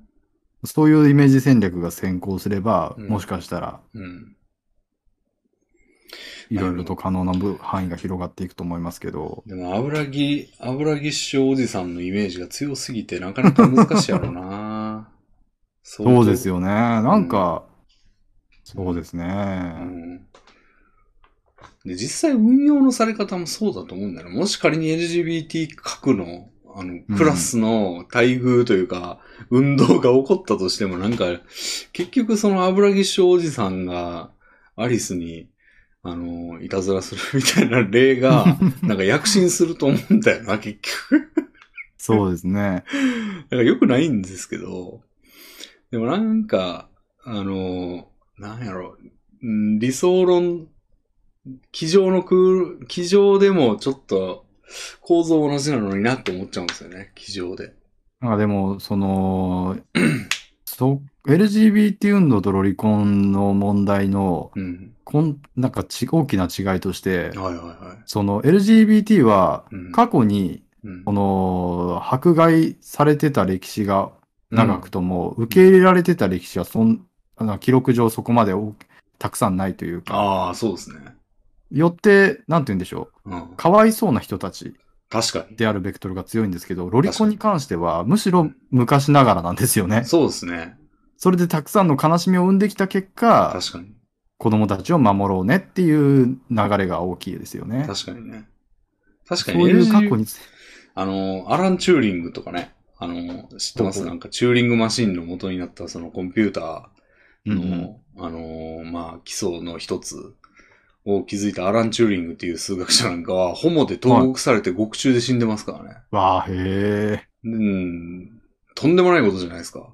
うんうんあんな偉大な数学者が、うんうん。。ホモといううだけの理由で投獄されて、う ん獄中死なんて、ね、今では紙幣になったりしてますからね、顔が。へえ。どっか、ど、イギリスかな？どっかで、あの、チューリングって確か紙幣が高価になったはずで、なんか。そういう悲しい歴史もあるからな。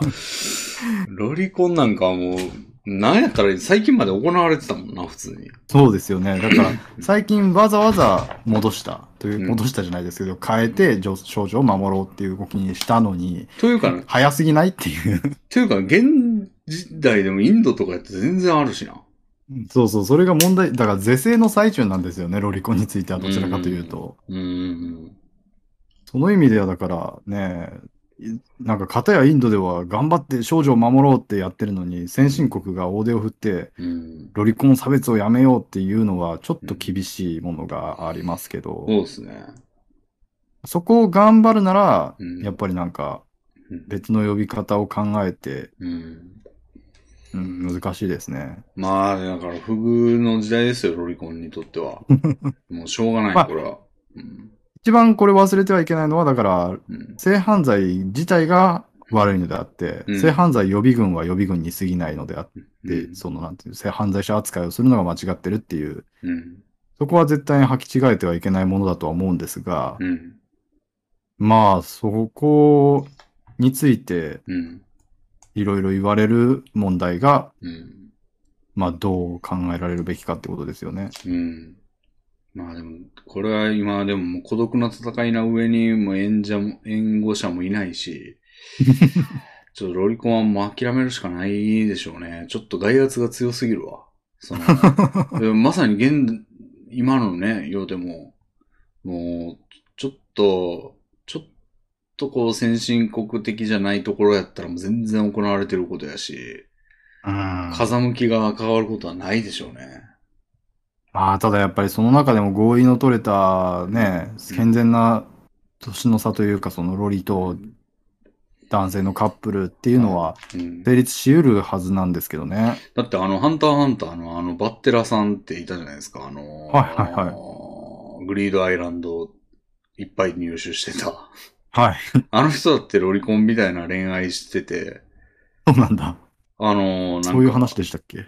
うん。なんか、そういう話でしたよ、あれ。あの、バッテラさんがなぜグリードアイランドをいっぱい買ったのかっていうやつでなんか奥さんんが病気で死にそうでっていう話でしたけど。いや、なんかもう、奥さんは多分死んいなくて、あの、あれですよ、めっちゃ若い、なんか女ですよ。へえ。もうロリみたいな女。ロリまあ、多分未成年ぐらいの年、まあでも二十歳ぐらいかもしれんな、あれ。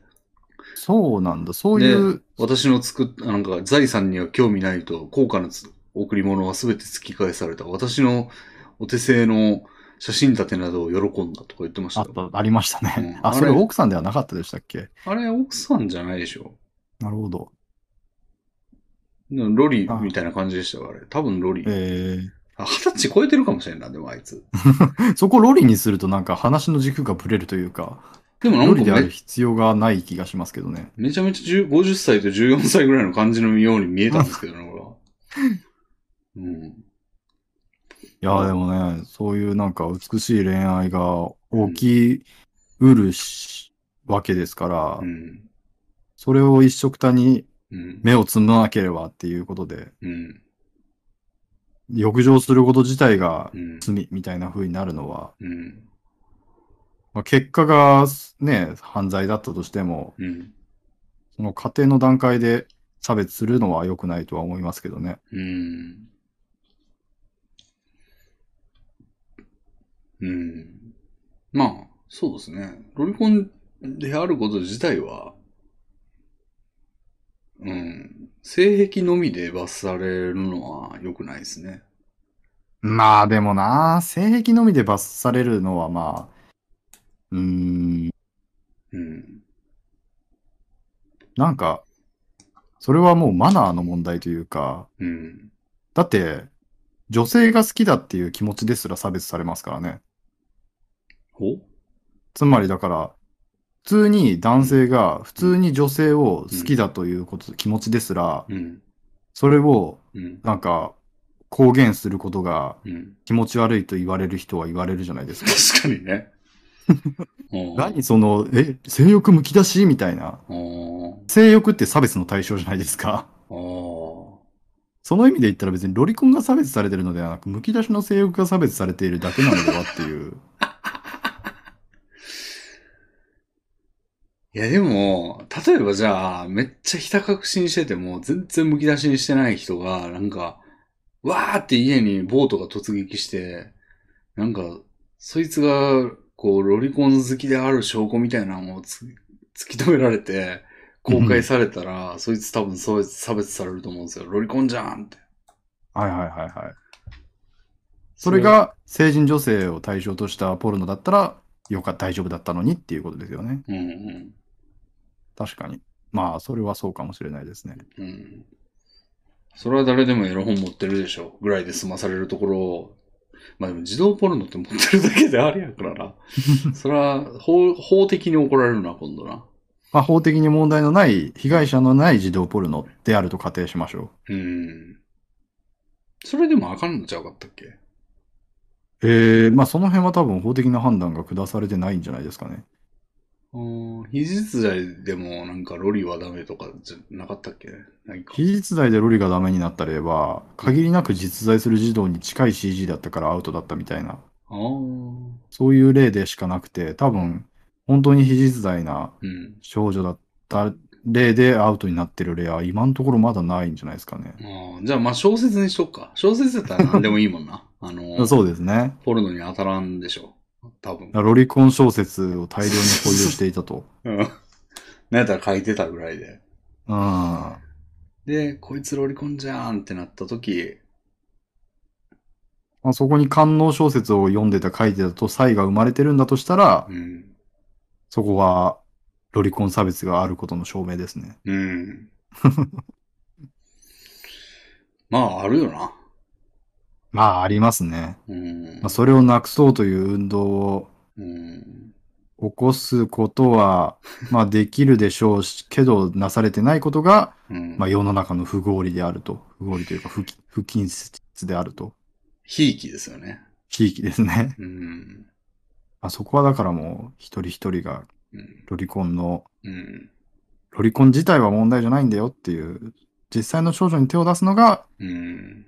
問題なのであって。うん。でもそれはなんかもっと広く、レイプものとかもそうじゃないですか。うん。あなんか、ロリコンだけに限らない問題で、うん。その意味では、つまりだから、不道徳、不道徳フェチ。全般における問題で、ギョナラとか。確かにな。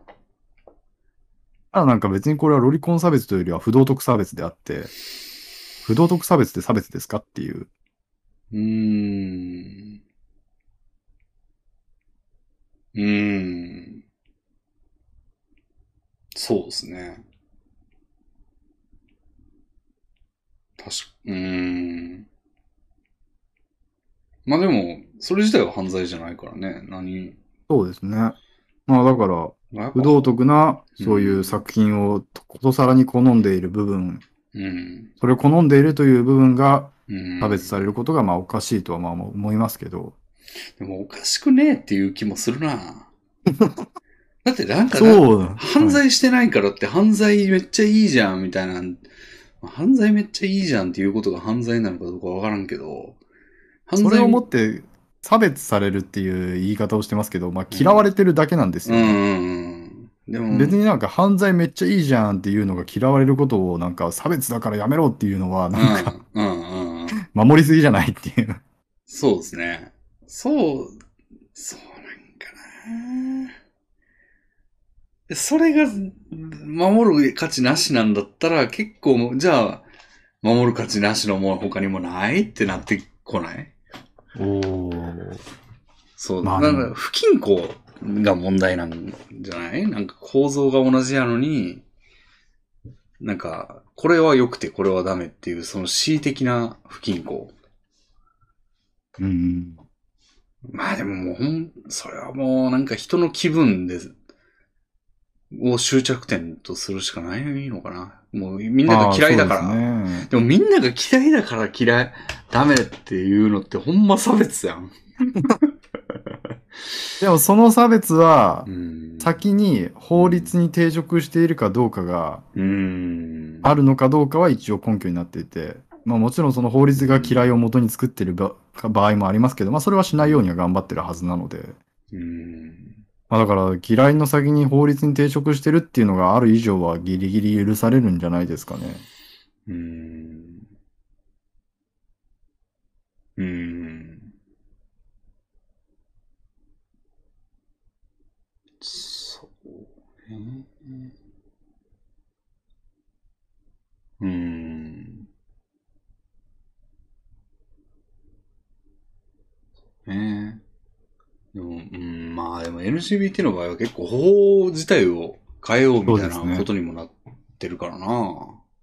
そうですね。なんか LGBT が法的に許されない教会っていうかまあ結構あるわけですけど、うん。その中国とか、あ中国はわかんない。ロシアとかではもう法的に許されてないわけですけど、うん。それのまあ原因というかその理屈は、うんまあその子供ができないからうん。という理由で法的に許さないっていう判断を下している、まあ国家レベルでそういうことをしている国があると。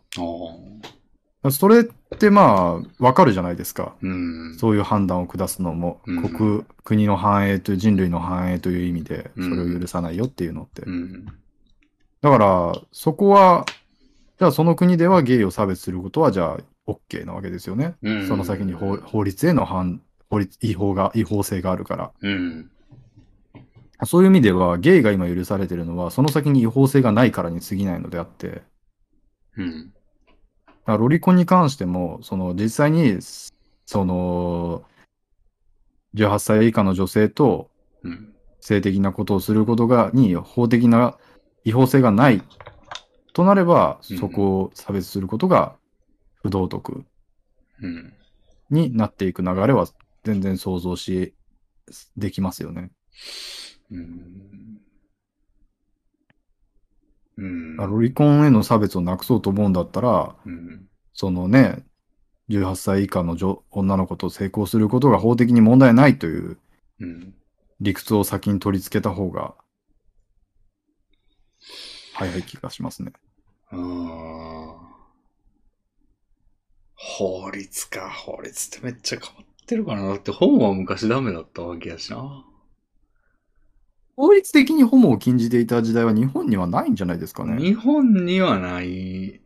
まあ、るんかせキリスト教でそれが行われていたのが最近変わってるっていう。江戸時代とか確か男色禁止令とかあったはず。ええじゃないむしろ活発だった気がしますけど、活発だったと聞いてますね、だからそれ、活発やったから禁じたんじゃない？なんか。修道禁止みたいなのなかったっけ？でもそれがうんなくなった段階って別に LGBT への理解を深めようと思ってなくしたわけじゃ多分ないと思うんですけど、うーん。何なんでしょうね。だから法を根拠にしたらなんか結構コロコロ変わってるから。そうですね。うーん。うーん。いや、だからしっくりこないんだよな。根拠にする。はいはい。うん。いや、しっくりこないんだよな、その法を根拠確かに法を根拠にするっていう理屈でいくとう、ん。そうですね、コロコロ変わってしまうし、うん。法を変える動きにはじゃあ何を根拠にすればいいのっていううん。感じになりますよね。うん。例えば今、インドとかで、うん。そういう少女が性的なうん。問題にさらされているっていうことがあったとして、それをまあアメリカとかが外圧で潰そうとしてるわけですけど、うん。それってでもインドでは合法だったりするから、うん。法を変えるために何かが働いてるわけですけど、うん。その何かは何基準に働いているのかといったら、うん。まあアメリカの法であったりとか、うん。まあなんか道徳的な観念、どこかの段階でふわっと生まれた道徳的な観点観念なわけですけど、うん。そこが何から来てるのかですよね。うん。それはやっぱり人々の気持ち悪いという感情だったし、嫌いという感情だったりしたとしたら、本当にしょうもないですね。うん。その法なんかもっとしょうもないで。だって誰かが決めてんだからな。別に国民投票で決めたわけじゃないでしょ。確かに。うん、どっかの限られた一部のやつが決めただけのやつがずっと続いてるっていうパターンも多いし。うん。それこそもう今の時代とか関係ねえぐらい昔に決められたやつがずっと続いてるみたいなのもあるじゃないですか。うんうん。日本のだってわいせつ図画みたいな感じの法律って確か明治時代の法律だったりするしな。うんうん。もう、今生きてるやつおんのかみたいな。うん。あーなんか法律を根拠にすんのってなんかまあそもそもナンセンス感があんねんけど、いやまあでも言うてな、なんやろだから、うーん、こうあるべきみたいなのがあるわけじゃないんですよ、俺もね、もちろん。その、うんうんこれは良くてこれはダメだろみたいな明確な根拠って俺も持ってないんですけど、なんかそれ言うんだったらこれ、なんか、その、その動き、ある、ある運動とか、その LGBT の運動とか、うんうん。あるんだったら、それ、なんかここだけ恣意的に適用でき、してないのは恣意的だよね、みたいなうん。感じが常にあるんですよね。あれですよね、なんか、うん。ビーガンが、その野菜は食べて OK ってしてるけど、野菜が生物かどうかの区切りは恣意的に行ってるみたいな。そうそうそう。そう。そうそう。そう。やけど、まあまあまあまあみたいな感じで全員に適用しようとするんだっていうのが常に引っかかるんだよな、ああいう運動って。確かにそう。ですね。うんそれはわかりますね。うん。だから結局お気持ちかよっていう、気分の問題かよっていう。そうそうそう、いじめのターゲットの違いかよみたいな。うんうんうん。なんか、いじめはやめようって言ってるやつがいじめ、いじめの精神存分に持ってるみたいな。そうですね。そういう分野は確かにたくさんありますね。うん。だからパワーゲームってことを認めろよ、せめて。じゃあ。うん。でもパワーゲームじゃないって言うじゃないですか。まあ、パワーゲームだって言ってしまったら、本当にしょうもないことがバレますからうね。ん。パワーゲームじゃないことにするためにいろいろ論をこねくり回しますけど、うん。まあでもロリコンとゲ LGBT との違いは割と今言った通りの論をこねくり回した結果で多くの人が納得してるんじゃないかなとは思いますけど、うん。でその多くの人が納得したら、まかり通るっていう構造自体が差別ではっていう。確かに確かに。そうですね。今の多くの人が納得してるって言い方は逃げでしたね。うん。いや、まあまあまあ、そうじゃないと回んないんですけどね、世の中。いやでもそこを一人一人が突き詰めていく感覚は非常に大事だと思いますね。うん。でそれを放棄してる人が結局多数派に加担して少数派を潰すことになるわけですから、そうですね。それを全員がしっかり考えれるようになることが大事ですよね。うん。大事なんやけど、まあ、それは起こり得ないんですよね、もう。そだって、それって全員が気づくってことですから、ほぼ。うん。そんなことあるわけないじゃないですか。そうですよね。うん。やっぱりでもそこはだからもうパワーゲームを制したものが勝つようにはなってしまう。もう人類がそうですよ。うん人 人類がそうだという結論ですよ。うんうんうん人類のその主義思想はもう結局パワーゲームの勝者が全てであって、うん。うん。まあ、パワーゲームがパワーゲームに勝利するための理屈をこねられた方が勝ちという意味では。理屈の勝利でもあるわけで、うん。そこにある程度納得するしかない。うん。今のところロリコン派は理屈をこねられずに、そうです LGBT ね。派は理屈をこねられたから勝者だっていう、まあ、理屈を結こねる。こねるモチベーションもないんでしょうけどね。うんロリコンそうですね、やっぱり。うんそうですね。まあだから、うーん、まあでもせめてこの構造には我々は気づいていようよっていうの。結論ですかね、俺としては。いや、それは全くそうだと思います。うんうんうんそうですね。だからこれ、まあ重要なのはなんか損しないことだと思うんで、なんかこのロリコンはダメなのかよでイライライライラじゃなくて、まあロリコンはパワーゲームに負けてんだよな、残念ぐらいのうん感じで解決するのが我々としてはもう最善のこう、なんか利用の仕方というか、いい泳ぎ方というか世の中の。まあそうですね。そうするしかないですよね。うんただまあ、スキアラバーマは、なんかその辺、なんか個体個の、まあ全、個体全体つまり俺らが世の中に対する姿勢はもう定感でいいんですけど、あの、その辺にこうなんか、雑魚が喧嘩売ってきた場合は、今の、あの論理を使って、あの、お前はパワーゲームに乗っているだけだって言った方がいいと思うんですね。そうですね。そう。まあそれをすることでなんか、うんまあそう、まあそうですね。自分の主義思想をまあ最低限曲げずにはいられるかもしれないですうね。ん。いや、こういうのほんまね、なんか、古体、古と善の、その、対戦カードの意識って結構重要だと思うんですよね。その、確かに相手が全体というものであれば、うんもう自分は隠れるうんうんうんうん。というカードを切るほかないし、うんうんうん。相手が子でそこを気を合わせるっていう場であれば、うん。まあ多少はちゃんとうん。自分の論を展開した方がいいよねっていう。うん。そうですね。で、しかもあともう一つ要素があって、観客がいるかどうかで。ああ、それ大きいですね。うんうんうん。古観客が体、いた場合はもう個体子ではないですね。うん、観客がいた場合は古体善でも抵抗した方がいい場合があって、その今まさにこのラジオがそうだと思うんですけど、ああ。あの、俺は善に対してこういう考え方を持ってるよっていうアピールみたいな。ああ、なるほど、なるほど。っていうのってまた別の振る舞いがあって、これあの、ツイフェミとかかなりか関係ある話だと思うんですけど、うん。あれも古体善っていう構図じゃなくて、古体善と慣習なんですよね。うんツイフェミの振る舞い。まあ、ツイフェミっていうか、えー、ツイフェミで飯食ってるようなやつっていうか、うん、結構、これ、なんかいろんな構図を見たことあるんですけど、例えば、うーん、なんか、こう、いろいろ議論してる人とかも、古体善とか古体こうとかいうのって全部観客込みでやってると思うんですよ。誰が見てるかっていう、自分のフォロワーにアピールする意味でっていう。だからまあ観客いる場合はまあなんか、もう正論、正論もしくはまあ、そいつらが喜ぶ結論をそうですね。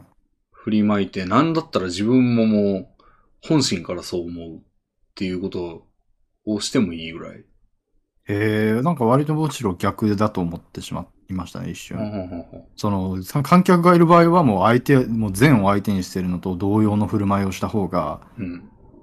なんて言うんでしょう。うん自分に異常、異常者に向ける目線がうん。向けられずに済むから。うん。うん。だからね、そういう個対個である場合は、うん。うん。そういう自分の主義主張、主義主張を曲げずに表現していいけど、うん。その個対個に観客が加わるなら、もう自分は曲げた方がいい。という考え方も同時に成立するんじゃないかなとは思いましたけどね。うんうん、そうですね。個対個で観客がいる場合は、なんか、譲った方がいい場合も多いですね。うん。うん。で、個対善の場合は、まあ、観客がいる場合は、もう、ことなかれな感じの方がいい場合もあれば、アピってフォロワーを増やしたり。まあそうですね。まあでもアピってフォロワーを増やすムーブはまあ、なんて言うんでしょう。きなんか敵の方を多く作ってしまう思想だからこそ、うん。普段そうしてるのであって、うん。だからそこをフォロワーを増やすチャンスと考えられるうん。のなら、うん。そもそも常にそういう振る舞いをしてしまってもいいんじゃないかっていう。お？ね、日頃からそういうなんか、うん。その、ロリコン差別に反対しますっていう姿勢をつんと持ってうん。表明し続けてもいいんじゃないかなとは思いますけど。ああ。まあ、その人のブランディングのしか、したさ、したい方向性によって結構どっちもあり得ますよね。うんうんうん。うん。まあ確かに大体において、うん。なんかそこを中心に据えようとは思ってないでしょうから。うん。そうですね。うん。いやー、ロリコンね。うん。根深いとか長い、日本においても長いも論争のもとですからね。うん。まあ論争というほどロリコン側は優勢ではないですけど、うん。うん。一方的に叩かれ続けてるのが現状ですが、うん。でもこれはなんか難しい。人権先進国であればあるほどロリコンは叩かれますから、うん。結構これは難しい、より根深くなりつつある問題ですよね。うん。だから時代が悪いですね。そうですね。うん。今は逆風、もう、ト突風 が吹いてます、向こう側から。いや、もう本当にそうだと思います。なんかちょっと関係ない話ですけど、はい。アメリカドラマではい。そういう2、3本見た時に、うん。2、3本にわたってそのうん。ロリコン的な性癖を持ってるキャラクターがもう本当に怪物のような異常者として、ラスボスもラスボス、究極の倒せない悪みたいな感じで描かれていて、なるほど。絶対的になんかそういう思想の相入れない怪物あみたいな表現されていてー、うん。ああ、やっぱ向こうはロリコンに対する感覚が全然違うんだろうなって思いましたねう。ん、まあ差別日本はは、割とまだまだ愛すべきバカみたいな描かれ方もするじゃないですか。うんうん特にアニメ界隈においては。うん。うん。その辺、ギャップ感じますね。うん。人権的な先進国と。うん。先進国って。ほんまに先進か？みたいなとこありますけどね。まあ、本当にターゲットをすげ替えただけなんですけどね。ほんまそうですよ。うん、いやー、まあ、それを胸に生きていきましょう。はい。じゃあ、このお便りはこんなところで。はい。こうちゃん宛ては次が、次の一つ。はいはいはい。あ、なんかこれ、ラジオやってる間に一個また来てんな。あ、でもこれ誰でも向けか。うん。まあ、とりあえずこうちゃん向けをもう一つ。はい。まあ、これもちょっと、まあ、方向性としては同じような話かもしれないですが、えー B さんからいただきました。レビンさん、コウノスケさん、こんにちは。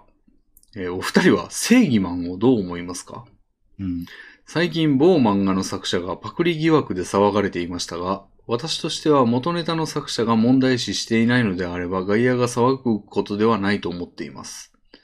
というのも私自身も創作活動をしており、嬉しいことに二次創作されることもあるのですが、そのことが気に入らない私の味方ずらした正義マンが、勝手にキャラクターを使ってるオリジナルの設定を加えてるなど、注意しろと促してくるのです。正直なところどうでもいいというのが本音です。むしろそんなことでこちらに無駄な時間と労力を強いてくるなとすら思います。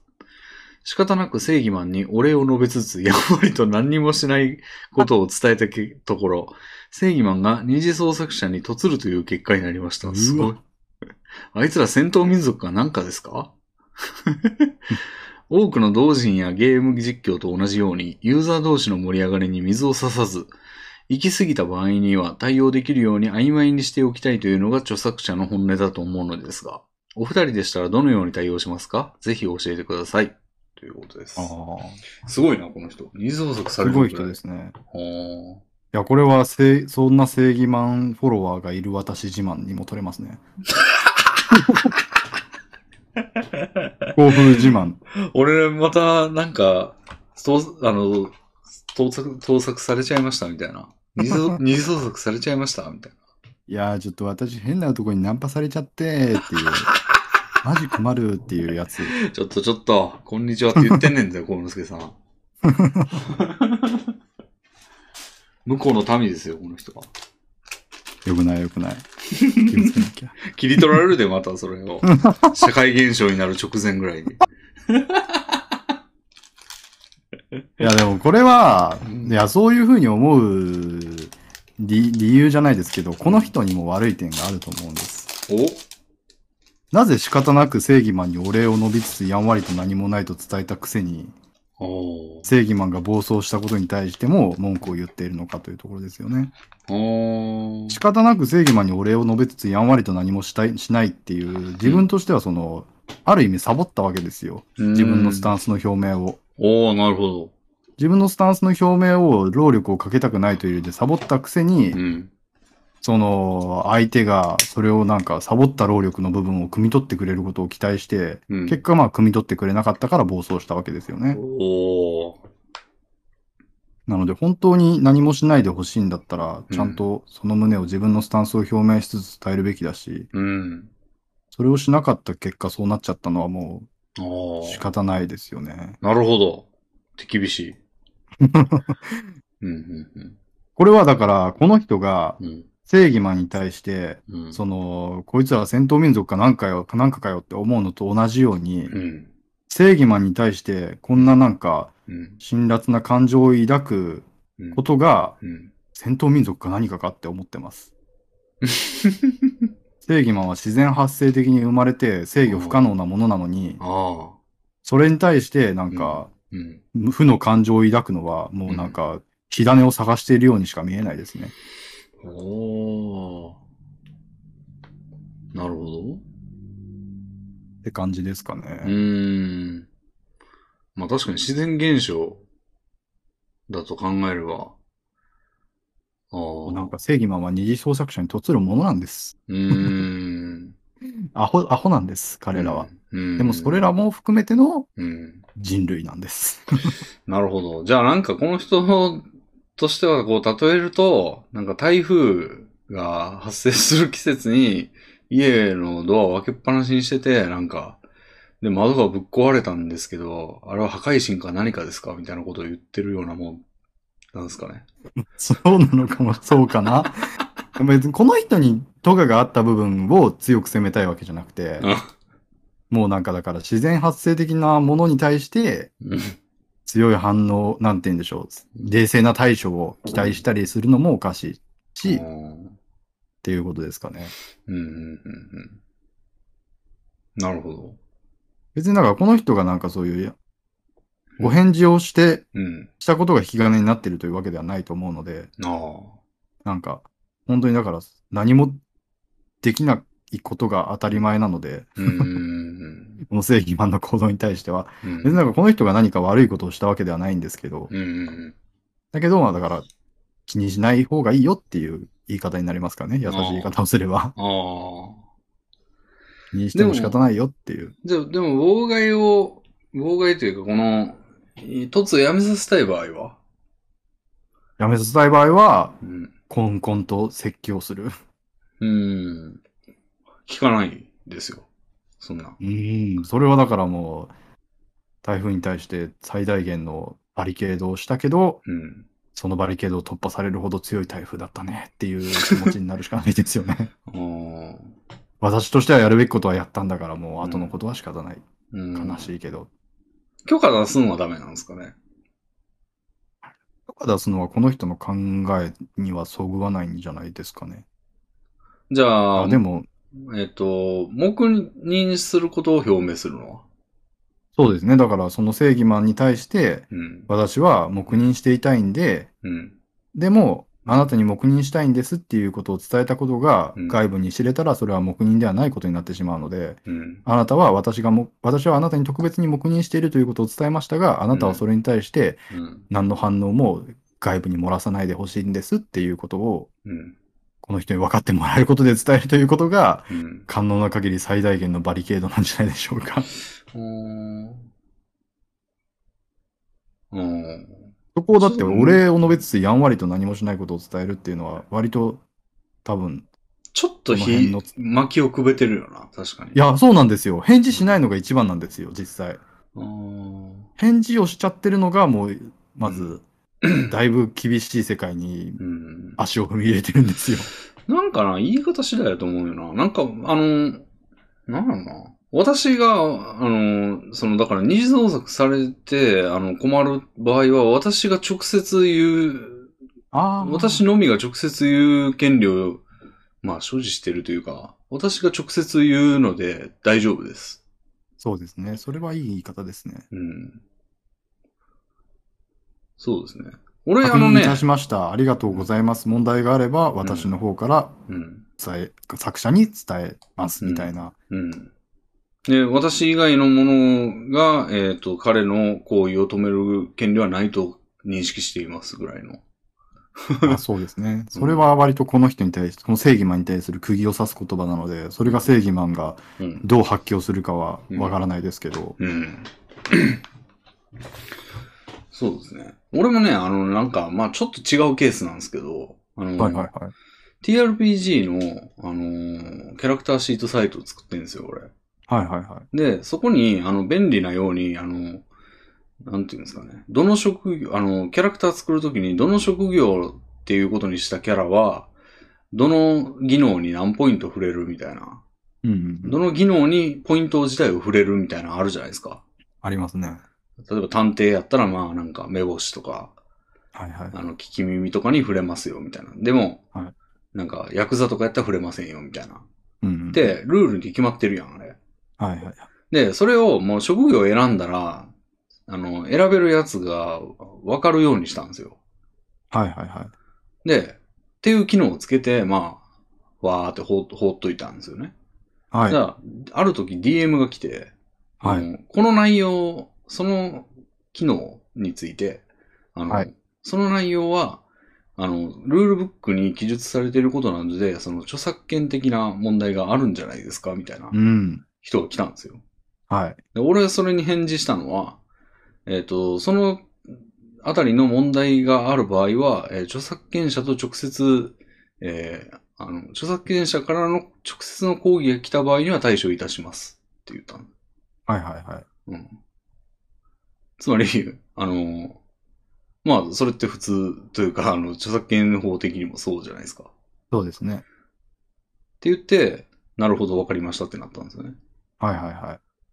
で、なんか、なんかそういう感じでいいんじゃないかなっていうか。まあ、その人はだから言いたかったのは多分、うん著作権者から直接の抗議がうん。来るかもしれませんよっていう警告いやなんですかね。いや、あの、そういう点で違反してると思うんで、やめた方がいいですよっていうニュアンスですね。ああ、うんやめ、てかやめなさいぐらいの。うん正義マンですね。うんうん。でも、まあ原理的には、権利者からの、しが申告するもんだと思うんですよね。じゃあこれは、あれですね、正義マンが二次創作者にとつったっていうエピソードですね、レビンさんに対して。ああ。うんうん戦闘民族が。うん。うんうん。ああ、そうか。だからちょっと、あの、なんていうの？構造が違い、ピックアッ構プする。造の中での、ピックアップされてる人が違うんやけど、まあ向こうがそんなき、な俺の対応をするとは限らないんですけど、まあ、なんかそういう、こう、なんていうのな、当事者を明確にするというか、そうですね、二次創あ正義マンに対して、うん。あなたは部外者なんですよっていうことをちゃんと伝えられると、うんうん、正義マンの学びにつながりますよね。うんうんうん。お前は無力だと。そうそうそうそう。そうですね。まあだから、あいつら戦闘民族か何かですかっていううん、けことが、うん、つまりだから、あなたたちは何も剣を持っていないじゃないかっていう。うん、うんうん。あなたたちは剣も槍も鎧も着ていないじゃないかっていうことを教えてあげることによって、うん、あ、俺は戦闘民族であるべきではなかったってうん気づけることにつながったかもしれないわけですから、うん、その点を伝えるうん、相手をするなら、うん、相手をするならその点を伝えてあげる必要があったのかもしれないですよね。うん。そうですね。そうね。だから要件は、えー、そうですね。二つあって、まあささっきこうちゃんも言ったように、相手には槍も鎧も何もないんだよっていうことを伝えるのと、うん。えーもう一つは自分にのみ生殺与奪の権利があるんだよそうですね。いう二点をなんとかうまいこと伝える。そうですね。そこになんかお礼の言葉を付け加えるかどうかも結構線引きがあると思うし、うん。そうですね。お礼を付け加えてしまうとなんか相手を付け上がらせるというか、うん。相手のしたことが正しいことうんに追奨してし、追認してしまうわけじゃないですか。うだん。からその意味ではお礼をつ伝え、い俺は付け加えない方が正解なんですけど、うん。でもなんか、相手は善意からやってることなんだから、うん。それに対していきなりなんか、うん。あなたがやっていることはうん。全然筋が通ってないとだけ伝えるのはなんか、うん。単純にかわいそうだったり、それこそ逆上される恐れがあったりとかしますから、うん。なんかその辺も含めて、うん。やっぱり無視が一番大正解だと思うんですよね。無視はでも無視してたらこのパターンだとやりそうですけどね。まあ、やることを防ぐという前提では無視はうん。あんまり意味ないですけど、うん。でも無視したら、うん。この人がその後何をやったとしても関係ないというスタンスでいられるじゃないですかう。ん。だからガイドライン出すのがいいんじゃないですかね、今の趣旨の。まあ、そうですね。うんそうですね。確かに。うん。確かに、それは確かにそうですね。このガイドラインを出さないそう。という、今言ったような要件のガイドラインやったら出しても何にも損しないと思うんですよね。まあそうですね。うん。自分の権利何にも、その、だから、黙認してるところを容認って言っちゃうみたいなこともないし。うん。うん。何も自分の権利を既存しないまま、その正義マンに口実を与えないっていう役割を果たしてくれると思うんで。うん。なんか、まあ自分みたいなもんがガイドライン出すなんて大それたみたいなことを思わずに、なんか出しちゃう。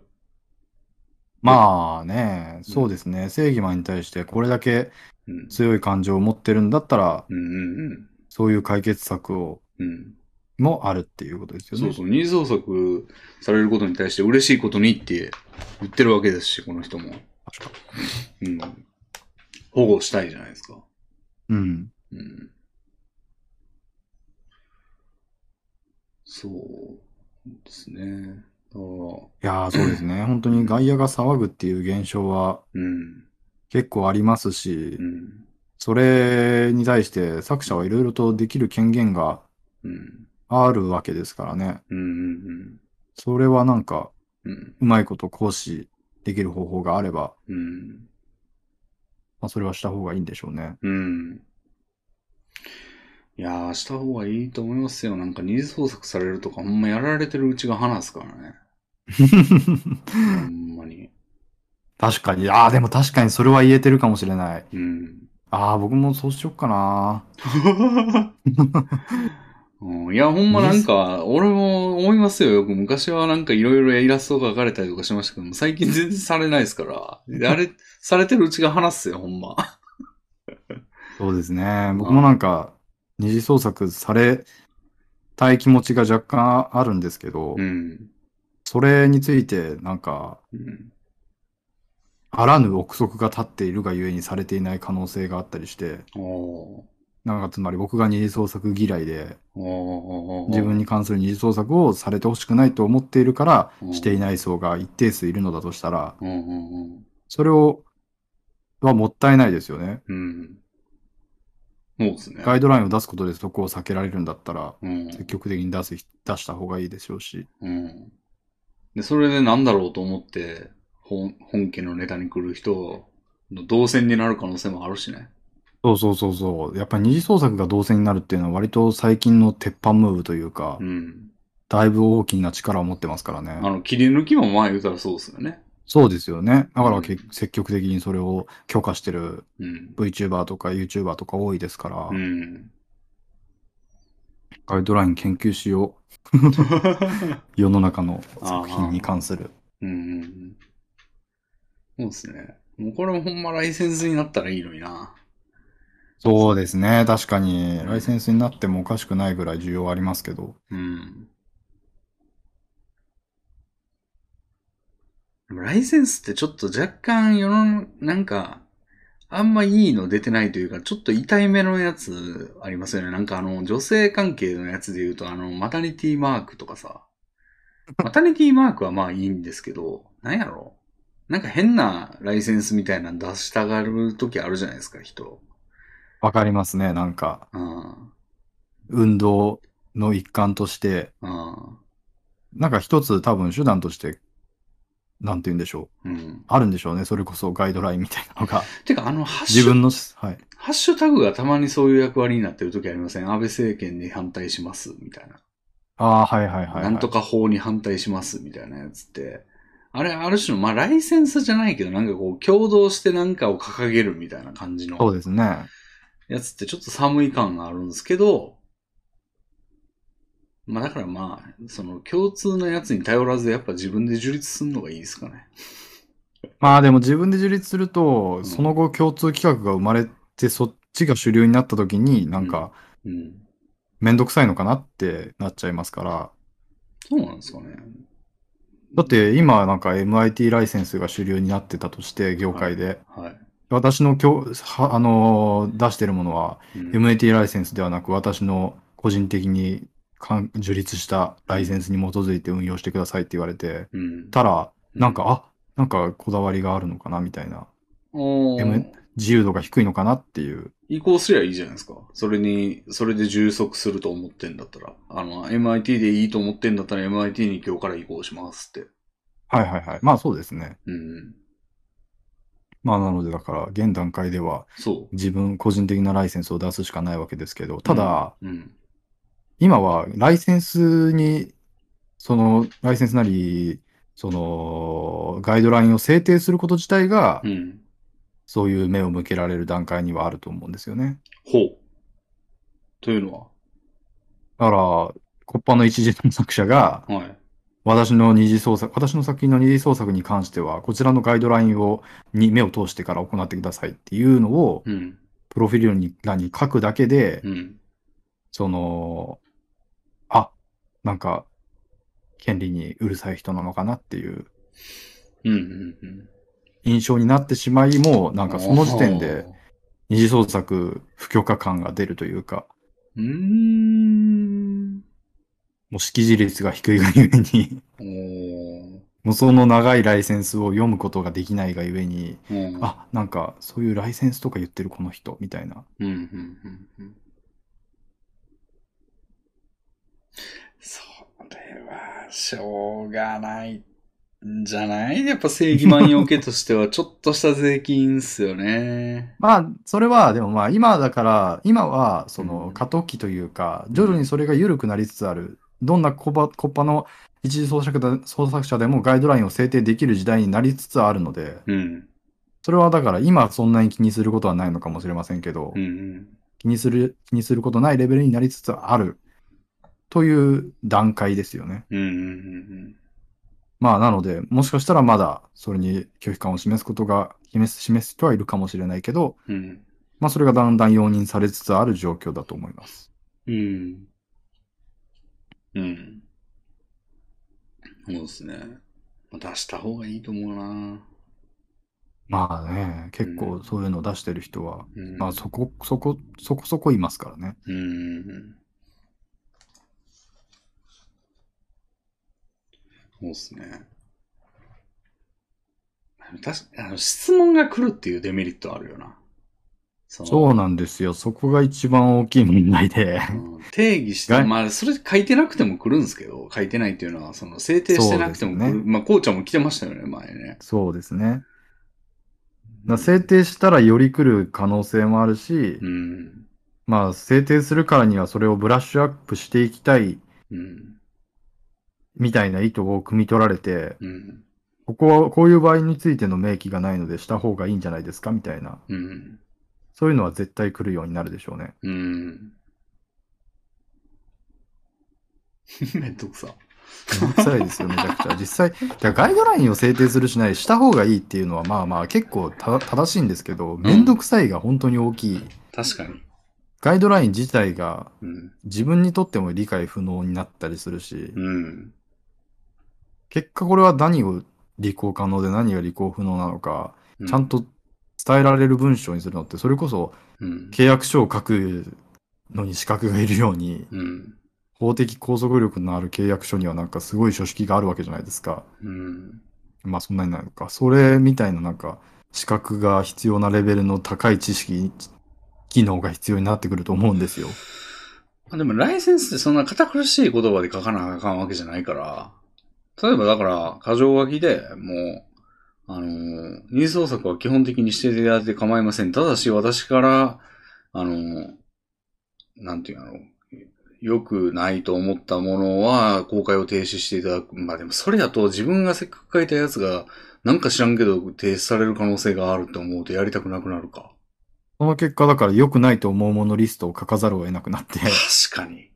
そのリストがなんかもうすごいややこしくなるんですよね。うーん。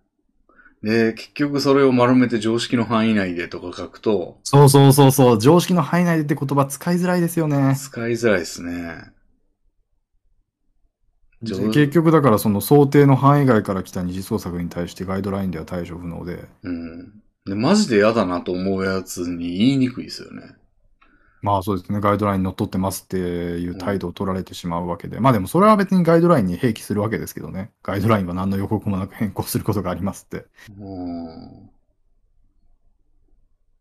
でもさすがになんか自己的にそれで狙い撃ちみたいな感じの変更したら、なんかもうそれってガイドラインとしての効力はもうもはやないよな。そうなんですようんね。書いてるからっていう理由で向こうが引っ込めたりはしないわ。後から書いたじゃんって絶対なって、その条項がガイドライン的効力をそそいつに対してそうすることはないやろな。うん。うん、はあ。まあだから少なくともしばらく様子見をした上で、うん。ガイドラインに書かないとまずいよな、みたいな部分が割と見えてきた状態でじゃないと作れないですよね。うん。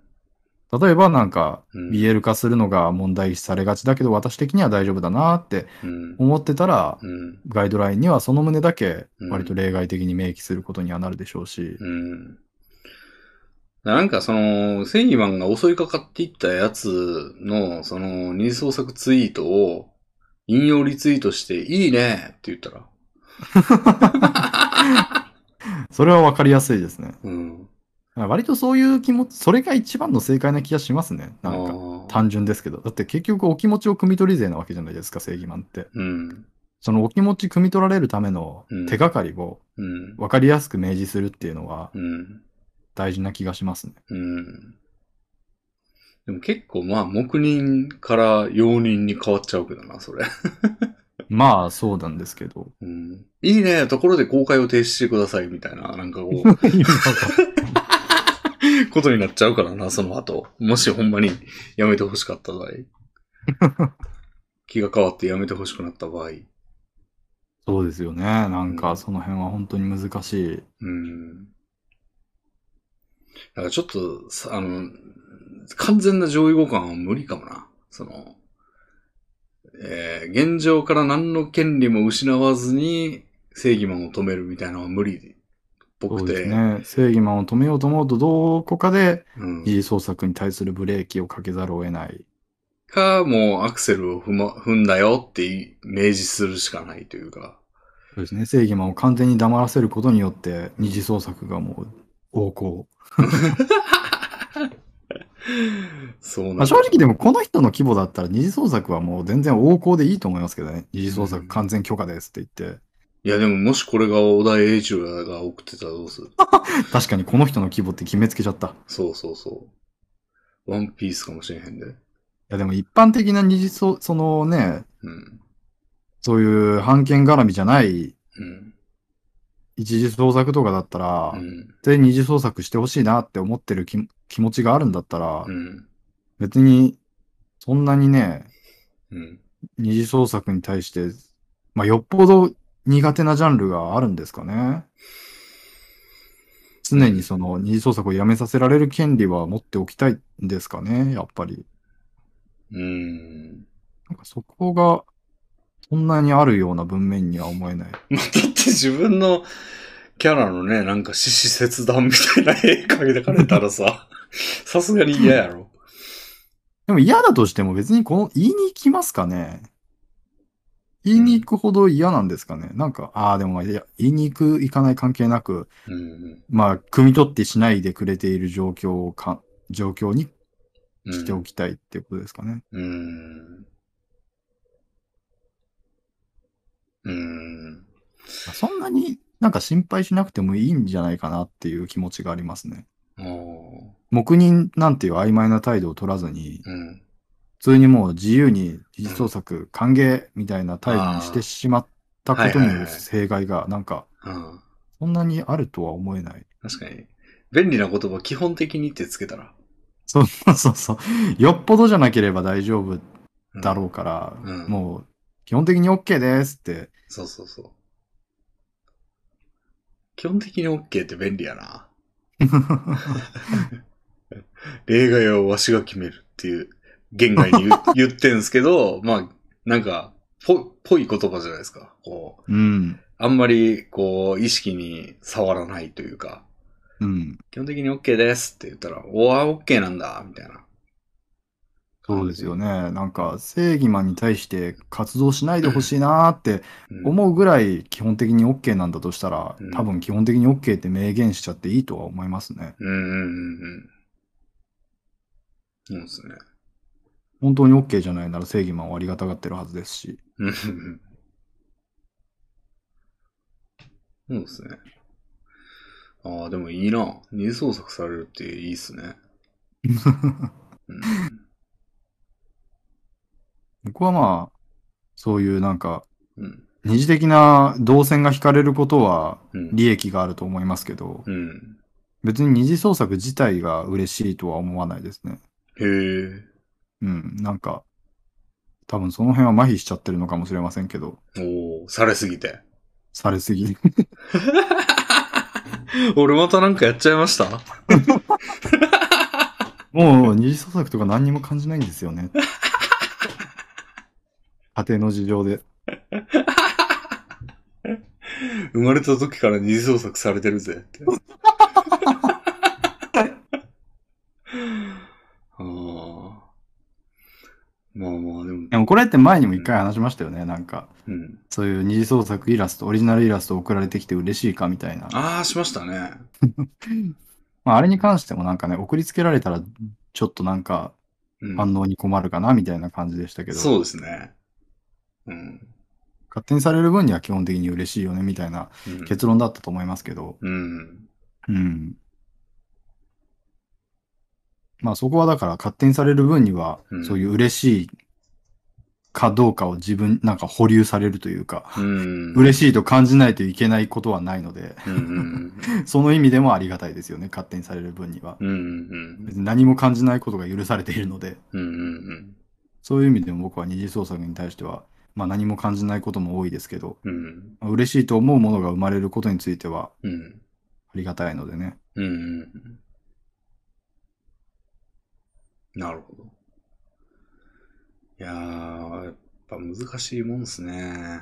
なんか絵師の、ま見る側ばっかでしたけど、なんか書く側というか、の 気持ちがこう、割と、わーって出てくるので、幸之助さんはいはいはい宛てのお便りとかやとよく、あ、はいはいはい、そうですね。難しいもんやなって思いますね。まあ、これとかまさしくですからね。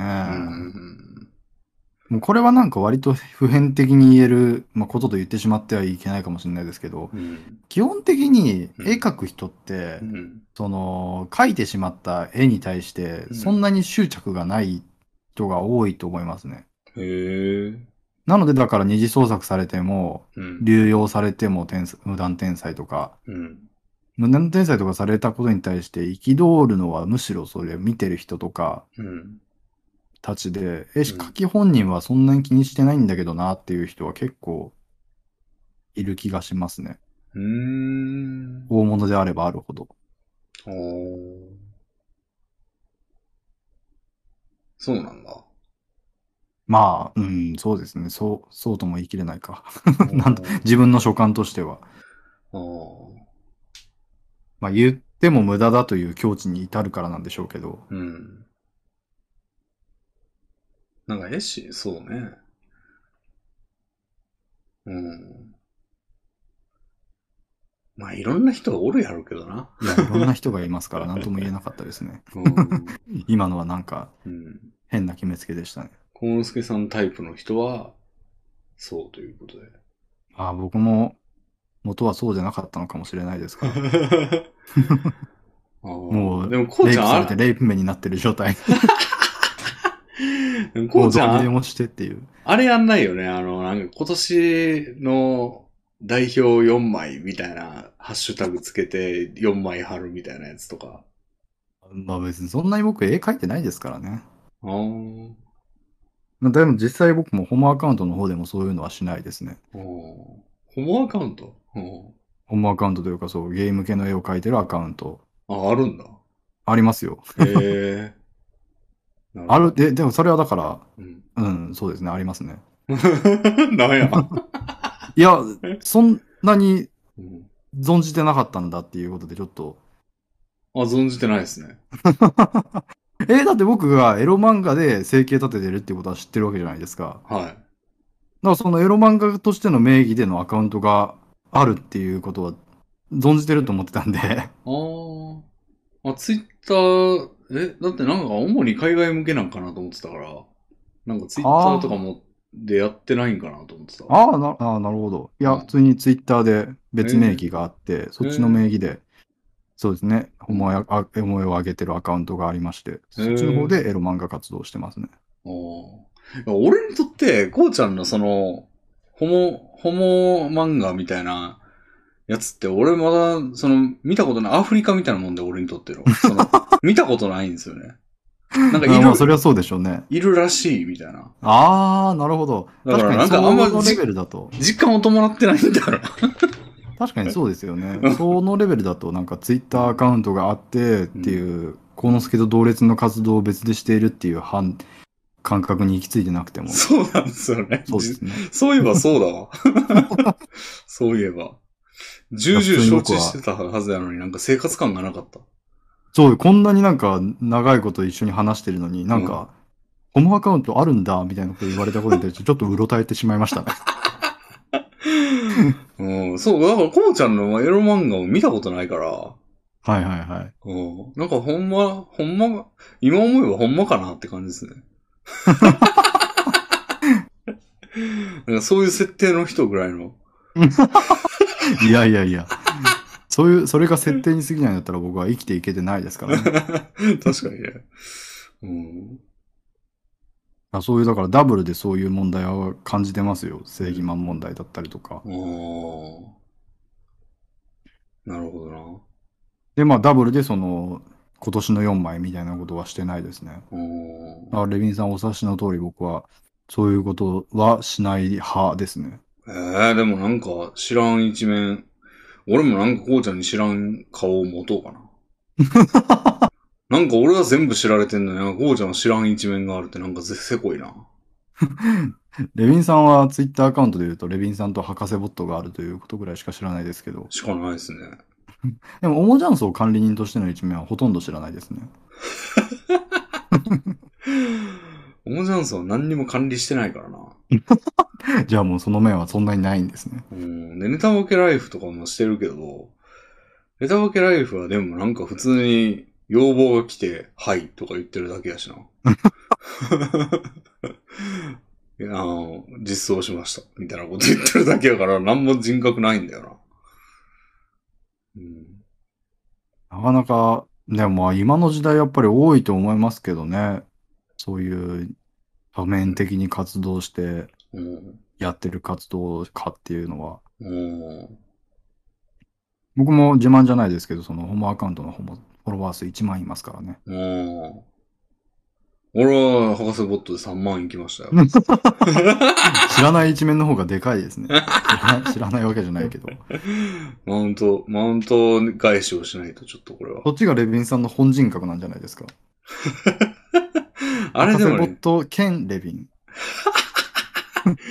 でも博士ボットの方は一切俺のツイートないからな。何にでもすも。ごいですね。なんか博士ボットの人っていう方がうん。知名度があるんですね、レビンさんはじゃあ。まあ、そういうことになるのか。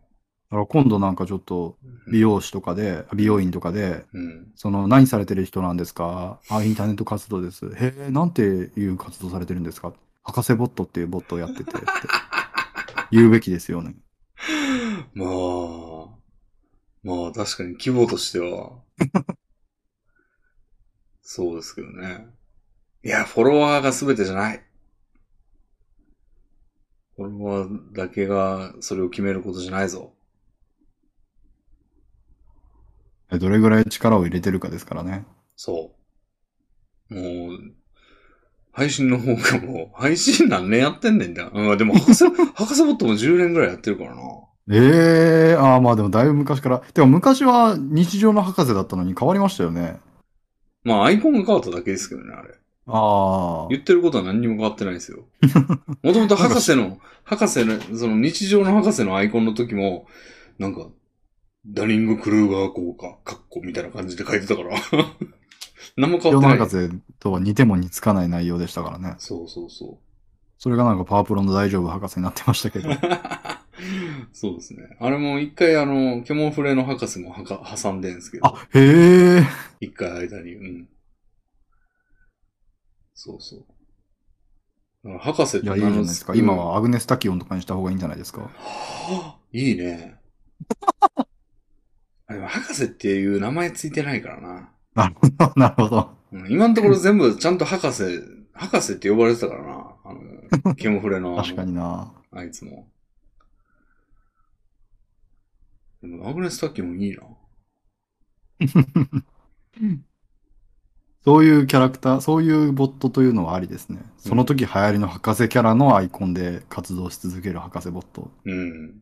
なんか概念としての博士って感じでちょっとかっこいいですね。ああ、いいっすね。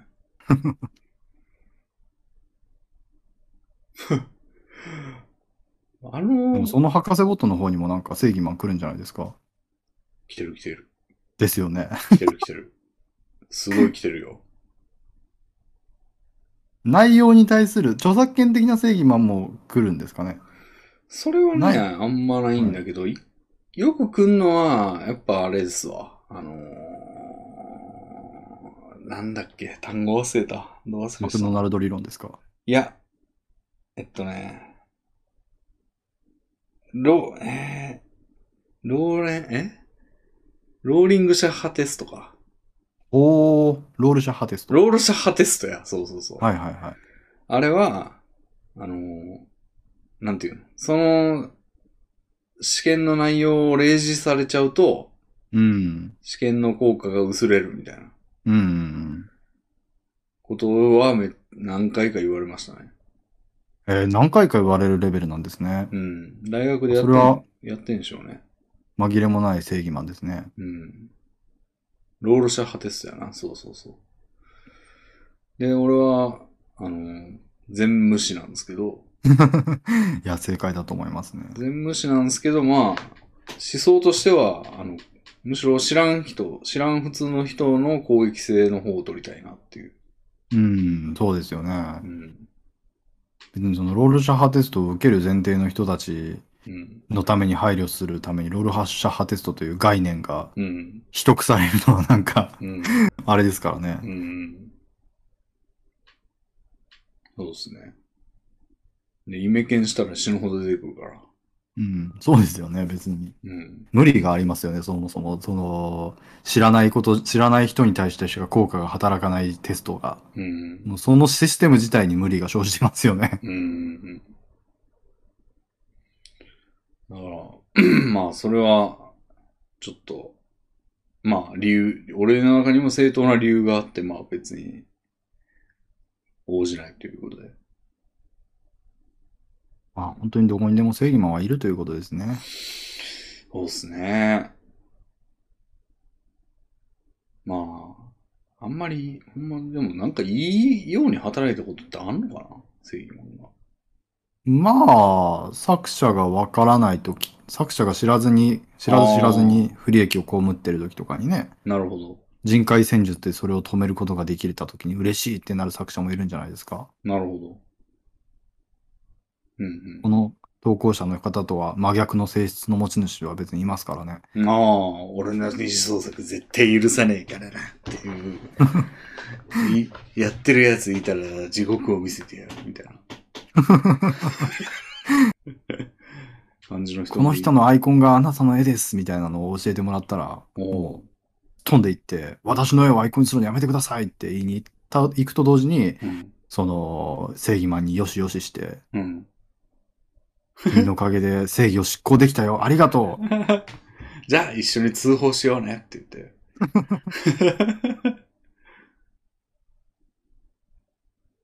確かにな。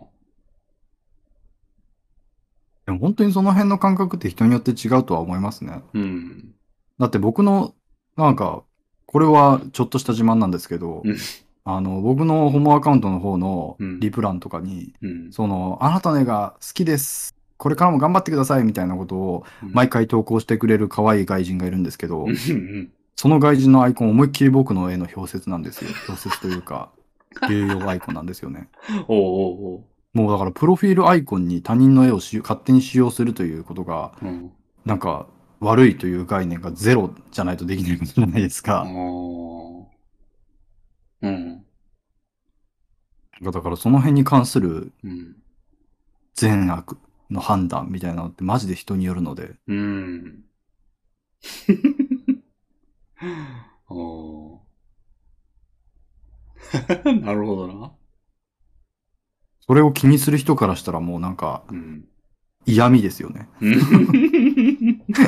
勝手に人、勝手に自分のアイコン使った上でなんか、あなたの絵が好きですって言って、うんうんうん見えるところで踊り狂うっていうのは、面白いな、それ。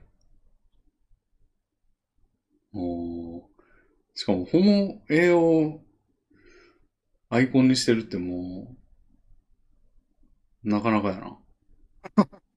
そんなのはいくらでもいますよ。おーまあ、そういうアカウントなんかな？それそうですねリア友とフォロー、フォロワーの関係にはないやろな。いやー、だから、裏垢として、ホモ絵を収集するためだけのアカウントだと思いますよ。うーん。あレビンさんはなんかそういうアカウントの概念を、あまり自身にはないですか？ないね。めんどくさいもん。ああ、き割と多くの人がそれをしてると思いますよ。へえ。適当な、だからもうエッチな女の子のキャラクターの適当な画像を自分のアイコンにして、うん。そのアイコンのアカウントではもうエッチな画像をいいねしまくる、リツイートしまくるだけのアカウント。うーん。そういう割と、まあ、ほとんど捨てアカみたいなアカウントですから、なるほど。そういうアカウントには別にどんなアイコンつけても自分の顔に傷はつかないので。なるほど。切り替えるのめんどくさくない？アカウント。えー、ツイッターのアカウント切り替えって結構簡単にできるように昔に比べたらなりましたしね。あスマホとかやったらめっちゃ、まあ俺も博士ボットと自分のアカウントにログインしてるから切り替えるのすぐやねんけど、はい。ブラウザでもなんか同時ログインできますよ。うーん。誤爆が怖くてやってないっていうのもあるけどな。それは大変ですね。うん。博士ボットでな、なんかケツ会とか書いてあるな。あ 揺れてれ？揺れて今心がとか書いたら。あれ？みたいなことになるから。うん。なるほど。こんなとこですかね。はい。えーじゃあ、墨マークと。はい。あー、なんかめっちゃ、え？ん？この、3通も増えてる。え あ、かも全、体向けですか？幸之助さん向けも1個ある。あら、じゃあそれだけ読んで終わりにしますかね。はい。すごいぞ、これ。だって、23時58分って、1時間以内ですよ、今の。これは1、時間これについて話してたんかい。ライブみたいだな、これ。あなるほど。これは、幸之助さんならではのお話。おー。また漫画家や、この人。おー。すごい。じゃあ読みます。青年漫画家オスさんからいただきました。はい。レミンさん、幸之助さん、こんにちは。自分はまだデビュー前の青年漫画家です。うん。担当が新しくなり、そのままコロナで現在になってしまい、担当さんの顔も知りません。うん一応ウェブでティーンズラブの仕事もできるのですが、かっこ、なので漫画家名乗ってます。男性向けの作風でほぼ仕事になりません。漫画で食べていきたいと思っているので、幸之助さんのお話や漫画楽しく拝見しています。ちなみに漫画賞はデビュー手前の賞、かっこ奨励賞止まりです。正式には男性なのですが、9やな。性自認は男性なのですが、ある出版社では戸籍が女性というだけで追い返されました。はあ、そことはもう関係がないのですが、ないですが、連載の話ももらってたので悲しくなりました。へえ。同人誌即売会もコロナで縮小し悲しいです。何か励みになる言葉をいただけたら嬉しいです。ちなみに僕は多分幸之助さんと同世代ぐらいです。長くなりすみません。ラジオの二人の、お二人のご活躍を楽しみにしております。ということです。女性別、戸籍上は女性で性自認が男性の人なんですね。うん、そうですね。あの、ああ、すごい。うん、青年漫画家ですっていう言い方に違和感を感じたんですけど。はい。なるほど、なるほど。青年漫画家ってどういうこと？いや、普通に男性、漫画、若い男性の漫画家志望者ですっていうことを。ああ、なんか、成人、成人漫画とかなんかそういう感じの青年漫画ってのがあるんかと思って。ああ、そうかもしれないですね。つまり、ヤング誌。あ、そういうことか。少年漫画家に対する青年漫画家ですかね、これ多分。うーん。そっちの方が正したた正しい気がする。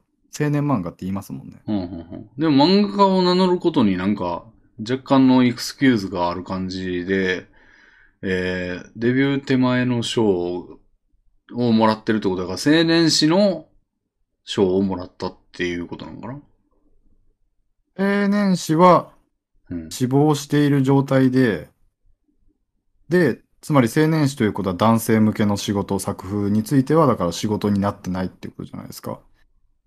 つまり女性誌について、女性誌ティーンズラブのウェブ雑誌では女性向けの仕事をしていて、だから漫画家ですけど、あ、青年漫画家としてはデビュー前なんじゃないですか？おーティーンズラブってなんだ？ティーンズラブは女性、少女誌ですかね。へー。を主に。結構幅が広いので何とも言えませんけど。まあ一般的には多分男女恋愛の、うん。その、まあだからいわゆる少女漫画、へー。ティーンの。あ、そういうジャンル名なんですね。わかんないです。僕もこれについては全然詳しくないので。うーん。まあでも、これで多分男性向けではないので、うんだ。からまあ男性向けでの作品ではないということで。うーん。で、まあ現状は男性向けの、いわゆるヤング、ヤングなんとか、うん。みたいな雑誌での連載をしていきたいうん。状態なんですけど、でもあなたは女性でしょって言われて門前払いになったと。ある出版社では戸籍が女性というだけで追い返されたってすげえな。いやー、すごいですね。問題になりますよ、こんなの。問題にもなるし、なんか、そんなこと障害なの？障害っていうか、向こうの、なんか、追い返すようなうん要因になるのって感じですけどね。まあ結局のところ担当との相、担当の考え方次第だと思いますから、うーん。別にそれは雑誌としてそれを許してる許してないに関わらず、うん。担当がそれを個人的にその性自認とかいう問題に対して明るくなかったら、うん。かつうん。女が描く漫画は漫画じゃねえみたいな 考え方を持ってるざ担当だったら、うん。まあそれだけで突っぱねるっていう考えも理解できますね。理。解というか、お起こりうるんだろうなっていう感じですね。うん。へえ。いやー大変ですね。やっぱり女性で青年漫画を志すというのは、女性でというのは戸籍上女性で。うーん。そうなんでも別に女性作家もいるん、まあ、表面上女性っていうか、た、なんかそうですね。言わなければ別に全然そのまんま、なんもないよね。まあ言わなければっていうのは、つまり読者にですか？担当にですか？担当にでも。担当に言わないで続けるのは無理があるんじゃないですかね。そうなんかな？うん、だって女性であることをだって常に隠し続けるってことですよね、それ。その、つまり戸籍上というか生物的に女性であることを。いや、生物的に女性で別にそのまんま女性ですっていう感じで、ああ、いやだからそれだと戸籍が女性であるということだけど追い返されるということは回避できないのでは？ああ、もう女性差別主義者ってこと、向こうは。そう、そういう文面に捉えられますけどね。別にこれはなんかトランスジェンダーだから追い返されましたではないんじゃないですか？あ、そうなんそうあ、なのそうなんですかね。成人が出せっていうややこしい感じ、向こう視点でややこしい感じやからもう、知らん知らんみたいな。ああ、それもまあちょっとありえますけど。あ、俺なんかそうやと思ったわ。あら。うん。うん。だって女性というだけで、いや、ダメっていう発想がなかったから、俺。そんななんぼでもおるやんって。うんまあそうなんですけど、うん。まあ雑誌の色によってはそれは起こりうるんじゃないですかへね。え。それはだって、うん。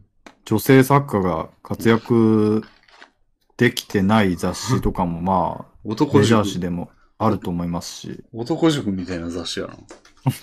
みたいな雑誌が。特にヤング誌とかだと、うん。やっぱり、ヤング誌って、うん。その、エッチな表現あってなんぼみたいな世界ではあるんですよ、多分。う。そういう世界において、うん。でも君女性でしょっていうことになると、単純に難しいって判断が下される場合もあるんじゃない？少年誌よりもちょっとうん。女性に文句が狭い可能性はありますよね。へえ。らそういう感覚がわかるので、わかるというかありそうだと思ったので、うんこの人は別にトランスジェンダーだからうん差別されたんじゃなくて女性だから差別されたのかなとは思いましたけど、うーん。そうなんだ。まあ僕ヤング誌の事情については全然詳しくないですけど、女性でも全然エロ漫画家とかおるよな。確かに。うん。うん。うん。まあ、なるほどね。へえ。で、そうですね。励みになる言葉を。あまあでも今まで言った通り、うん。そういう理由ど、トランスジェンダーであるということを理由であっても、うん。女性であることを理由であっても、そういう流れは非常に限られた環境で、うん。まあその編集がそうだったというだけだと思うので、うん。まあ、そんなに気にせずにうん。別の雑誌に行ったれぐらいの気持ちで、そうですね。うん。確かに、これ、よく、なんか、思い出したことがあるんですけど、その面接で落ちたら、なんか、自信なくなるみたいな話ってよくあるじゃないですか、はいこう。でも、面接とかって、なんか、その能力が足りないって思われ、あの、認定されたっていうわけじゃなくて、なんか、うちの会社に合わねえなとか、俺の、うち、今求めてる枠の人間じゃねえんだよな、みたいなだけの理由の時とかって往々にしてあるからね。その、そうですね。逆に優秀すぎてこいつめんどくさそうだなってなって落とすとかいうパターンもあるんですよね。ああ、奴隷が欲しいだけだそうそうそうそう。こいつ結構じ、あの、字がありそうみたいな。確かに、それは全然起こり得る話で。うん。漫画についても、うんこの人の特殊な性自認だなどの事情が、うん。漫画に現れるだろうなっていうことをうん。考えられたときに、うんいやー、うちの雑誌の色で、うん。その、一般男性誌だから、うん。そういうなんか特殊な性自認ゆえのうん。感性みたいなものがあったとしても、それを発揮されたくないな、みたいな。まあ、これは単純に差別的な感情ですけど、うん。そんなことは別に、うん。あの、考えてなかったとしても、向こうに決めつけられてしまってっていう可能性はありますけど、うん。まあ、それだけのことですからね。うん。実際そのさっき俺が言ったような条件で採用面接担当したやついましたからね。おー、説得力がじゃあありますね。そうそうそう。実際あるんですよ。なんかもう、傀儡、あの、区靴が欲しいみたいな。うん。なるほど。うん。で、なんか家とかな、なんか、ない方がいいみたいな。その、い、住んでる家とかを、その会社の寮にさせて、あの、なんか家賃を浮かすみたいな。その、その、ー物件を持ってて、なんかそいつに住まわせてみたいな感じのことを求めてるっていう求人してたところ知ってますよ。いやーそれなんか非、非採用担、非採用者というか、その、うんた非採用する側の人々にとって足りない視点ですよね。うんうん落ちた時に負け犬思想に染まってしまう。よりはやっぱりそのぐらいの感覚はあった方がいい。事実としてやっぱり世の中そういうものがあるわけですから。うんうんうんうん。そうそまあだから単純にね、それは求めてる像が違ったとか、う。うん。もっとつまんない人間を求めていたというだけの話であって。うん。実際これはなんか慰めになるかわかんないですけど、うん。トランスジェンダー的な要素って漫画家として結構有利ですよ。うん。どう考えても。うん。なのでなんか、そこで突っぱねるような再、あの担当者は単純に見る目がないので、まあもちろんトランス、あなたがトランスジェンダーであることを押し出した漫画を描こうとしていなかったとしても、うん。そこは、ちゃんとなんて言うんでしょう。うん。良い点として取り立ててくれる担当の方が有能だと思うので、うん。まあそこで追い返すような担当には追い返されてちょうどよかったと思って。うん。そうですね。ちなみに僕も同性愛者でことであることは、うんあ、の、ジャンプス編集にうん。打ち明けましたけど、もまあ別にそういう悪い感情は持たれませんでしたね。う。うん。割とそこにとついて突っ込んで聞かれて、うん。なんか、まあそういう部分を活かして書こうとは言われませんでしたけど、うん。なんかそういうのはどんどん言ってねみたいな。感じでしたね。うん。うん。うんまあ、興味なんかね、その、まあ、ゲイとかやったらもうなんかそれで、ええー、みたいな ケースってもう聞かないよな。まあそうですね。うん。まあもしかして一昔前だったら、例えば売れた後でうん作家のそういう市場が割れ割れた時にリスクだからうん。やめてねみたいなことを言われる時代があったかもしれませんけど、うん。まあ競技はそういうリスクは少なくともないですからね。うん。まあ、芸能人とかやったらまた違うやろ。そうですね。なんかアイドルとかだったらまた違うかもしれませんけど、うん。漫画だったら若干箔がつくぐらいのもんでしょ そうですね。うん。あとまあ作品とかでもなんか、なんやろな、カテゴリーエラーで落としてるみたいな場合う。もあ結構あるって、あのなんか、知り合いの小説家の人が言ってたんですけど、はいはいはい。あ、てか、知り合いの小説家も言ってたし、あの、なんか、普通に編集の人が、なんか、公開記事みたいなので書いてたりしたんですけど、あの、何やったっけ？あの、太田さんっていう有名な編集者がいるんですけど、あの、はい。文芸の方の。はい。なんかその人も、なんか、メフィスト賞か。なんか、その小説の賞で、なんか、すごい、あの、もう、なんていうの、実力はもう、間違いないというか、そうなんだけど、カテゴリーが違いますっていう理由で一時で落としてたりとか、ああ。カテゴリーエラーですっていう理由で落としてたりとかするのを、まあ、公開書評みたいな、書評というか、その、編集が一人で選別、選考してるんですよ。うんうんうんその賞その、有名物編集者みたいな人が。はいはいはいでその人がもう、カテゴリーエラーです、みたいな。ええうん。その、なんかもう本格ホラーみたいなのを送ってきた人がいたりしたら、そういうんじゃないんだよな、みたいな。なるほど、なるほど。うん。そういうのもあるしね。まあそうですね。うんまあでもそれを言い出すとな、この人がなんかそのしゃしょその青年誌に対してうん。作風的にも合致してるって思ってうん。突入してる可能性があるので、ああ、まあ今の例は、あの、なんていうの、その、落ちた、リ、その、リジェクトす、あの、相手にされなかった場合でも、なんかそれは単にカテゴリーがエラーだったってだけの時もあるから、ああままあでもそれやとこの、そうか、戸籍が女性っていうのがカテゴリーエラーってなったら多いみたいな感じはあんのか。うん。あ、まあ、この人がね、どういう漫画でうん。行こうとして、せどういう雑誌におその拒絶されたのかがわからない限りは、うん。まあ単純にその、うん。担当編集が無能だったのか、うん。この人がカテゴリーエラーなのかわかんないですけど、うん。でもすごいですね。なんか、ティーンズラブの仕事ができている状態で、うん。男性向けの作風が仕事にならないとして、うん。で、青年雑誌うんで多分やろうとしてるっていうのは、うん開拓精神に溢れてますよね。うん。で、しかも奨励賞もらってんでしょ、これ多分。ですよね。すごない？そうですよね。んいや、だから今後はバリバリ、その、青年向けうん。ヤング誌でうん。男性作家としてうん。やっていきたいっていう志があるからこそ多分ティーンズラブのいわゆる女性作家が書く女性誌みたいなところからはうん。違うことをやりたいみたいな気持ちがあるんですかね。おー器用だな。いや、器用ですよね。うん全然違うでしょ、だって。全然違うと思いますね。おーへえ。いやーでも同人即売会とか、うんその担当との顔合わせとかもうん。コロナでできないってなるとやっぱり、なるほど。一般的には漫画家も、漫画家はそういうコロナの影響は浴びてない分野だとは思ってるんですけど、うん。まあ浴びてるところは浴びてるんですね。そういえばなんか今即売会事情ってどうなってんですか？全然コミケとかどうなってんのか全然分かってないんですけど。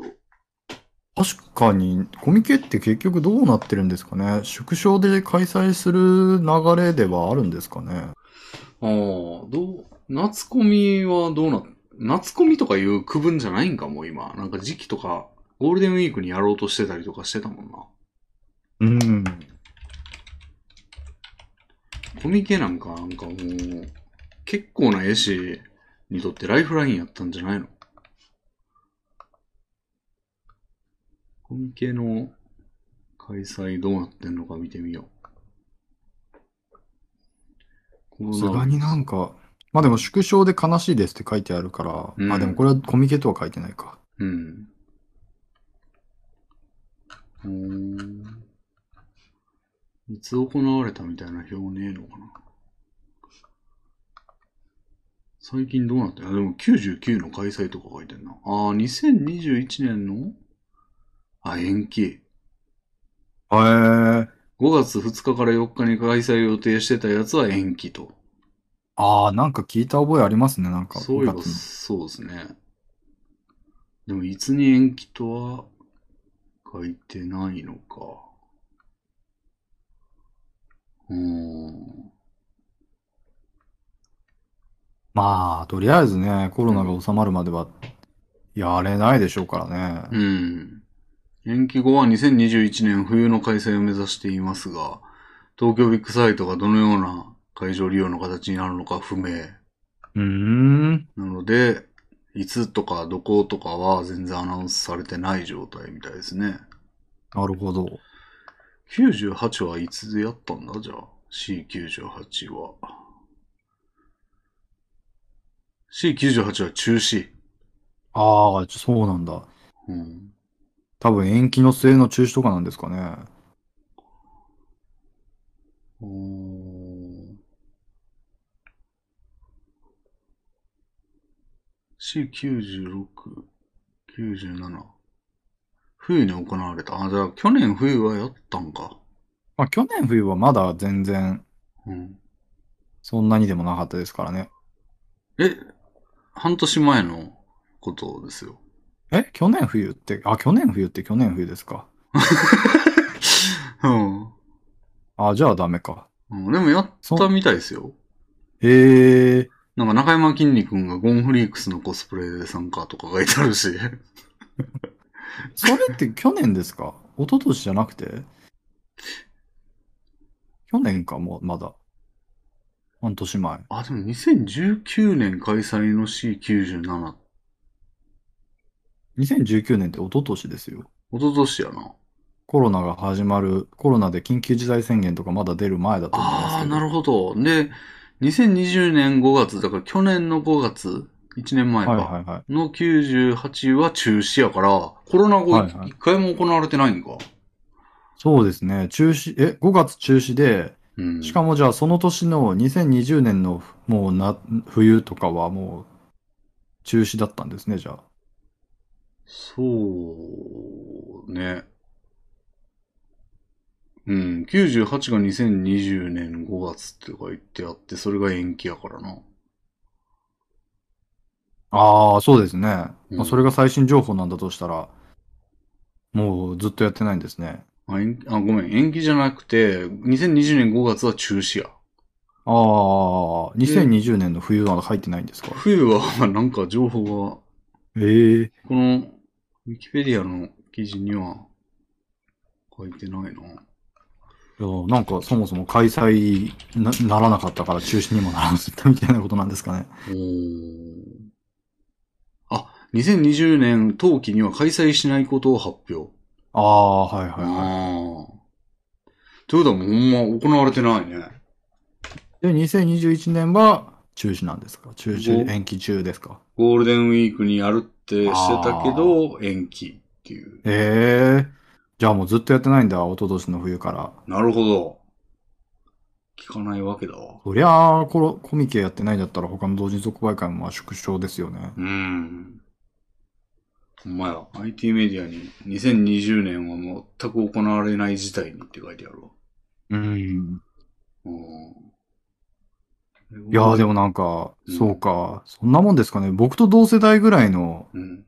同人作家というか漫画家志望者で、うん。同人即売会とかでバリバリやってるっていうのがちょっとなんか僕の中ではうん。逆ジェネレーションギャップですね。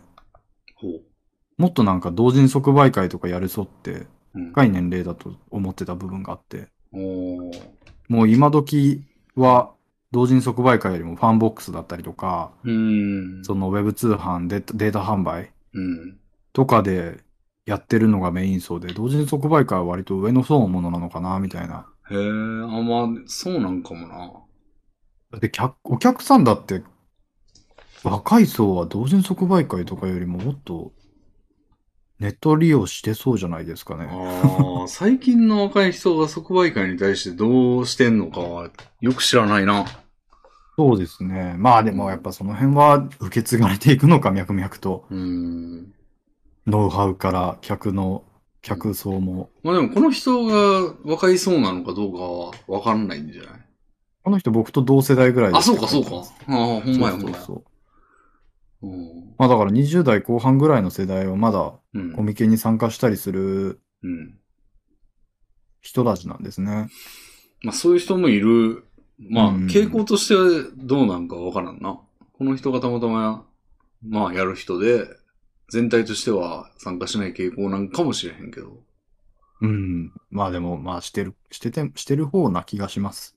うん。していてもおかしくないなとは思います。なんかわ僕は結構自分が非参加者だからといって。非参加者側が大多数なのではないかみたいな、そういうバイアスに縛られがちなんですけど、あ まあ実際世間的にはやっぱオタクは即売会参加してなんぼなのかな。ーうん。でも即売会ってなんかすげえ売れてる人が売れるっていうイベントのような気がして、その他の人は趣味でやるっていうイメージがあるんですけど、はいはいはい。趣味でやる分にはなんかそんな旨味感じなそうですけどね。なんかネットでなんぼでも繋がれそうやし。いやーでもやっぱりそこはネット以外のつながりが持てたらそこは特別感は生まれるんじゃないですか。フォロワーさんと会えたみたいな。そうですよね。ああ、そうか。むしろそのネットで知り合った人と会う場なんかもしれんな。そうですね。開拓する場ではなく、うんオフ会みたいな場としての機能があ追加されてるのかもしれないですねあ。。ああ。なるほど。その意味では、むしろネットが拡充すればするほど即売会の需要は上がるのかもしれないですね。そうですよね。一回ぐらい会いたいですよね。うん。一回ぐらいというか半年に一回ぐらい会いたいですよね。ああ、いいかもしれないですね、即売会って。うーん。ちょうどいいですよね。なんか、成果物という、ちょっとゆるい、ゆるくはないか。あの、目標も伴わされて、なんかちょうどいい、ちょうどいい場かもしれんね。うん。うん。おーいい風に機能してたのになんか破壊されたね。まあ、コロナで影響を受けてるのはもうそれに限らずいろいろありますけど、うん。まあでも基本的には漫画家はこの中では相対的に得している立場にあると思うので、うーん。あ、そういう、はい。でも最近ね、あの、記事見たんですけど、あの、漫画村ってあったじゃないですか。はいはいはいはい。あの、漫画村の時より、今、その、被害額大きいらしいですよ、今の方が。へえ。当時は、なんか、なんちょっと金額忘れたんですけど、なんかその時を超えたらしいですよ、今。なんかね、集英社の中の人を、集英社の内部にいるそういうのをいろいろ探し当てて、こういろいろこ告発だの、対処をするっていうのを一人でやってる人がいるらしくて、はい。あの、社内、社内にね、はい。職員として。で、その人がもうなんか検証炎になるっていういう記事を マウスをクリックしすぎて検証炎になるかと思いますみたいな感じの、なんかネトラボか、ネトラボじゃねえからなんかネットの記事、インタビュー記事みたいなのがあって、はいはいはで、その人によると、もう被害額今、漫画村の時を超えてんで、その原因は、あの、やっぱ家にいる時間が長くて需要が上がってるんじゃないかみたいな。で、なるほど。もう、その漫画村とに劣るとも、勝る、勝るとも劣らないぐらいの、その見やすさの海賊版サイトがもうどんどこ出てると。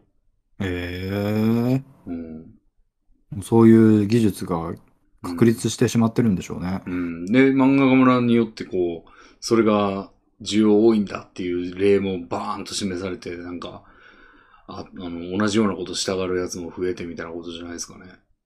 でも漫画村結構激し、厳しめにうん。罰せられてますけど、抑止力になってないんですかね。なってない、むしろいい手段を教わったぜ、みたいな。俺はもっとうまくやるって言って。そうそう。俺ならもっとうま、親父はもっと上手く盗む、みたいな。感じになってるっぽくて、まあ、集英社の中の人が言ってるぐらいだから、まあ、そうなんでしょうね。ええうんまあでも、こういうのはなんか感情論でどうこうなるものではないですからね。うん。なんかうん。技術革新なうり、ん。法的拘束なりでうまいこと改善してほしいですよね。うん。だから地道にその、なんやろ。あの、送って、こうちゃんがその、あの、出入り禁止されたその、自分の判権物を上げてるサイトで禁止されたみたいな話ありますけど、はいあんな感じで地道に送ってるらしいですよ。その、サイト管理者とかに。ええそんなことうん。で、なんとかできる状況なんですかね。で、まあ、応じない場合は、まあ、訴訟のための準備をしたりとかして、もう、訴訟結構年に十何件やってますとか言ってましたよ。ええうん。まあでもま相手、あじゃあコロナ禍の影響が漫画業界薄いと言ってますけど、うん。実際本来、それで被るべき利益が損なわれているという意味ではうん。あるのかもしれないですね。そうですね。あ結構、まあ、もう手放しに得してるっていうところはなかなかないんですかね。う。うんん前回のに出ていただいた天草さんなんかもすげえ影響があって言ってましたよ。おもちゃ業界。うん。まあそうでしょうね。やっぱり物流とかにも影響してくるとね。うん。木材が高騰してるって言ってましたよ。ええ着る人がいないから。ははははははう。ん。そうですね。だから今ヒット商品がないねんですって。ああ、なんかそういう創意工夫がないからって言ってましたね。うん。そういう余裕余裕がないせいで。うん。だから、天草さん結構、その、おもちゃみんな買ってくださいみたいなこと言ってたけど、じゃあおすすめはって聞いたらないって言ってたからな。そこは嘘でもあるって言えよ、みたいな。まあ、正直で面白かったですけど。うんあやっぱソフトウェアでもね、ソフトウェアなんかはもう、ソシャゲなんかはもう全然、そのむしろ家で、あの、やる時間増えてって、ウハウハみたいな。はいはいはで、ね、家で一人で用でやるゲームもあれやから、スチーい。ム、あ、得してるんじゃないですか？はウハウハみたいな、と思ってるんですけど、俺も。いはいはうん、まあでも単純に可処分所得が減ってて、みたいな。い。ああ。ことはあるんかな。確かに、まあそうです。それもあるかもしれないですね。うん人々がおおしなべて貧乏になった結果。うん。まあでも基本まあ、だから漫画以上には好調なんじゃないですかね、あのゲームは。まあ、ソシャゲが、まあ漫画ではまあチート行為みたいな感じでうん。利益が剥奪されてますけど、うん。ソシャゲに関してはあんまりチートが横行して問題になっている様子はないですからね。うん。単純に増えるべく利益がうん増えるべくして増えてるっていう状況はありそうですけど。うん。収入の低が低下することによって、みんなが金払い悪くなるっていう以上に、うん需要が増えてる感じはあるから。そう、それ以外の娯楽がないからね。うんなあ、まあそういう意味ではまあソシャゲ業界は基本的に得だし、まあ漫画業界は別にうん。実際収益性は上がってるでしょうから、うん。海賊版が増えてるのは割とそれは需要が上がってることの証拠でもあるでしょうし、うん。基本的には得はしてると思いますけどねう。ん。そういえば、任天堂が同じような海賊版のサイトで、っていう、なんか記事ありましたね、最近。へえ、ああ、なんか、うん。めっちゃ踏んだくったっていう言い方はあれですけど、あのー賠償金をもらったやつですよね。そう、年300万、400万ぐらい稼いでたその海賊版ロムサイトの管理人に訴訟を起こして2億円の賠償金をかの判決が確定みたいな。まあ、そらね、だからどうすんねんしかも弁護士立てずにやったとか言って、その、向こう、そのサイト側のやつ。ええー、サイト側じゃあもう言われるがままです、だったんですか？まあ自己弁護やけど、まあ当然、そんなね、うまいやり方というか、できずに。そうでしょうねね、任天堂相手ですからね。うん。それで、いい根性してますね。しかもなんかまあ、見倒す算段ついてるんですかね。うん、で、しかもなんかその訴訟費用を捻出するためにクラウドファンディングして、あの、全く集まらずに中止みたいな。そらそうだろって感じですよね。ただ、まあそうでしょうね。ただで利用したくて使ってる人ばっかやろうに、なんかそんなクラウドファンディングに金を落とすわけねえみたいな。昔話みたいな話ですね。結構出てきますよさんが、うん。味方を助けてくれって言ったのに誰も助けてくれない。なんか結構ちょちょいちょい昔話ありますよね。あの、現現代の出来事。そうですね。うん。うん。まあそういう話聞きましたけど、まあ。うん。まあでうんもゲーム業界は基本的に儲かってるでしょうからね。うん。あ、俺もまあその中でやっぱり任天堂ホーム部ぐらい強い権力があってか、あって、うん。もうダブルでうん。ちゃんと利益を確保できてるのは強みですよね。うんうんうん。いや、もう漫画業界、出版業界もその辺ちゃんとしていただかないとね。ああ、でも最近はまあやっぱさすがにあの漫画村事件があってからは、まあ、それなりにやっ、まあそもそもの IT リテラシーがちょっと出版社低めっていうのは厳しいとこありますけど、うんでも最近は動き結構活発なんじゃないですか、そういう方面の。まあだといいですよね。うん。でもだって出演者レベルで 一人で回してるってちょっと異常事態だと思いますけどね。まあね。一人で回して指カチカチで検証炎です、あははって。それ、し主演者の漫画をその人の指先一本に担わせてるの重すぎないっていう。多すぎますよね。チーム組まないとダメですよね、そんな。そこはなんかね、もう人海戦術以上にやっぱ AI とか導入してバシバシ摘発していかないと追いつかないのではっていう。うん。いますね。なんうんなんかそういう専門の会社に外注とかしてちゃんとやってほやった方がいいんじゃないかみたいな気持ちありますけどね。うん。まあちょっとやっぱその、うん、大きい企業が、ちょっとな、新しい企業じゃないっていうところで、古い企業が多いから、ちょっと IT 弱めっていう弱点はやっぱどうしてもずっとありますね、日本の企業ね。うん。まあ紙が売れればいいやみたいな考え方は絶対ありますからね。うん。ちょっとだけでも、それ、そういうのがなんか変なブレーキになってる。うんうん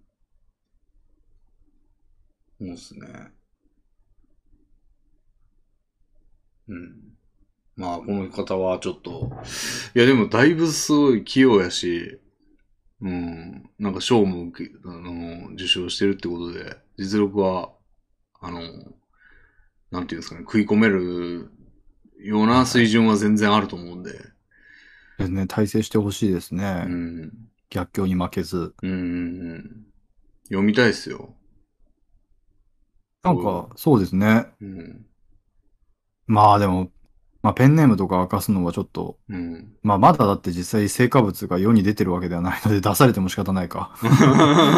まあ今後なんか成果物が出るようになったら、うん。ななんか知らせていただきたい気持ちはありますね。そうですね。これはもうラジオを見てる全ての人に対してですけど、うんうんこんな人がラジオ聞いてるんだっていう。うん。うん。そう、紹介しますよ、全然。まあ我々に紹介されて、まあ、わこのラジオで紹介されて得と思えば、全然紹介しますよ。うん。頑張ってくださ頑張ってください。い。はい。ああ、そんなとこですかね。そうですね。はい。今回もだいぶ喋らせていただきました。あいやー、ありがとうございました。りがとうございました。5時間20分ということで。毎度のことながら。ええ5時間超え。ありがとうございます。じゃあ、また、はいそうですね、来週以降に何らか。はい。よろしくお願いします。はい。では、お疲れ様でした。はい、お疲れ様でした。失礼します。